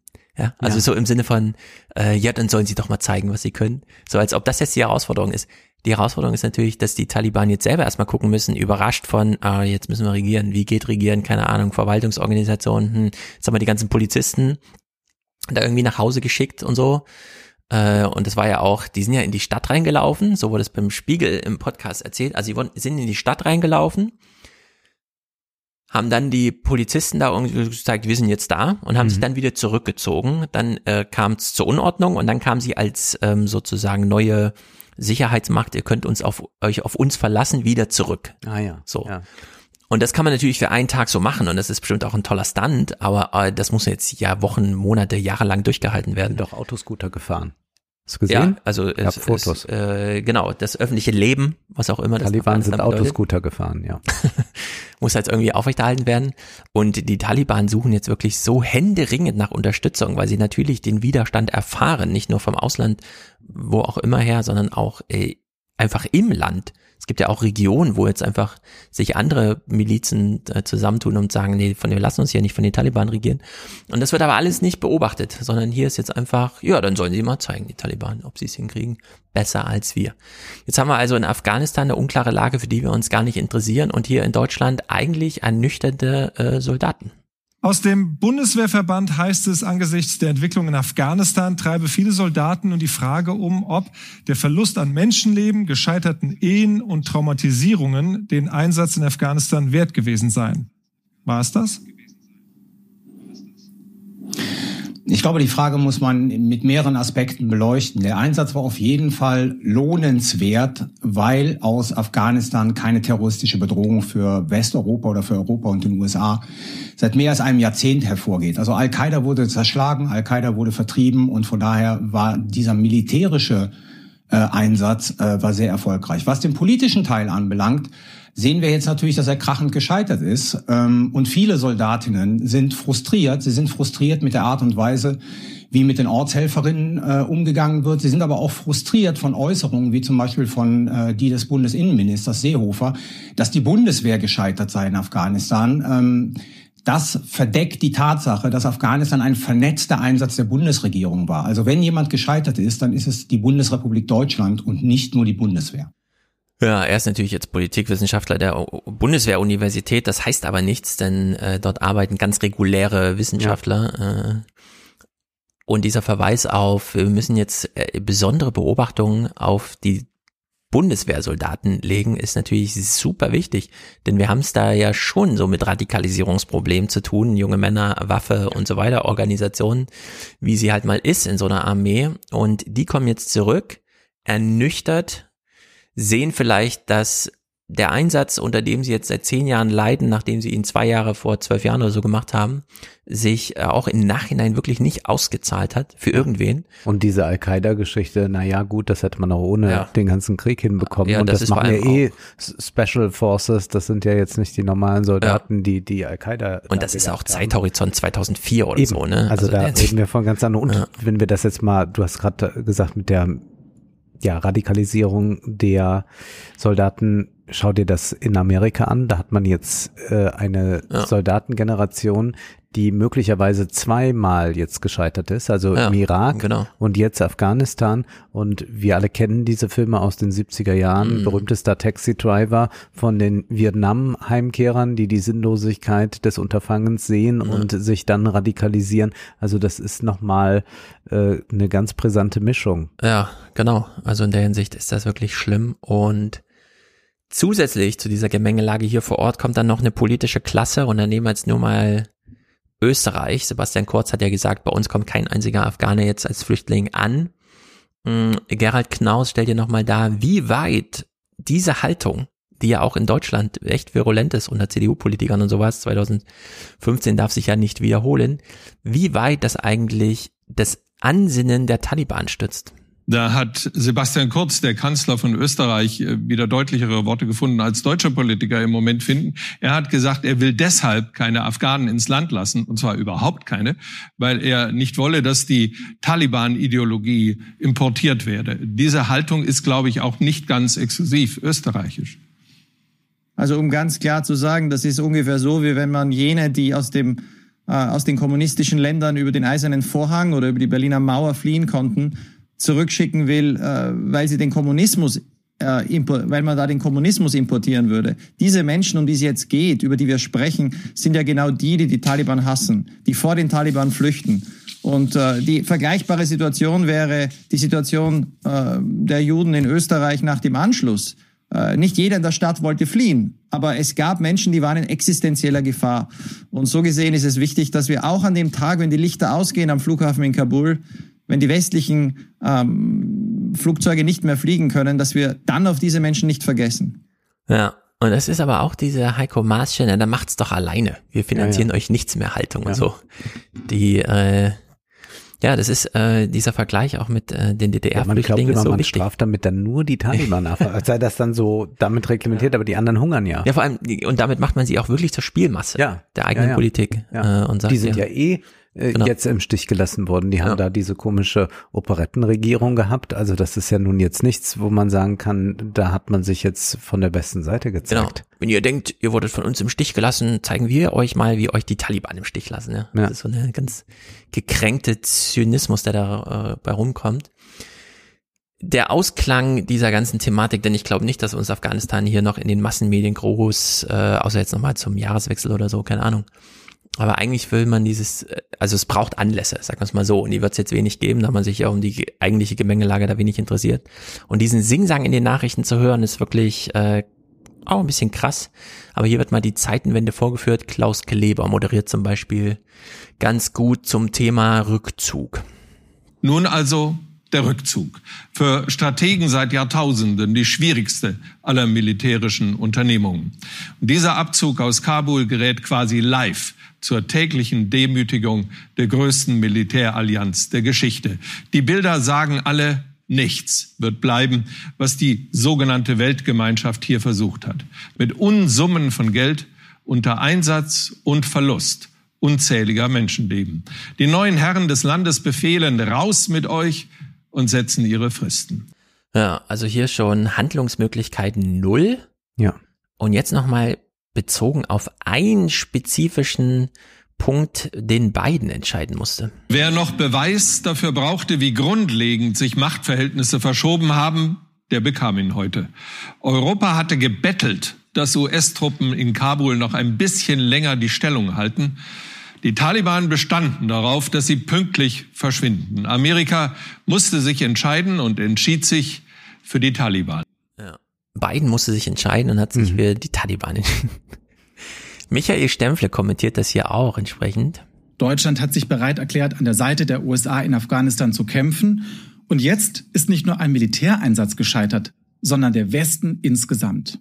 Ja, und wenn man dann Merkel im Bundestag hört, ich habe mir auch die ganze Rede angehört, da kam nichts Clipbares bei rum. Das war einfach nur so ein, weiß auch nicht. Und da ist dieser Clip hier ganz beispielhaft. Im Grunde sagt sie hier, wir haben so lange wie möglich versucht, uns das Scheitern nicht eingestehen zu müssen. Hätte Deutschland die Mitarbeiter von Hilfsorganisationen bereits im Frühjahr abgezogen, Manche hätten dies sicher als vorausschauende Vorsicht gewürdigt, andere dagegen als eine Haltung abgelehnt, mit der die Menschen in Afghanistan im Stich gelassen und ihrem Schicksal überlassen werden. Hinterher, im Nachhinein präzise Analysen und Bewertungen zu machen, das ist nicht wirklich kompliziert. Ja. Naja, also es gab ja offenbar Infos, äh, die Linke und Grüne hatten und die durchaus wussten, wie sich das entwickeln wird. Jetzt haben nicht jeder, äh, nicht alle haben jetzt das auf den Tag datieren Mhm. können und wahrscheinlich waren auch die, die Cassandra-artig warnten, etwas überrascht, wie schnell es dann ging. Aber dass das jetzt so der Fall sein würde, das war ja klar. Was hat man dann gedacht, dass da sich eine schöne Ja. Regionalregierung nochmal bildet aus Ja. äh, Künstlerinnen und Intellektuellen oder was? Ich Genau. weiß überhaupt nicht, wie man äh, dieser Ansicht nicht gewesen sein konnte. Also August war natürlich sehr früh, für viele überraschend, aber bis Weihnachten wäre das genau die Entwicklung gewesen. Und dann hat man das da jetzt noch ankommt. gemacht. Die neue Regierung muss sich dann mit Afghanistan nicht mehr rumschlagen. Mhm. Und wie du sagst, es wird nicht in den Medien mehr stattfinden. Es ist der Jahresrückblick, der das nochmal kurz auffängt. Und all diese Worte, wir dürfen die jetzt im Land nicht vergessen, kann man nochmal aussprechen. Aber die Tatsache ist natürlich, werden sie vergessen werden. Ja. Genau, also wir haben noch so ein paar äh, Entwicklungshelfer vor Ort, Ja. aber im Grunde wird es keine die aber auch schon vorher da waren. Ne? Also das, Das ist auch, das das Interessante, auch. was, was Willemsen ja immer wieder sagte. Ja, genau. Also da spielte die deutsche politische Sache da kaum eine Rolle und irgendwer muss reportieren, wenn in Städten jetzt Terroranschläge sind oder so, ne? In Bagdad hat man das immer wieder reportiert bekommen, weil da eben Amerikaner dann doch vor Ort waren und so, aber jetzt in Afghanistan kann es auch ganz schnell ganz still werden, dass man ihn da gar nicht mehr mitbekommt.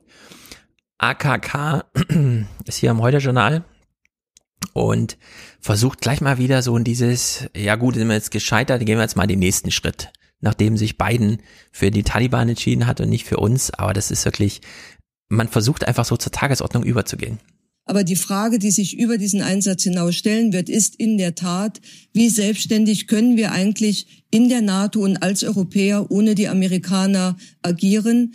Wenn man das für sich will, wenn man das beantworten will, dann muss man dafür aber auch konkret den Preis bezahlen, etwa in Form von Haushaltsmitteln, in Form von Ausstattung, in Form von mehr Personal.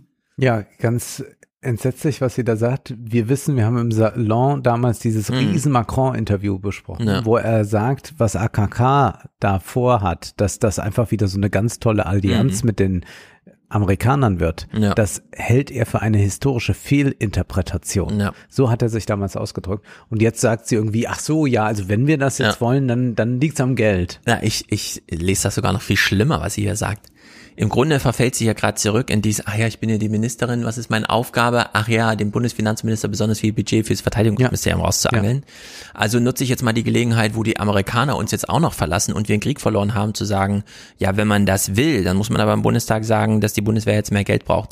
Und ich finde, das ist jetzt nicht die Zeit, um über Bundeswehrbudgets nee. nachzudenken, sondern jetzt braucht es wirklich mal eine Idee, kriegen wir jetzt Europa, Europa noch ähm, ähm, wie soll man sagen, ich glaube wirklich, Verteidigung ist nicht notwendig, aber diese, wie wurde es jetzt immer genannt, äh, Weltpolitik fähig oder sowas, ja? Also dass man ja, die eine Frage Rolle ist halt, ob es interventionistisch oder nicht sein soll. Äh, genau, also die Grünen wollen ja dann hin und wieder mehr Interventionismus, die Linken nicht. Das ist ja auch der Grund, oder zumindest wird das immer vorgegaukelt, dass das der Grund sei, warum die nicht koalieren können oder so. Ja. Aber das muss man sich dann äh, sehr genau fragen, ob das äh, überhaupt noch funktionieren könnte. Also ja. ich meine, Geld wurde ja nun jetzt, das haben wir ja gerade gehört, richtig ausgegeben. Ja, also wie viel? muss man sagen, nächstes, nächstes Mal müssen es zwei Billionen sein?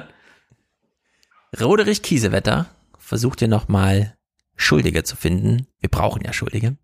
Nun, ich sehe hier insbesondere auch den Zusammenhalt des Bündnisses als wesentlichen Punkt, denn die Amerikaner haben dies unter Trump selbst verursacht, dass die Taliban nun die Macht übernommen haben. Ja, Trump war schuld. Trump war schuld. Das ist natürlich totaler Unsinn. 2016 plötzlich, es lief so gut, weißt du, plötzlich zack. ja. Also, doof, dass Trump nicht mehr da ist jetzt in den nächsten Jahren. Ja, ja das ist wirklich doof für die. Ja. Äh, also Trump ist schuld, AKK möchte gerne mehr Geld für ihr, ähm, für ihre Zuständigkeit im Verteidigungsministerium. Es ist äh, wirklich ganz runtergedampft auf die ganz kleinen deutschen Lichtchen. Äh, Roderich Kiesewetter macht hier, und das gucken wir als letzten Clip, zumindest noch diesen einen Punkt. Aber wir wissen genau, never. Entscheidend ist, dass wir jetzt aus der Krise hier lernen. Alle unsere Einsätze müssen auf den Prüfstand. Wir müssen immer auch ein Konzept für die Evakuierung von Ortskräften und unserer eigenen Soldaten haben. Und, das ist mir der wichtigste Punkt, eine bestmöglich ausgestattete Bundeswehr, die auch bei Eskalation handlungsfähig bleibt. So, äh, alle Einsätze müssen auf den Prüfstand. Ja. Glaubt wirklich irgendwer, dass irgendwer sich jetzt Mali mal genau anschaut oder so? Wer da was noch tut im und September was vor der Wahl wahrscheinlich. Das, ja. das ist so schlimm. Es ist, es ist, ja, es ist sehr schlimm und ich glaube, wir müssen, weil wir jetzt schon Schwierigkeiten haben, es spontan zu historisieren, müssen wir aber deutlich machen, hier ist die große neue 20er Entwicklung. Der Westen zieht sich zurück. Ja. China, Pakistan, Allianz wird entscheidend werden wie sich Indien dazu verhält. Man weiß immer noch nicht, was die da eigentlich so global wirtschaftlich vorhaben, ist sicherlich ein großes Thema. China aber hat viele Verbündete, ja. hat ja äh, gute Kontakte inzwischen zu Israel, was für den Westen immer ganz, ganz entscheidend natürlich ist und für Israel mhm. auch immer wichtig war, den Kontakt zum Westen zu haben. Ja. Das äh, geht enger zusammen und China ist in Brasilien extrem aktiv. Ich glaube mittlerweile ähm, sind die da mehr vertreten als der Westen, was Investitionen ja, anbelangt. Chile und so also komplett. ganz erstaunlich. Ja. Und das ist also die die Historisierung, die wir vornehmen können. Und wir können aber auch noch mal den Blick zurück machen. Und ich habe ein Gedicht mitgebracht, Oh. das du vielleicht kennst von Theodor Fontane. Geschrieben hat er es 1859. Das Gedicht heißt Das Trauerspiel von Afghanistan. Dieses Gedicht ist ähm, bezieht sich auf den Januar 1842 und da war es so, dass die britische Krone ja schon mal versucht hatte, Nation Building in Afghanistan zu betreiben. Und es war so, dass 12.000 Zivilisten 690 britische und 2840 indische Soldaten hatten den Rückzug angetreten aus Kabul. Sie ziehen Hm. sich also auch zurück wie damals. Und man wollte dann nach Jalalabad, 140 Kilometer weit gelegen, und versuchte dort dann äh, unterzukommen. Aber dieser Rückzug scheiterte noch stärker als das, was wir jetzt hier gesehen haben mit Leuten, die an Flugzeugträgern hängen und so weiter. Also, dieses Gedicht jetzt von Fontane. Der Schnee leis stäubend vom Himmel fällt, ein Reiter vor Jalalabad hält. Wer da? Ein britischer Reitersmann bringe Botschaft aus Afghanistan.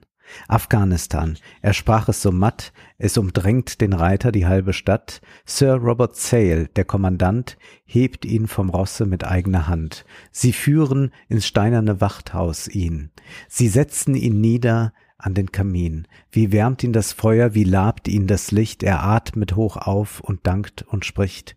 Wir waren dreizehntausend Mann, von Kabul unser Zug begann, Soldaten, Führer, Weib und Kind erstarrt, erschlagen, verraten sind. Zersprengt ist unser ganzes Heer, was lebt ihr draußen in der Nacht umher? Mir hat ein Gott die Rettung gegönnt, seht zu, ob den Rest ihr retten könnt. Sir Robert stieg auf den Festungswall, Offiziere, Soldaten folgten ihm all. Sir Robert sprach, der Schnee fällt dicht, die uns suchen, sie können uns finden nicht. Sie irren wie Blinde und sind uns so nah, so lasst sie's hören, dass wir da, stimmt an ein Lied von Heimat und Haus, Trompeter blast in die Nacht hinaus. Da huben sie an, und sie wurden's nicht müd, durch die Nacht hin klang es Lied um Lied, erst englische Lieder mit fröhlichem Klang, dann Hochlandslieder wie Klagegesang. Sie bliesen die Nacht und über den Tag, laut wie nur die Liebe rufen mag. Sie bliesen, es kam die zweite Nacht, umsonst, dass ihr ruft, umsonst, dass ihr wacht. Die hören sollen, sie hören nicht mehr, vernichtet ist das ganze Heer. Mit dreizehntausend der Zug begann, einer kam heim aus Afghanistan. Äh, ja, äh, andere Zeiten, andere äh, Maßstäbe. Ja. Hier wird ja immer jetzt betont, 59 Soldaten sind gestorben. Das ist natürlich nicht besonders viel. Ja. Für 20 Jahre Krieg, Ja. ne? Das muss man. Und hier kommt einer, das, und zwar es war das Dr. William Bryden, ein äh, junger Militärarzt, der hatte es tatsächlich als einziger geschafft, Mhm. äh, das zu reportieren.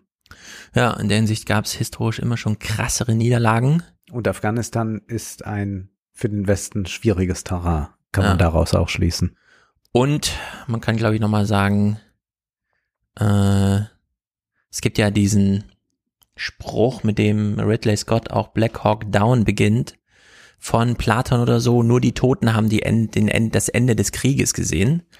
Und da muss man natürlich immer sagen, ja, das stimmt wahrscheinlich nur heute, wo wir Kriege nicht mehr hinsichtlich Vernichtung führen, sondern Eroberung, Command in Conga, ist es dann umso mehr, äh, dass man sich von so einer alten Idee im Krieg, Krieg wird dann verloren, wenn alle sterben, wechselt zu diesen Machtverhältnissen, die da irgendwie ab, äh, sich abspielen. Und da ist noch einiges zu lernen, gerade für deutsche Journalisten, um sich mal so Gemengelagen wirklich anzuschauen, weil das wir jetzt, nachdem es so lange vorbereitet wurde, dieses pazifische Zeitalter, das pazifische Jahrhundert, äh, tatsächlich so einen krassen Shift erleben, wo ja Afghanistan eigentlich auch nur noch so eine Chiffre ist, ne? Ja. So ein, so ein Ereignis in so einem großen Shift, der da stattfindet. Und wir dann so darüber reden und uns diese große Dimension so ganz nicht interessiert und wir dann noch Roderich Kiesewetter irgendwie so ein komisches Zeug reden hören. das macht einem wirklich ein bisschen Sorgen, ob wir noch auf der Höhe der Zeit sind in unseren alten Ländern hier. Ja, Joe Biden hat uns jetzt enttäuscht in mhm. seinen Reaktionen. Ich habe den Clip nicht mitgebracht, aber es ist äh, vom selben Auftritt, den wir jetzt gleich hören werden. Am Ende dieser Rede, die hält er vor Arbeitern von so einer Truckfabrik. Er ist da unterwegs und versucht denen jetzt äh, klar zu machen, wie er die amerikanische Wirtschaft retten will. Da sagt er am Ende nochmal dieser Rede, es gibt das Einmalige von Amerika, bei uns beruht das alles auf einer Idee, auf Gleichheit, Pursuit of Happiness und so. Und das stimmt ja also, dass man nicht eine ethnische ja. oder äh, rassische mhm. Idee hat. Also eigentlich so ist es angelegt. Ja. Und das macht er dann nochmal deutlich und versucht damit auch nochmal so einen Universalismus zu begründen. Aber dieser Universalismus dann ist außenpolitisch tatsächlich etwas, was da gescheitert ist. Aber es soll jetzt darum nicht gehen, sondern wir wollen uns jetzt mal beschäftigen mit Lieferengpässen. Es ist schon immer mal wieder hier kurz aufgetaucht in unseren Folgen, aber jetzt ist es wirklich ganz verrückt. Also wenn man das einfach mal so hört in Zahlen. Ne? VW Stammwerk kann nach der Sommerpause nur eingeschränkt anlaufen, haben ja. jetzt Kurzarbeit beantragt. Audi 10.000 Beschäftigte müssen den Sommerurlaub verlängern. Kurzarbeit beantragt. Audi konnte im ersten Halbjahr 50.000 Fahrzeuge nicht bauen. Was fehlte? Halbleiter. BMW und Daimler Kurzarbeit immer wieder. BMW hätte dieses Jahr bis zu 90.000 Autos mehr verkaufen können, aber die Lieferengpässe ja. machen es nicht möglich. Jetzt haben wir den Brexit. Da hat man ja von Boris Johnson diesen Satz gehört, Britain will prosper mightily after ja. Brexit. Und dann hat jetzt mal Paul Johnson vom Guardian mal gesagt, so, McDonald's hat keine Milkshakes, Nando äh, hat keine Hühner. Mhm. Äh, dann gibt es bei den ganzen äh, Nahrungsmittelexporten äh, große Probleme ähm, ja, äh, zur, zur EU. Äh, dann fehlen Lkw-Fahrer und zwar 90.000. Mhm. Ähm, es wird nicht geerntet auf den Feldern, also da verrottet einfach Ernte auf den Feldern. Äh, das hat er nur mal so kurz bei Twitter aufgelistet, was da eigentlich los ist. Jetzt machen wir aber erstmal so eine Klammer auf, nämlich gehen mal zu beiden, der natürlich jetzt seine Wirtschaftspolitik eigentlich in den Fußstapfen von Donald Trump fortsetzt. Denn wir ja. haben bei Trump immer gehört, schlimm dieser Protektionismus. Aber Jetzt hören wir mal, was Biden hier den Arbeitern verkündet. Today I'm here to talk about a commitment that's sacred to me and central to our efforts to keep things moving. It's a straightforward solution. Support and grow more American-based companies and secure critical supply chains. Ja. die Lieferketten, die kritischen, die jetzt durch Corona besonders kritisch geworden ist, will man also jetzt stärken und es soll mehr im eigenen Land geschehen. Und er bringt es dann nochmal ganz kurz auf den Punkt. I can sum it up in two words. Buy American. Buy American. Ja, Frank Rieger hat immer den schönen Spruch gemacht, Just-in-Time-Lieferung heißt eigentlich out of stock. Also ich mhm. habe es nicht im Lager. Ja. Und da reicht's ja wirklich, wenn so ein Schiff quer steht im Suezkanal oder Corona oder sonst irgendwas, ne? Also allein der Lockdown von Wuhan hätte ja schon einiges verursacht. Dann kam noch alles hinten dran. Und das ist wirklich äh, bezeichnend, die Liste, die du gerade vorgelesen hast mit der Halbleitersache. Äh, das nochmal verglichen mit, angenommen, der deutsche Staat würde die Unternehmen so im Stich lassen wie die Mieter mhm. ja, die auch sagen, ja, ich kriege gerade keine Halbleiterlieferung, ich kann gerade nicht, also ich darf gerade nicht arbeiten, ich kann keinen Umsatz machen, ich kann keine Miete zahlen. Die kriegen aber sofort das Kurzarbeitergeld.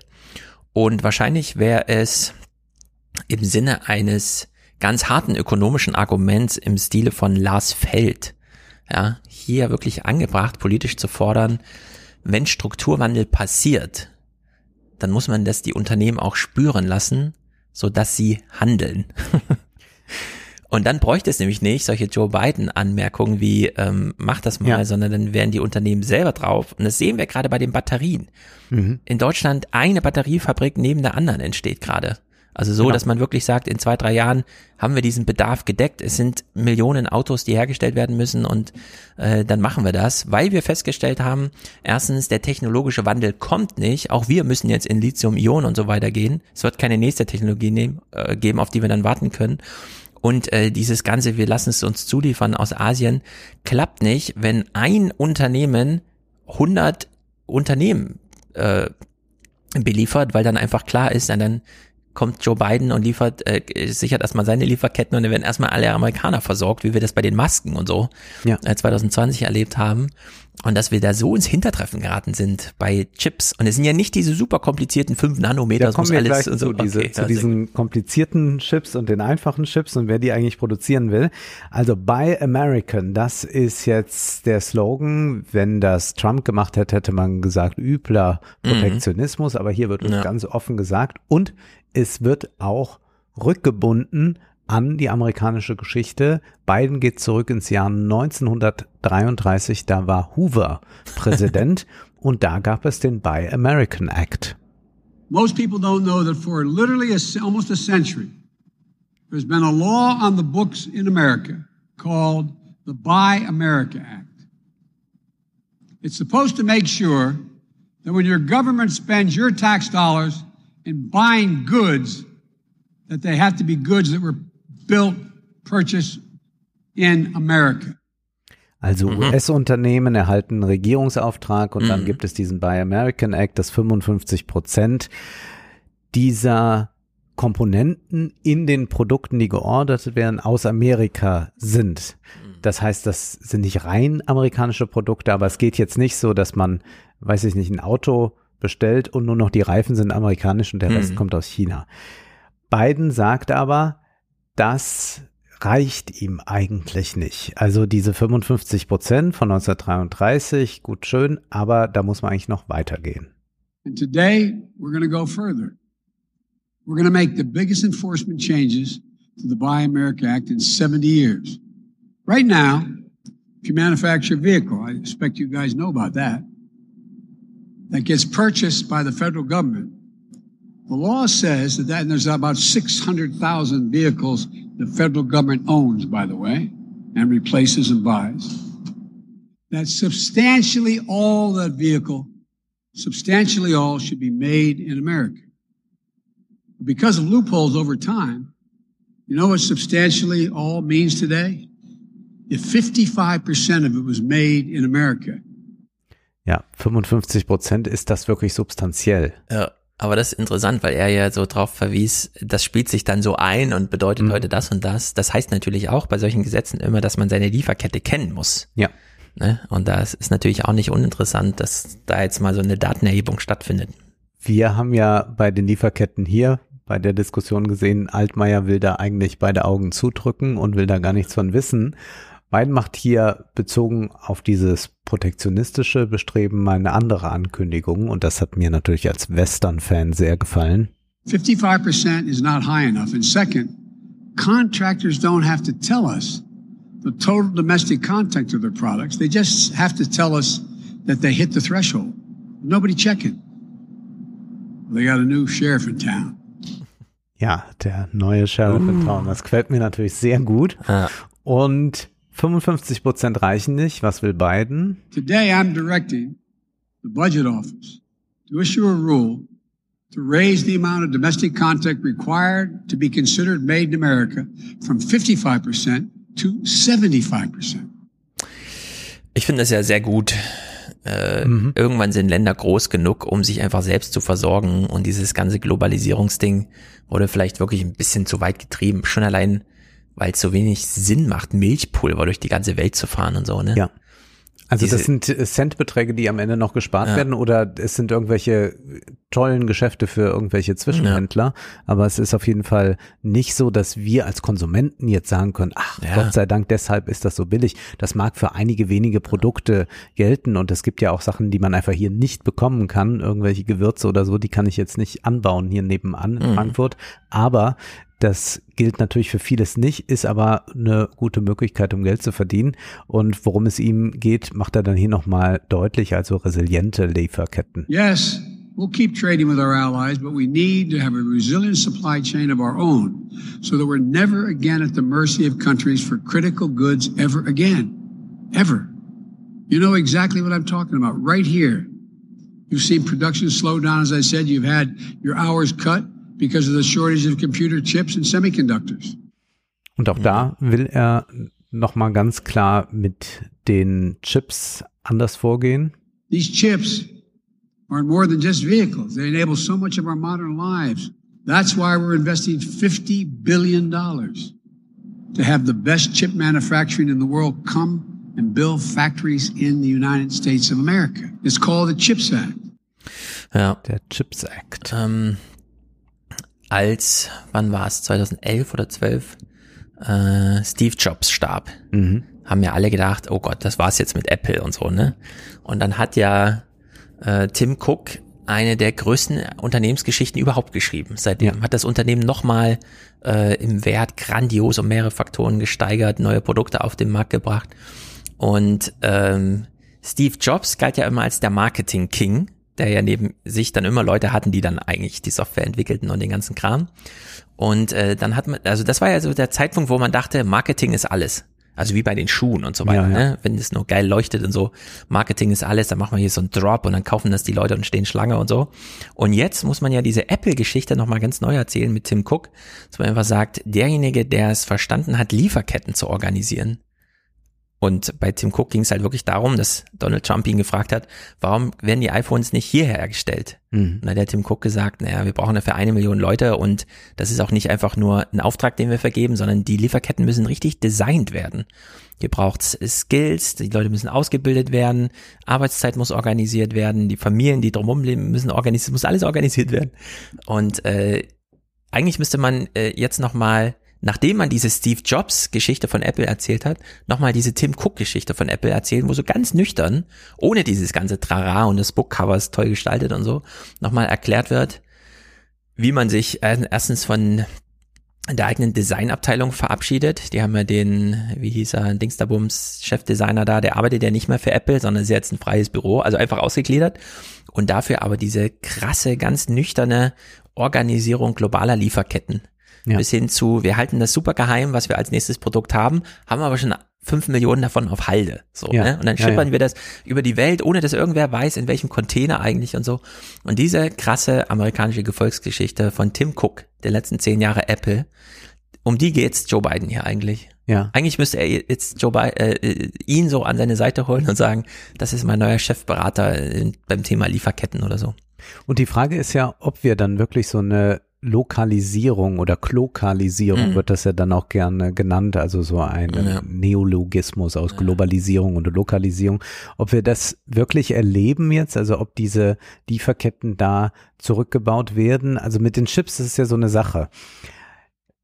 Taiwan ist sehr wichtig für die Chipproduktion und was mhm. haben die gemacht? Die haben Chips angeboten gegen Impfstoff. Ja. Woraufhin dann Japan 1,2 Millionen AstraZeneca-Dosen bot, mhm. Washington 2,2 Millionen genau. Die Moderna, Moderna haben wir ja gesehen. Ne, haben, wir, haben wir gesehen. Und jetzt hat dann Taiwan nochmal TSMC und Foxconn beauftragt, über 10 Millionen Dosen BioNTech zu verhandeln. Ja. Also die sollen ja, das jetzt mal machen. Das ist jetzt nur noch ein, Tausch, ein Tauschgeschäft. Also äh, ganz interessant. Und dieses Just-in-Time Ding ist ja bei den Chip-Produktionen halt jetzt so eine Sache. Die Herstellung bei, eines Mikrochips, und deswegen verzögert sich das alles jetzt noch viel, viel mehr, dauert, das habe ich alles jetzt nachgelesen in einem neuen Aufsatz, in einem neuen Artikel von Jewgeni Morozov, den mhm. er bei Le Monde Diplomatique veröffentlicht hat. Ja. Die Herstellung eines Mikrochips dauert mehrere Monate. Mhm. Also Mikrochip bedeutet dann 1000 Arbeitsschritte und mehr.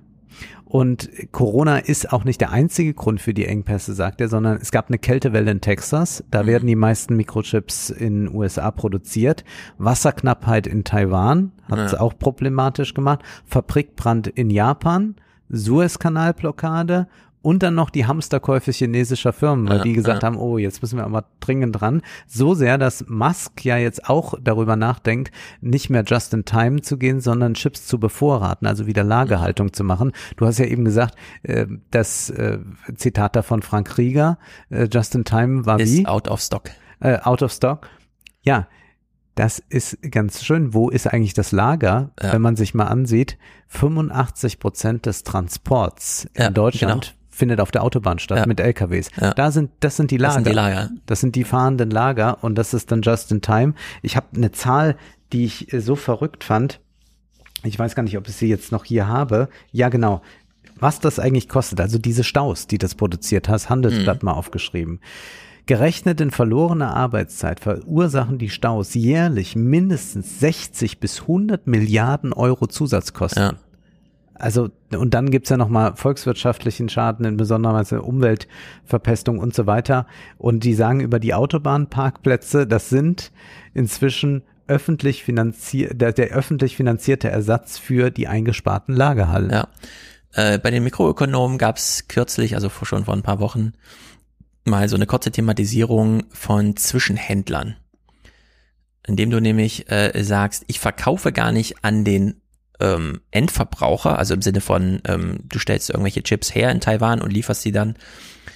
Die taiwanesischen Chiphersteller verkaufen ja an die deutschen Zulieferer für die Autos und so weiter und die Autohersteller. Aber was ist eigentlich, wenn die an die Lieferanten verkaufen und die Lieferanten dann wieder verkaufen, wenn sie angekommen sind? Ja. Und diese Lager, mobilen Lager dazwischen, diese Zeit, die das auch kostet, wenn die nochmal für sich selber ökonomisch ausgebeutet wird. Mhm. Ja, und da ist erhebliches Potenzial drin, dass man da so eine quasi Arbitrage zwischen diesen zwei Handelsorten, Verkäufer und Käufer, wie vorhin auch schon in Ulm, ja, wenn die Stadt Ja. einfach, nur weil die Stadt das macht, als Zwischenhändler tätig zu werden, äh, können die ja dieses ähm, politisch gewollte ökonomische Potenzial mobilisieren und dann sagen, wir machen das jetzt so und so. Und so gewinnen auch diese äh, Transporteure immer mehr Macht, wenn sie denn äh, tatsächlich einen Kauf und Verkauf nochmal dazwischen hängen. Ne? Also letztlich muss man Lieferketten echt nochmal richtig er ernst nehmen. Das ist nicht nur Lieferketten, sondern dass die Lieferkette selbst nochmal für sich eigene Wertschöpfungstöpfe da aufmacht, nur weil geliefert wird. Ja, ja, ja. Ob diese US-Chip-Produktion wirklich so erfolgreich sein kann, also Morozov bezweifelt das. Er sagt, erstmal ist ja die Produktion von US-Chips gefallen. Wenn man das mal sich ansieht, von 1990 bis heute, ist es gefallen von 37 auf 12 Prozent, Mhm. diese Chip-Produktion. Und man hat auch die margenschwachen Produktionen ins Ausland verlagert. Ja. Jetzt versucht man die irgendwie wieder zurückzuholen. In China werden mehr äh, Chipfabriken errichtet als irgendwo sonst in der Welt gerade. Es gibt 1000 offizielle Förderprogramme, 180 Milliarden Dollar hat man da reingesteckt. Man muss aber auch gerade für 350 Milliarden Dollar Chips ex exportieren, was natürlich auch Mhm. nicht ohne ist. Ja. Jetzt investiert äh, Amerika 52 Milliarden Dollar und dann sagt aber auch Morozov, ja, das klingt erstmal viel, aber Südkorea, die investieren in den nächsten zehn Jahren 450 Milliarden Ja. Dollar. Ja, dann sieht man das. Ja. So, und dazwischen ist dann noch die EU. Wir hören uns jetzt erstmal von ARD-Korrespondent Steffen Wurzel etwas an über die Chipproduktion und so weiter, wie das mit China und den USA zusammenhängt. Nicht nur der Konflikt zwischen China und den USA ist schuld am weltweiten Computerchipmangel. Auch die Corona-bedingten Lieferkettenprobleme setzen der Halbleiterindustrie weltweit zu. Zusätzlich sorgte ein Großbrand in einer Chipfabrik in Japan und die Wasserknappheit in Taiwan im Frühjahr dafür, dass wichtige Chip-Produzenten teilweise nicht produzieren konnten. Wie sehr Geopolitik inzwischen eine Rolle spielt in der weltweiten Computerchip-Krise, zeigt der Fall ASML. Das niederländische Unternehmen baut Spezialmaschinen für die Hightech-Computerchip-Industrie. Auf Druck der US-Regierung beliefert ASML chinesische Firmen nicht mehr, zumindest nicht mit den besten und modernsten Maschinen zur Chipherstellung. Damit wird es für Chinas Halbleiterindustrie zunehmend schwieriger, vollständig unabhängig zu werden vom Rest der Welt. Am Ziel der sogenannten Chip-Autarkie hält die Staats- und Parteiführung allerdings fest. Sie will China mittel- bis langfristig unabhängig machen von Herstellern aus anderen Teilen der Welt. Was wir jetzt ja erleben, ist eigentlich so eine Wiederkehr des vergangenen Jahres. Da hatten wir das erst mit den Masken, Ja. dann haben wir das mit den Impfstoffen. Ja. Das ist ja auch immer noch ein Problem, das existent ist jetzt für andere Länder. Und jetzt sehen wir das aber bei dieser Chip-Geschichte, wird das eine so große Sache werden, dass man da sich jetzt mit über Jahre beschäftigen muss, wie man das eigentlich Mhm. in den Griff bekommt. Und die EU hatte auch Ambitionen. Thierry Breton hat ja da die Idee, dass man 20 Prozent der Halbleiterproduktion der Welt bis 2030 in Europa haben will. Und nun ist es ja so, dass man so Chips und Chips hat. Du hast es ja schon mhm. angesprochen. Es gibt da ja ganz feine, ganz feingliedrige ja. Chips. Und Morozov, das ist das Gute bei Le Monde Diplomatique, die lesen manchmal auch Artikel vor. Morozov schätzt das jetzt mal ein, was die EU davor hat. Die meisten europäischen Unternehmen behaupten sich gut, da die Nachfrage seitens des Automobilsektors weiter anhält. Die im Fahrzeugbau verwendeten Mikroprozessoren sind allerdings nicht das Neueste vom Neuesten. Nachdem Europa seine Ambition aufgegeben hat, mit Apple und Samsung bei der Tablet- und Smartphone-Produktion zu konkurrieren, ist keineswegs gesichert, dass es eine stabile europäische Nachfrage nach Logikchips der neuesten Generation mit den feinsten Strukturgrößen gibt. Wenn es aber in Europa keine Nachfrage gibt, stellt sich die Frage, warum die multinationalen Konzerne ihre Produktionslinien dort bauen sollten, wo sie höhere Löhne als in Asien zahlen müssten. Es ist schwer vorstellbar, dass US-Unternehmen alles daran setzen, ihre Komponenten in Dresden statt in Taipei fertigen zu lassen. Darum haben die Verlautbarungen von EU-Kommissar Breton, wie nicht anders zu erwarten, bei den europäischen Chipgiganten keine Begeisterungsstürme ausgelöst. Breton bleibt dennoch überzeugt. Die EU hat die Mission, die Technologien zu entwickeln, die zwei Nanochips möglich machen, auch wenn es hier bisher noch keinen Markt dafür gibt. Das grenzt an magisches Denken. naja, naja, man kann es ja mal versuchen, aber Morosow gibt der EU nochmal am Ende einen mit. Der Abhängigkeit Europas, wenn es um Halbleiter geht, liegt ein viel grundsätzlicheres Problem zugrunde, das sich mit Finanzspritzen allein nicht aus der Welt schaffen lässt. Europa ist nämlich, nachdem es seine Verteidigung an das Pentagon und seine Industriestrategie an seine Autohersteller outgesourced hat, gar nicht mehr fähig, seine Elektronikproduktion strategisch zu planen. Die Wette, dass der technologische Apparat, der die europäische Wirtschaft am Laufen hält, nicht den Gesetzen des Marktes unterworfen und von den geopolitischen Herausforderungen abgekoppelt sei, hat sich als hochgradig dumm erwiesen. Denn schon lässt sich voraussagen, dass der Airbus der Halbleitertechnologie, von dem die europäischen Technokraten schwärmen, mit Sicherheit unter chinesischer Flagge abheben wird, ja. Also mal gucken. Äh, bei den Batteriesachen bin ich ja immer schon so ein bisschen beeindruckt, wie schnell das jetzt ging. Bei der ganzen Halbleiter- und Chipproduktion in Sachsen, das ist ja auch nicht wenig, was da so mhm. passiert. In der Hinsicht ähm, ist ja genug Kapital da und das Ingenieurswesen ja eigentlich auch. Diese Chips-Sachen scheinen ja wirklich so ein bisschen nicht nur mit magischem Denken, sondern auch magischem Handeln zu tun zu haben. Frank Rieger hatte mir das in diesem einen Gespräch, aus dem ich da immer wieder zitiere, mal so beschrieben. Man baut eine Fabrik, in der ganz viele verschiedene ähm, Unterfabriken untergebracht sind und dann versucht man, sich diesen sieben Nanometern, fünf Nanometern zu nähern und dann hat man es irgendwann geschafft. Und dann hat mhm. man so einen Chip in der Hand und er hat tatsächlich diese Struktur, die man da braucht. Also guckt man sich genau an, wie man diese Halle gebaut hat und kopiert die genauso. Jedes Wasserrohr, das irgendwo lang fließt, ja. wird genauso nachgebaut, weil man nicht genau weiß, warum es jetzt gelungen ist. Also versucht man einfach nur das Arbeitsprinzip, was man dann durch äh, Testen herausgefunden hat, einfach zu duplizieren und dann hat man halt eine Fabrik. Und wenn es da brennt, dann ist das halt wirklich zerstört. Also dann muss man einfach von vorne anfangen. In der Hinsicht scheint das alles äh, total mega crazy zu sein. Aber ich glaube, dieses Argument ist doch wichtig zu sagen, es gibt verschiedene Chips, äh, denn äh, man muss ja nicht alles auf diesen 5 Nanometer und es muss so ja. hochleistungsmäßig, sondern nicht immer wie beim Smartphone kommt es ja darauf an, jedes kleine Energieeinheitchen zu sparen und so. Wenn man jetzt einen Kühlschrank oder so ein Fernseher, so ein Smart TV oder ein Drucker oder sowas, ne, da, da kann man durchaus auch mit 10, 20 Jahre alten Technologien ja. kommt man da locker durch den Alltag.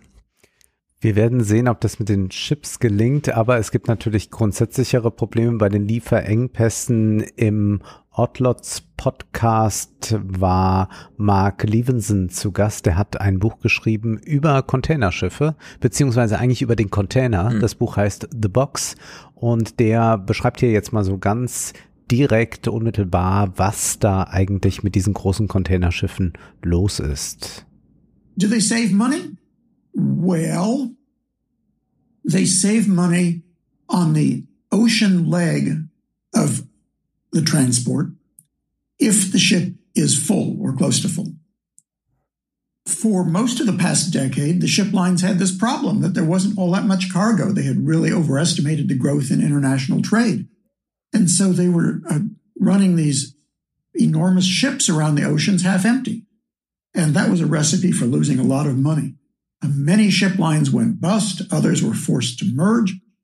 And the pandemic kind of bailed out the shipping industry. Hmm. When Americans couldn't take vacations and Europeans couldn't take vacations, they couldn't go out to the restaurant, they couldn't go to a concert, couldn't go to the theater. They started spending their money on stuff. And all of a sudden, the ships got full of factories in Asia revved up, and all this cargo was, was filling these vessels really for the first time. Das war mir überhaupt nicht klar, dass die eigentlich so viel Kapazität hatten und dass die gar nicht voll wurden zum Teil. Ja, es kommt immer drauf an. Ich glaube, da gab es auch viele Streitereien äh, um Hoheiten, wie wir das ja dann bei Corona auch erlebt haben. Wer hat hier wo Landerechte und so? Also Mhm. das kommt da, glaube ich, sehr drauf an, dass Unternehmen von Ländern äh, angehalten worden, dann doch äh, Ja. sozusagen die ein oder andere Hoheit über die Seewege zu erobern.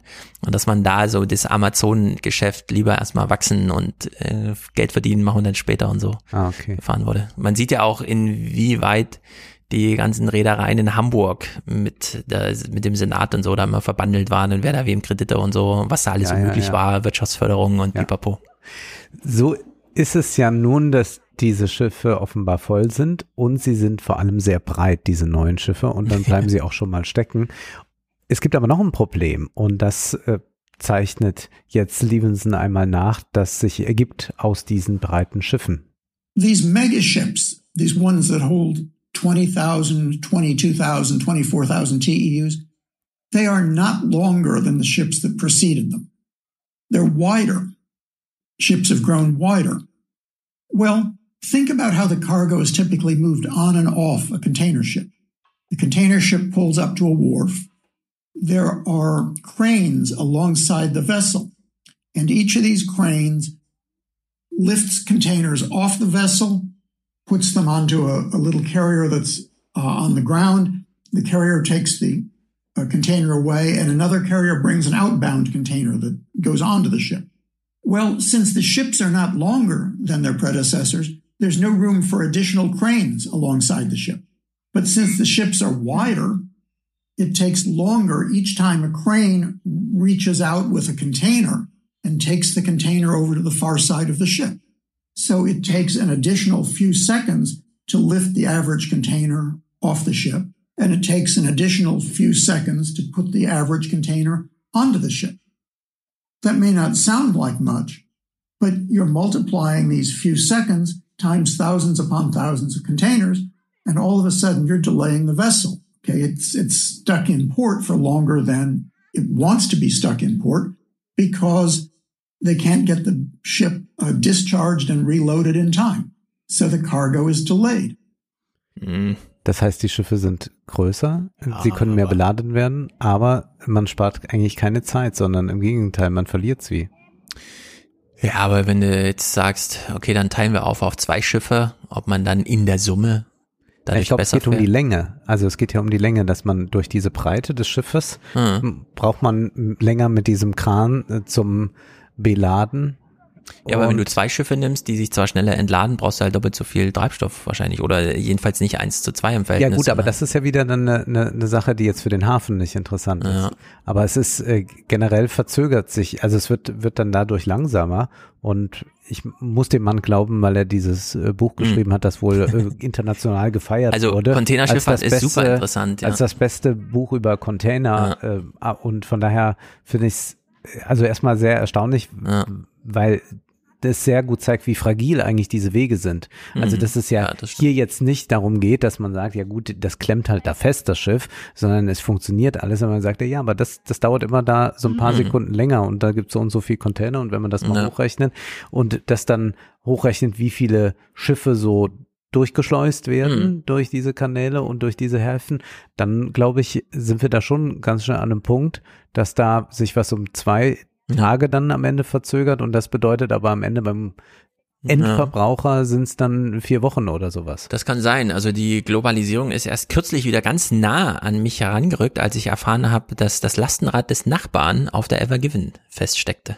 Ah ja, ich kann dir sagen, dass, Weltgeschichte geschrieben. dass ich mir einen Kamm wieder kaufen wollte und man sagte, der hat Lieferprobleme. Ja. Man sieht momentan überall Ja, Lieferprobleme, deswegen machen wir mal weiter hier. Äh, WDR 5 Profit hat sich auch damit beschäftigt. Die nach Corona dringend benötigten Aufträge sind da, sogar reichlich, aber sie können wegen Lieferengpässen nicht abgearbeitet werden. In 42 Prozent der deutschen Firmen ist genau das im Moment der Fall. Viele denken deshalb über eine Drosselung oder sogar einen Stopp der Produktion nach, einfach weil das nötige Material für die Weiterverarbeitung fehlt. Ob Stahl, Mikrochips, Kunststoff, Verpackungen, Holz, Aluminium, Kupfer oder spezielle Chemieprodukte, vieles ist gerade schwer zu bekommen und entsprechend teuer. 42 Mhm. Prozent der deutschen Firmen haben da jetzt momentan Probleme. Hinzu kommt, dass es ja wieder Corona-Ausbrüche in China Mhm. gibt. Wir die beide sind ja Freunde machen, von Zero Covid. Also es zeigt sich wieder, diese Strategie ist nicht so gut. Ja. Und wir hören da mal auch nochmal WDR 5 Profit. Das betrifft vor allem Importe aus Asien. Erst wurde die Produktion nach Corona nicht schnell genug wieder hochgefahren, um die plötzlich wieder anziehende weltweite Nachfrage zu bedienen. Und dann kamen die Transportprobleme dazu. Blockierter Suezkanal, weltweit deutlich weniger Passagierflüge und damit eben auch weniger Mitnahmemöglichkeit im Frachtraum. Schließlich noch Corona-bedingte Einschränkungen wie die gesperrten wichtigen Schiffterminals in China, berichtet Jens Hildebrand aus Peking, wo er als Ansprechpartner des DIHK für deutsche Firmen arbeitet. Die Abfertigung in den Häfen hat nicht mehr funktioniert. Da, da gab es Personalmangel und einfach durch äh, Covid-Vorschriften hat sich die Abfertigung verzögert, was sich dann auch auf die Lkw und auf den Schienenverkehr ausgewirkt hat. Im Moment schätzt er, beträgt der Rückstau etwa drei Monate. Aber auch danach dürften Container weiter Mangelware bleiben. Wir wissen, das Weihnachtsgeschäft steht vor der Tür, auch dann das chinesische Neujahr. Insofern wird es wieder eine zunehmende hohe Nachfrage aus China geben, die nochmal zusätzlichen Druck aufbauen wird auf die Logistikketten. Das hat schon jetzt spürbare Folgen. Denn was knapp ist, wird teurer. Die Frachtraten für Container haben sich verfünffacht. Ja, China ist ja echt so eine Zwickmühle, auch so emotional, weil die wollen einfach nicht RNA-Impfstoffe importieren, Mhm. sondern haben nur ihre komischen Totimpfstoffe in China, wo sie jetzt alles auch zusammenmengen und dann hoffen, dass sie damit einen höheren Wirkungsgrad haben. Ja. Also ist deren einziger Weg zu sagen, es gab einen Ausbruch, also machen wir jetzt komplett Lockdown und Ja. dadurch haben die immer diese spontanen Lockdowns überall. Ja. Und die kommen nicht vorwärts. How serious are these new COVID 19 outbreaks in China? That's a very interesting question. Actually, if you only look at the absolute numbers, then um, the outbreaks don't seem uh, dangerous at all because uh, you have maybe 100 um, local infections on a daily basis and 1.4 billion Chinese people living in the country. But it's the first time, um, yeah, since roughly a year that um, an infection cluster has spread um, uh, from north to th- south. Um, basically, um, more than half of the provinces have registered infections, and just one case is enough for the authorities to shut down a whole port uh, because they have a really very strict um, zero COVID strategy.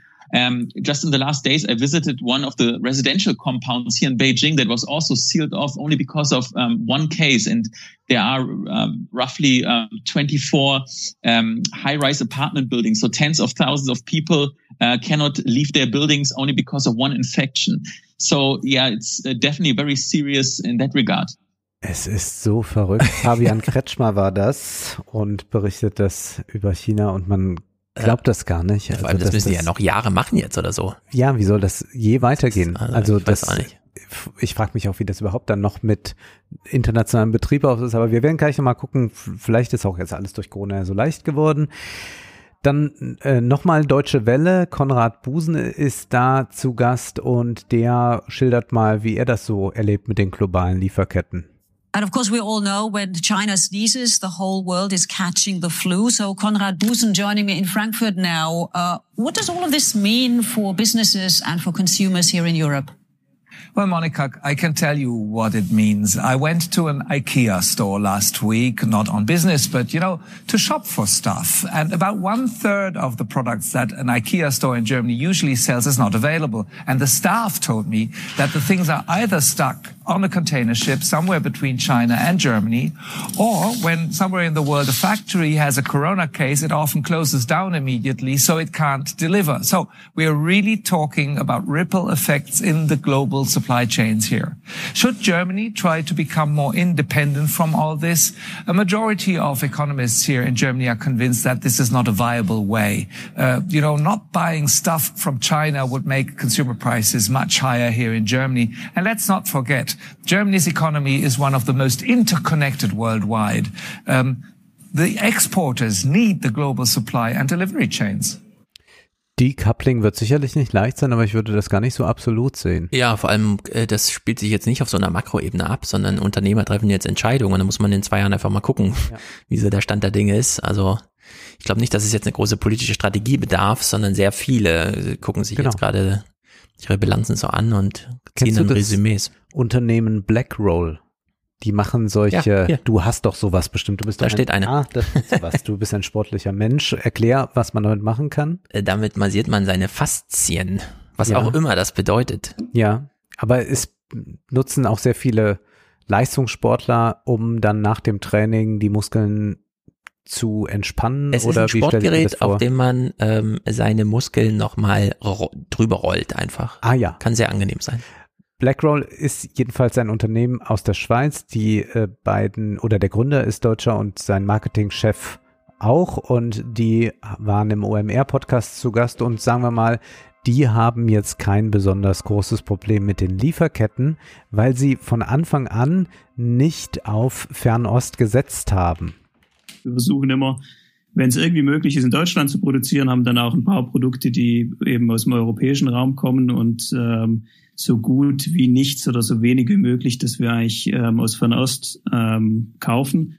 Und das hat uns eigentlich auch einen riesen äh, Wettbewerbsvorteil jetzt in der Corona-Zeit beschert, weil viele andere, äh, die angewiesen waren auf die Produktion in Fernost, plötzlich Lieferschwierigkeiten hatten und wir konnten eigentlich durchweg produzieren und ja, und ist aber auch ein bisschen lustig. Ja. Denn du siehst, aus welchen Materialien sie ist. Sie ist aus einem oder mhm. zweien, je nachdem. Ja, äh, ja. Umso mehr Orange drinne ist, umso weicher wird sie.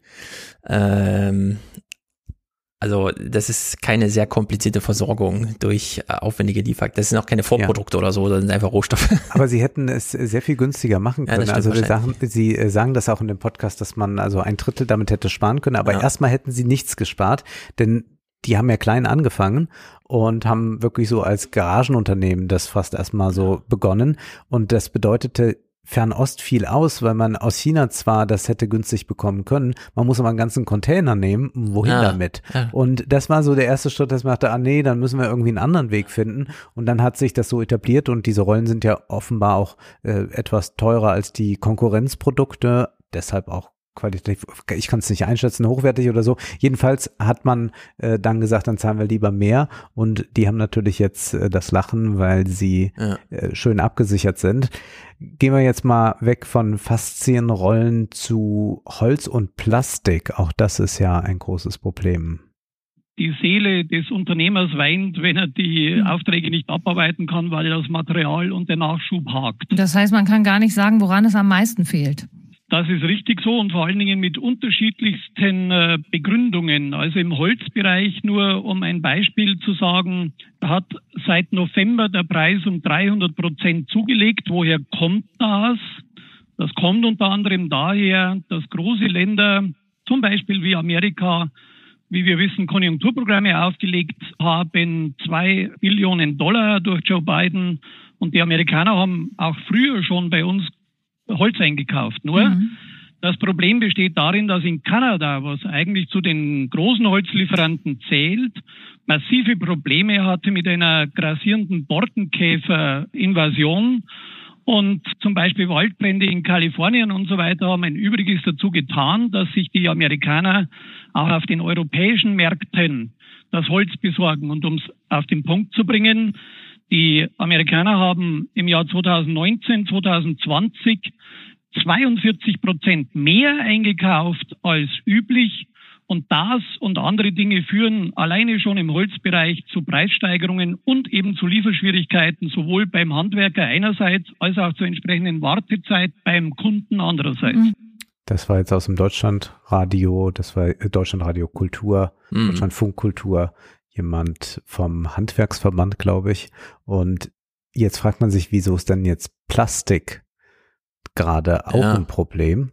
Und das erklärt okay. er jetzt und man wäre, glaube ich, so nicht drauf gekommen, wenn man nicht drinsteckt in dem Thema. Kaufen die auch meine Lichtschalter oder warum kommen die nicht? Ja, das ist fast anachronistisch oder merkwürdig, das auszudrücken. Plastik, und ich wusste das vorher ehrlicherweise auch nicht, wird unter anderem als, sage ich mal, Abfallprodukt aus der Raffinerie der Erdöle gewonnen, wenn die gecrackt werden. Und ein wesentlicher Grund, warum die Produktion in den Raffinerien zurückgegangen ist, war und ist, dass der Flugbetrieb, wie wir wissen, nahezu zum Erliegen kam. Bedeutet, Kerosin wurde nicht mehr wie im früheren Umfang üblich raffiniert in den Raffinerien.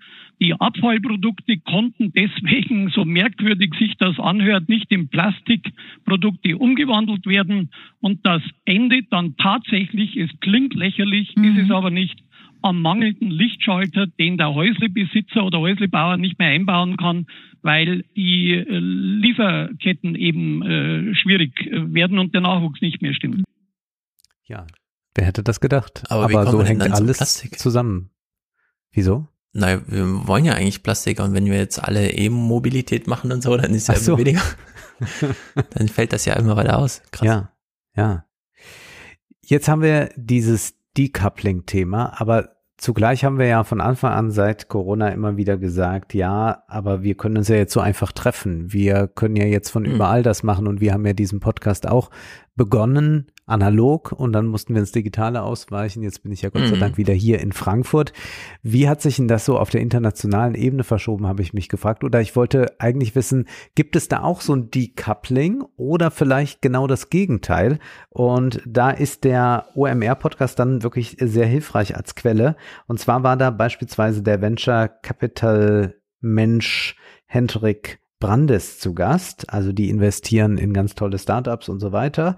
Und der hat jetzt gesagt, was denn für ein Problem eigentlich heute so im globalen Markt dann besteht.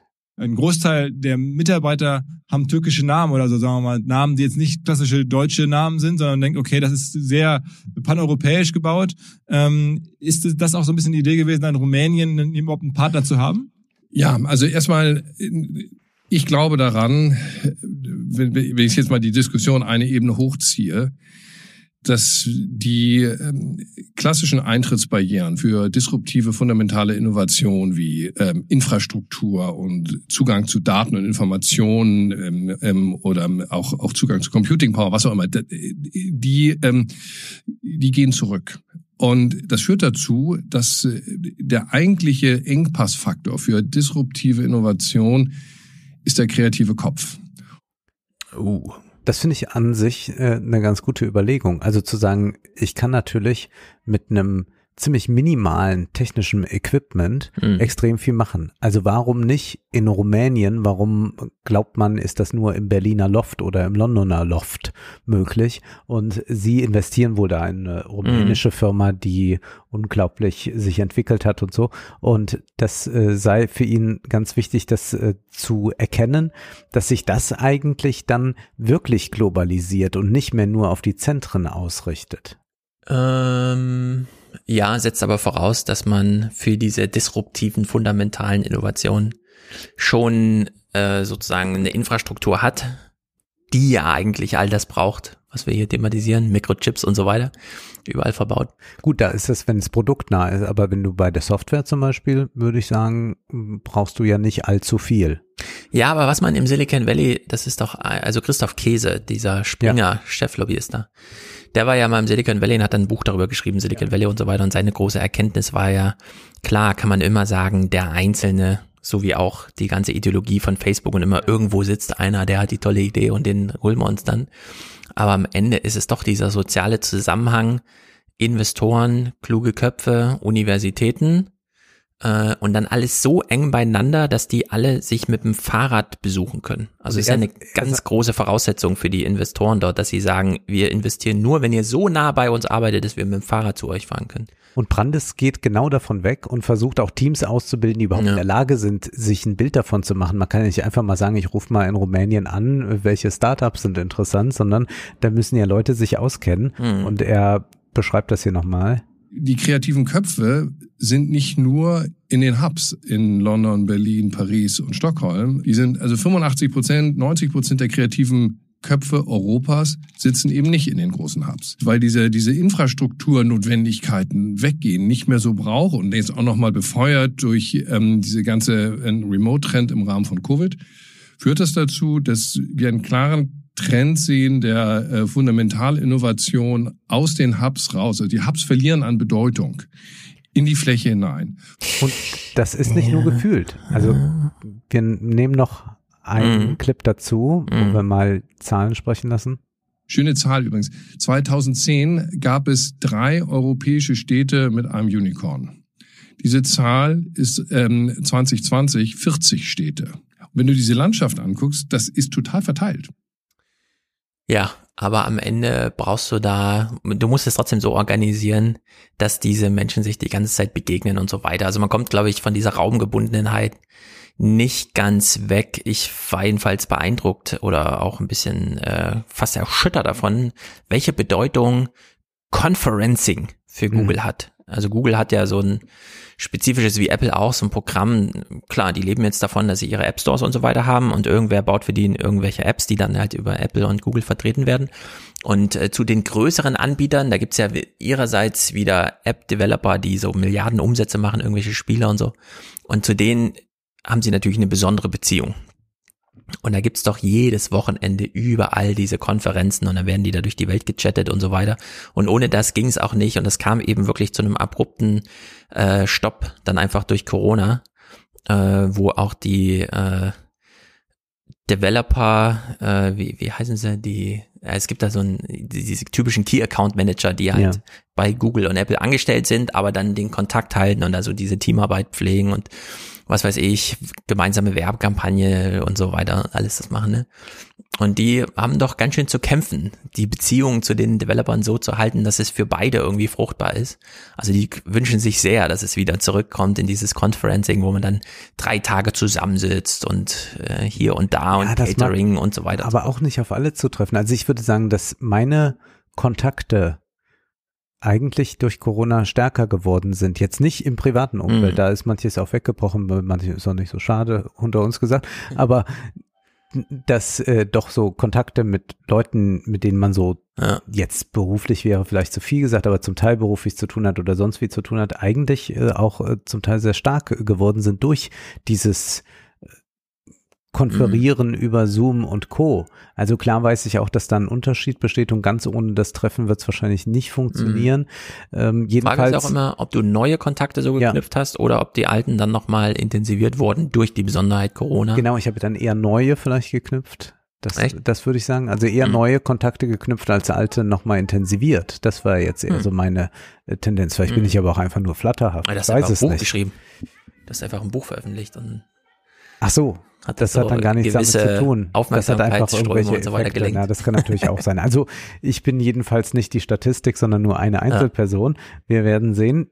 Nochmal was äh, zur Frage der Bewegung oder der Globalisierung. Also wir haben jetzt ja gerade gesehen, die Produkte geraten ins Stocken, mhm. aber die Migration ist ja am Laufen. Wir haben Move gelesen. Wir haben jetzt Zahlen da aus Afghanistan. Da kann man auch mal hochrechnen. Mhm. Du hattest das im Fernsehpodcast ja so schön vorgespielt, dass Laschet da sagte, ja, wir wollen die Ortskräfte retten und die Frauen und tat aber Ja. so, als seien das irgendwie so ein paar Künstlerinnen oder so ein paar Feministinnen, die Ja. gerettet werden müssen. Aber wenn man das mal wörtlich nehmen würde, die Frauen, Alle, dann sind das halt alle Afghaninnen und dann ist man ja sehr gespannt, was er da meint. Naja, also Migration ist das große Thema und bedeutet natürlich auch Globalisierung. Und nochmal hier Brandes von Early Bird hat so ein Projekt jetzt, dass er da Migranten sehr fördern will im Unternehmertum und bringt da auch jetzt nochmal so ein ökonomisches Argument äh, zum Thema Migration.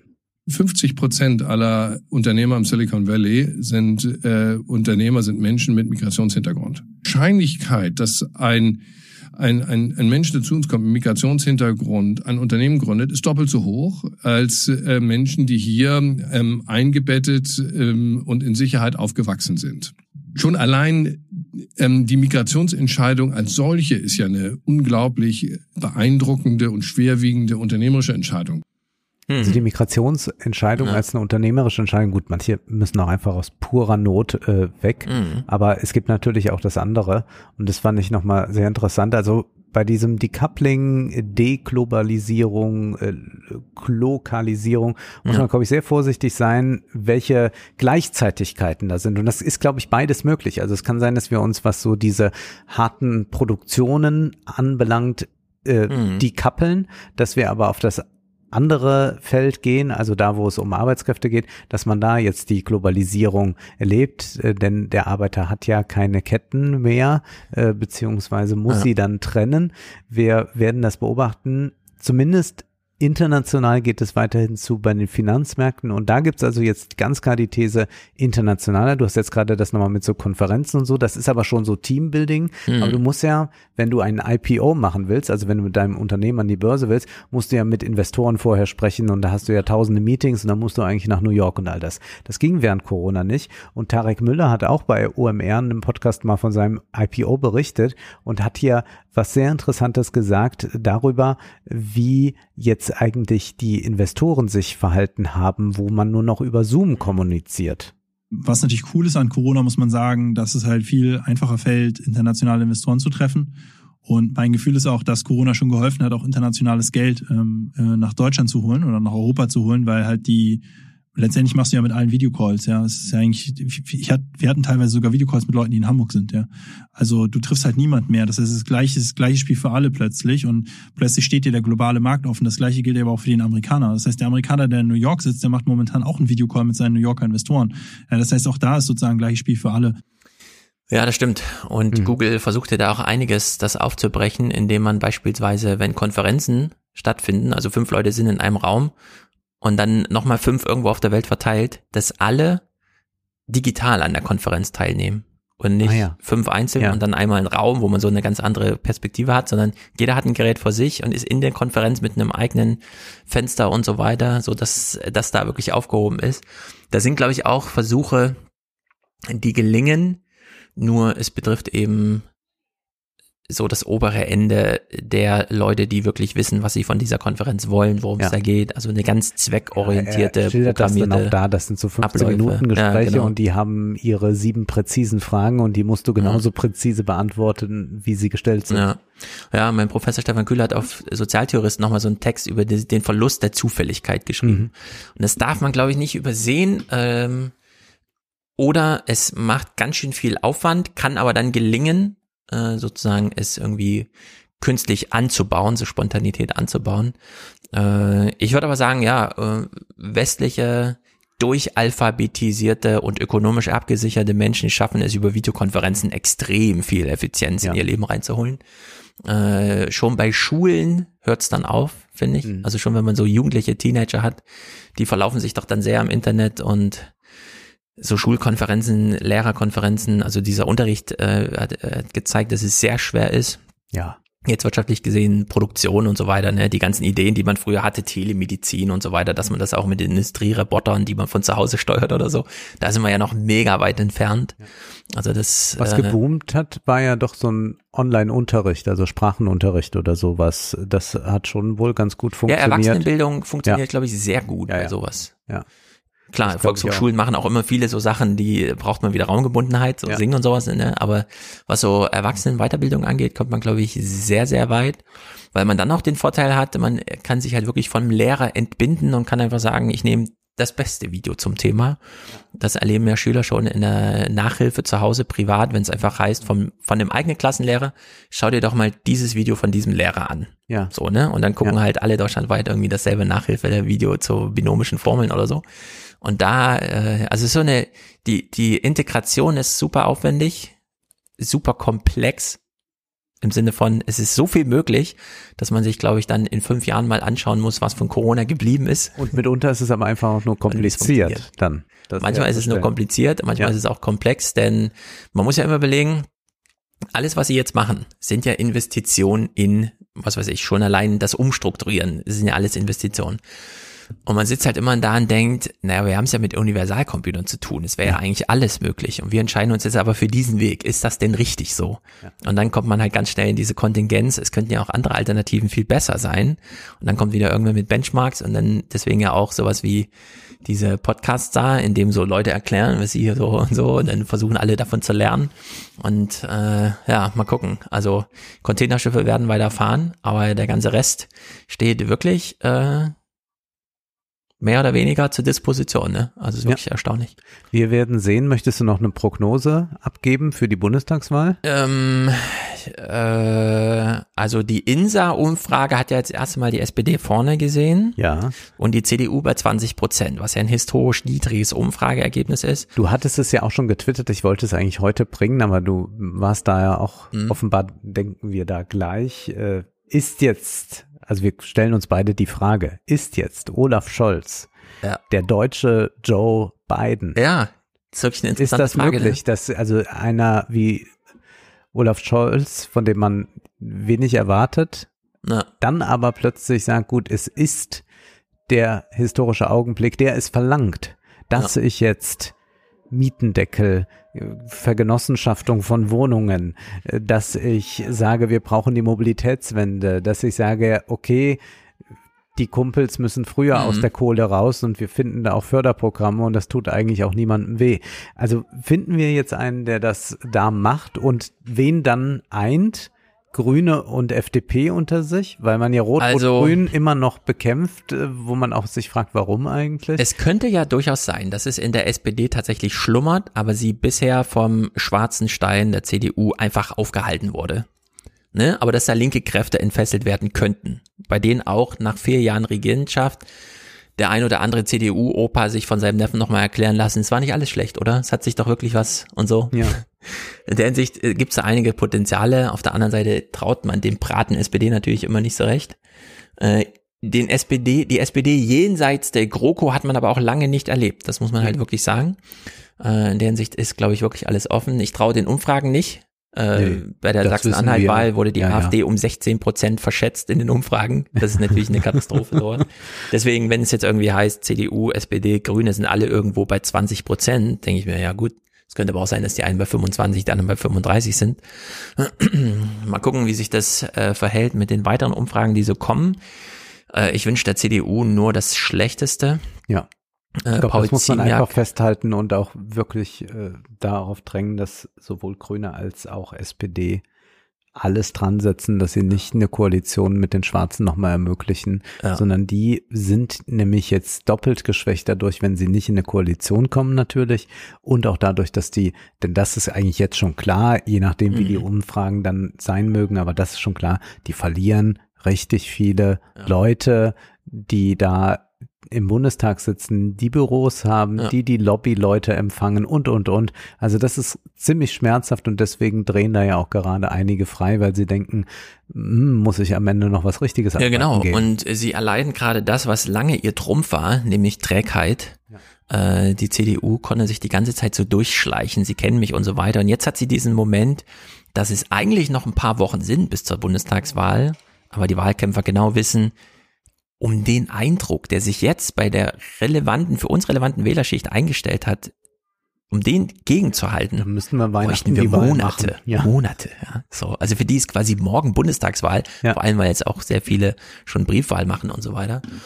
Naja, die alten Wähler oszillieren halt wirklich jetzt zwischen CDU und SPD hinterher und äh, bei Anne Will wurde es ja kurz beschrieben, dieser Moment, als sie festgestellt haben, die Wähler, nee, Baerbock wird's nicht.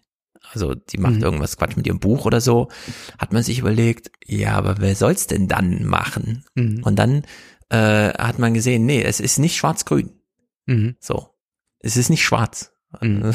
Also sprangen sie alle so von der CDU zur SPD und wir wissen ja, Rheinland-Pfalz hat ja, also deine Heimat hat ja insbesondere gezeigt, über 70-Jährige wählen zu 85 Prozent entweder CDU oder SPD. Und wir haben sehr viele alte Leute, die mit sehr hoher Wahrscheinlichkeit auch ihrem Wählerauftrag nachkommen, anders als die Jungen.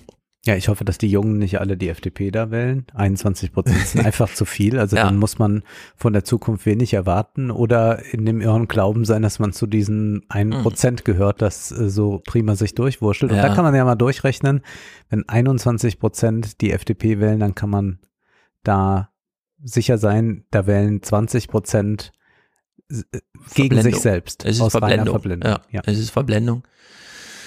Und Ja, wir Hinsicht, schauen mal. Mal gucken, wie es aussieht. Wir schauen mal, aber wir behalten natürlich auch die großen anderen Themen im Blick und wer weiß, vielleicht wird die Bundestagswahl gar kein großes Thema äh, in der nächsten Folge. Ich gehe sogar fast davon aus, weil wir vielleicht dann noch gar nicht so genau wissen, wie die Koalition ist. Also das wissen wir vielleicht nicht. haben wir wirklich auch noch sehr lange Ja, Angela Merkel. Äh, ja, sie hat ja schon mal gesagt, so bis Jahresende, ach nee, bis Ende Legislaturperiode, aber es ist mindestens bis Jahresende. Also das, ich kann mir kein anderes Szenario, gerade mal, wie, wie es beim letzten Mal ab, Ja, ja. abging. Ja, schauen. Außer es ist jetzt so überzeugend, eine 56 Prozent äh, linke Mehrheit möglich, die dann auch wirklich gemacht wird, weil Kevin Kühnert Olaf Scholz morgens im richtigen Tonfall erwischt oder so. Ja. Aber ansonsten müssen wir das mal abwarten. Wir lesen im Salon das Facebook-Buch. Ich wollte ja eigentlich diesen Monat ein bisschen Facebook machen, aber das ganze Metaverse und so können wir ja in den Salon verschieben. Äh, denn wir werden wahrscheinlich viel Anlass haben, um über Facebook zu reden. Das ist ein hochinteressantes Buch. Hast du schon gelesen? Zwei Journalisten. Ja. Nein, ich habe reingeguckt und ich glaube, das ist nochmal, was die Enthüllungen anbelangt, interessant, Ja. beziehungsweise auch nochmal diesen Konzern, den wir jetzt als User so abgeschrieben haben, Ja. weil wir bei Facebook nicht mehr sind oder höchstens den Messenger benutzen, weil er Mhm. Ja, ja, praktisch ja. ist. Ich bin ja und man ist bei ja. Instagram und denkt Ja. aber dann nicht immer an Facebook, Ja, obwohl stimmt. man das immer mitdenken muss und sonst ist man bei Twitter. Also es ist, glaube ich, sehr wichtig, nochmal dieses äh, Facebook-Konglomerat sich anzusehen. Also da äh, bin ich sehr gespannt drauf. Ich werde noch ein Buch vorstellen. Und zwar hat Werner Herzog nach vielen, vielen Jahren endlich wieder ein Buch geschrieben. Und zwar über einen Soldaten, einen Japaner, Onoda heißt der, der hat 45 verpasst, äh, der hat, äh, ist da in den Zweiten Weltkrieg für Japan. Und die weiteren Entwicklungen hat er aber nicht mehr mitbekommen. Und hat so 29 Jahre einsam im äh, Wald noch Widerstand geleistet, obwohl die Kapitulation schon längst da war. Es ist eine verrückte Geschichte, Roman, auf wahre Begebenheit beruht das Ganze. Onoda Also das ist ein Drehbuch oder wie? Onoda gab es, äh, Werner Herzog hat ihn getroffen, wollte immer mal einen Film draus machen und jetzt ist es aber ein literarisches Werk geworden. Also man kann gespannt sein. Und ich habe ein Interview mit der äh, taiwanesischen Doro Bär. Die haben auch jemand im Digitalministerium, Oh, eine, eine, eine äh, äh, nicht-binäre äh, Ah, ja, Person, die gehört. aber ähm, Ah, ja, äh, sagte, ist sie ja vollkommen egal, mit Ja. welchem Pronomen man sie anspricht. Also wird dann im Interview auch immer als, als ähm, Digitalministerin angesprochen. Und ich sag mal so, sie ist das exakte Gegenteil von Doro Bär und wir wünschten, wir hätten so eine Person hier bei uns. Ja, sehr gut. Ja, bei mir war ja Urlaubsmonat, deswegen habe ich alles noch in meiner Read Later Liste. Aber ich glaube, da sind ein paar Schätze drin. Ich bin mir Hast sicher. du denn im Urlaub nicht gelesen? Ich dachte, man fährt in den Urlaub, um zu lesen. Äh, nee, ich fahre ja mit Kindern in Urlaub, da lese ich ja nicht. Hm. Sehr gut. Also lesen wir Facebook. Ich glaube, ich lasse es bei einem Buch diesen Monat. Und dann stiefeln wir durch den Salon und dann ist schon Bundestagswahl. Also in der Hinsicht, lasst euch impfen. ich glaube, es ist alles, alle sind geimpft, Das ist nochmal zuhören. die, der kleine Stich. Aber es sind nur ganz wenige, die Ja. wir hier treffen. Ja, ja, ja, ich glaube auch. Wir nehmen es mit Humor und raten das auch allen äh, zu tun, mit ein bisschen Humor, bisschen Pragmatismus und dann nicht mehr weiter drüber nachdenken, reden, einfach weiter. Es ist doch ganz schön, wenn man sich so durch die Welt wieder bewegen kann Genau. und nicht immer nur Ängste haben muss. Deswegen nochmal da eine Empfehlung. Richtig. Und auf jeden Fall mit guter Laune die Bundestagswahl. Es gibt ganz viel Grund, diese Bundestagswahl mit guter Laune mitzumachen. Gut. Lasst euch nicht von Stimmung auf Twitter oder so irgendwie verderben. Sehr gut. Na dann, bis in den Salon nächste Woche. Ciao. Bis dann.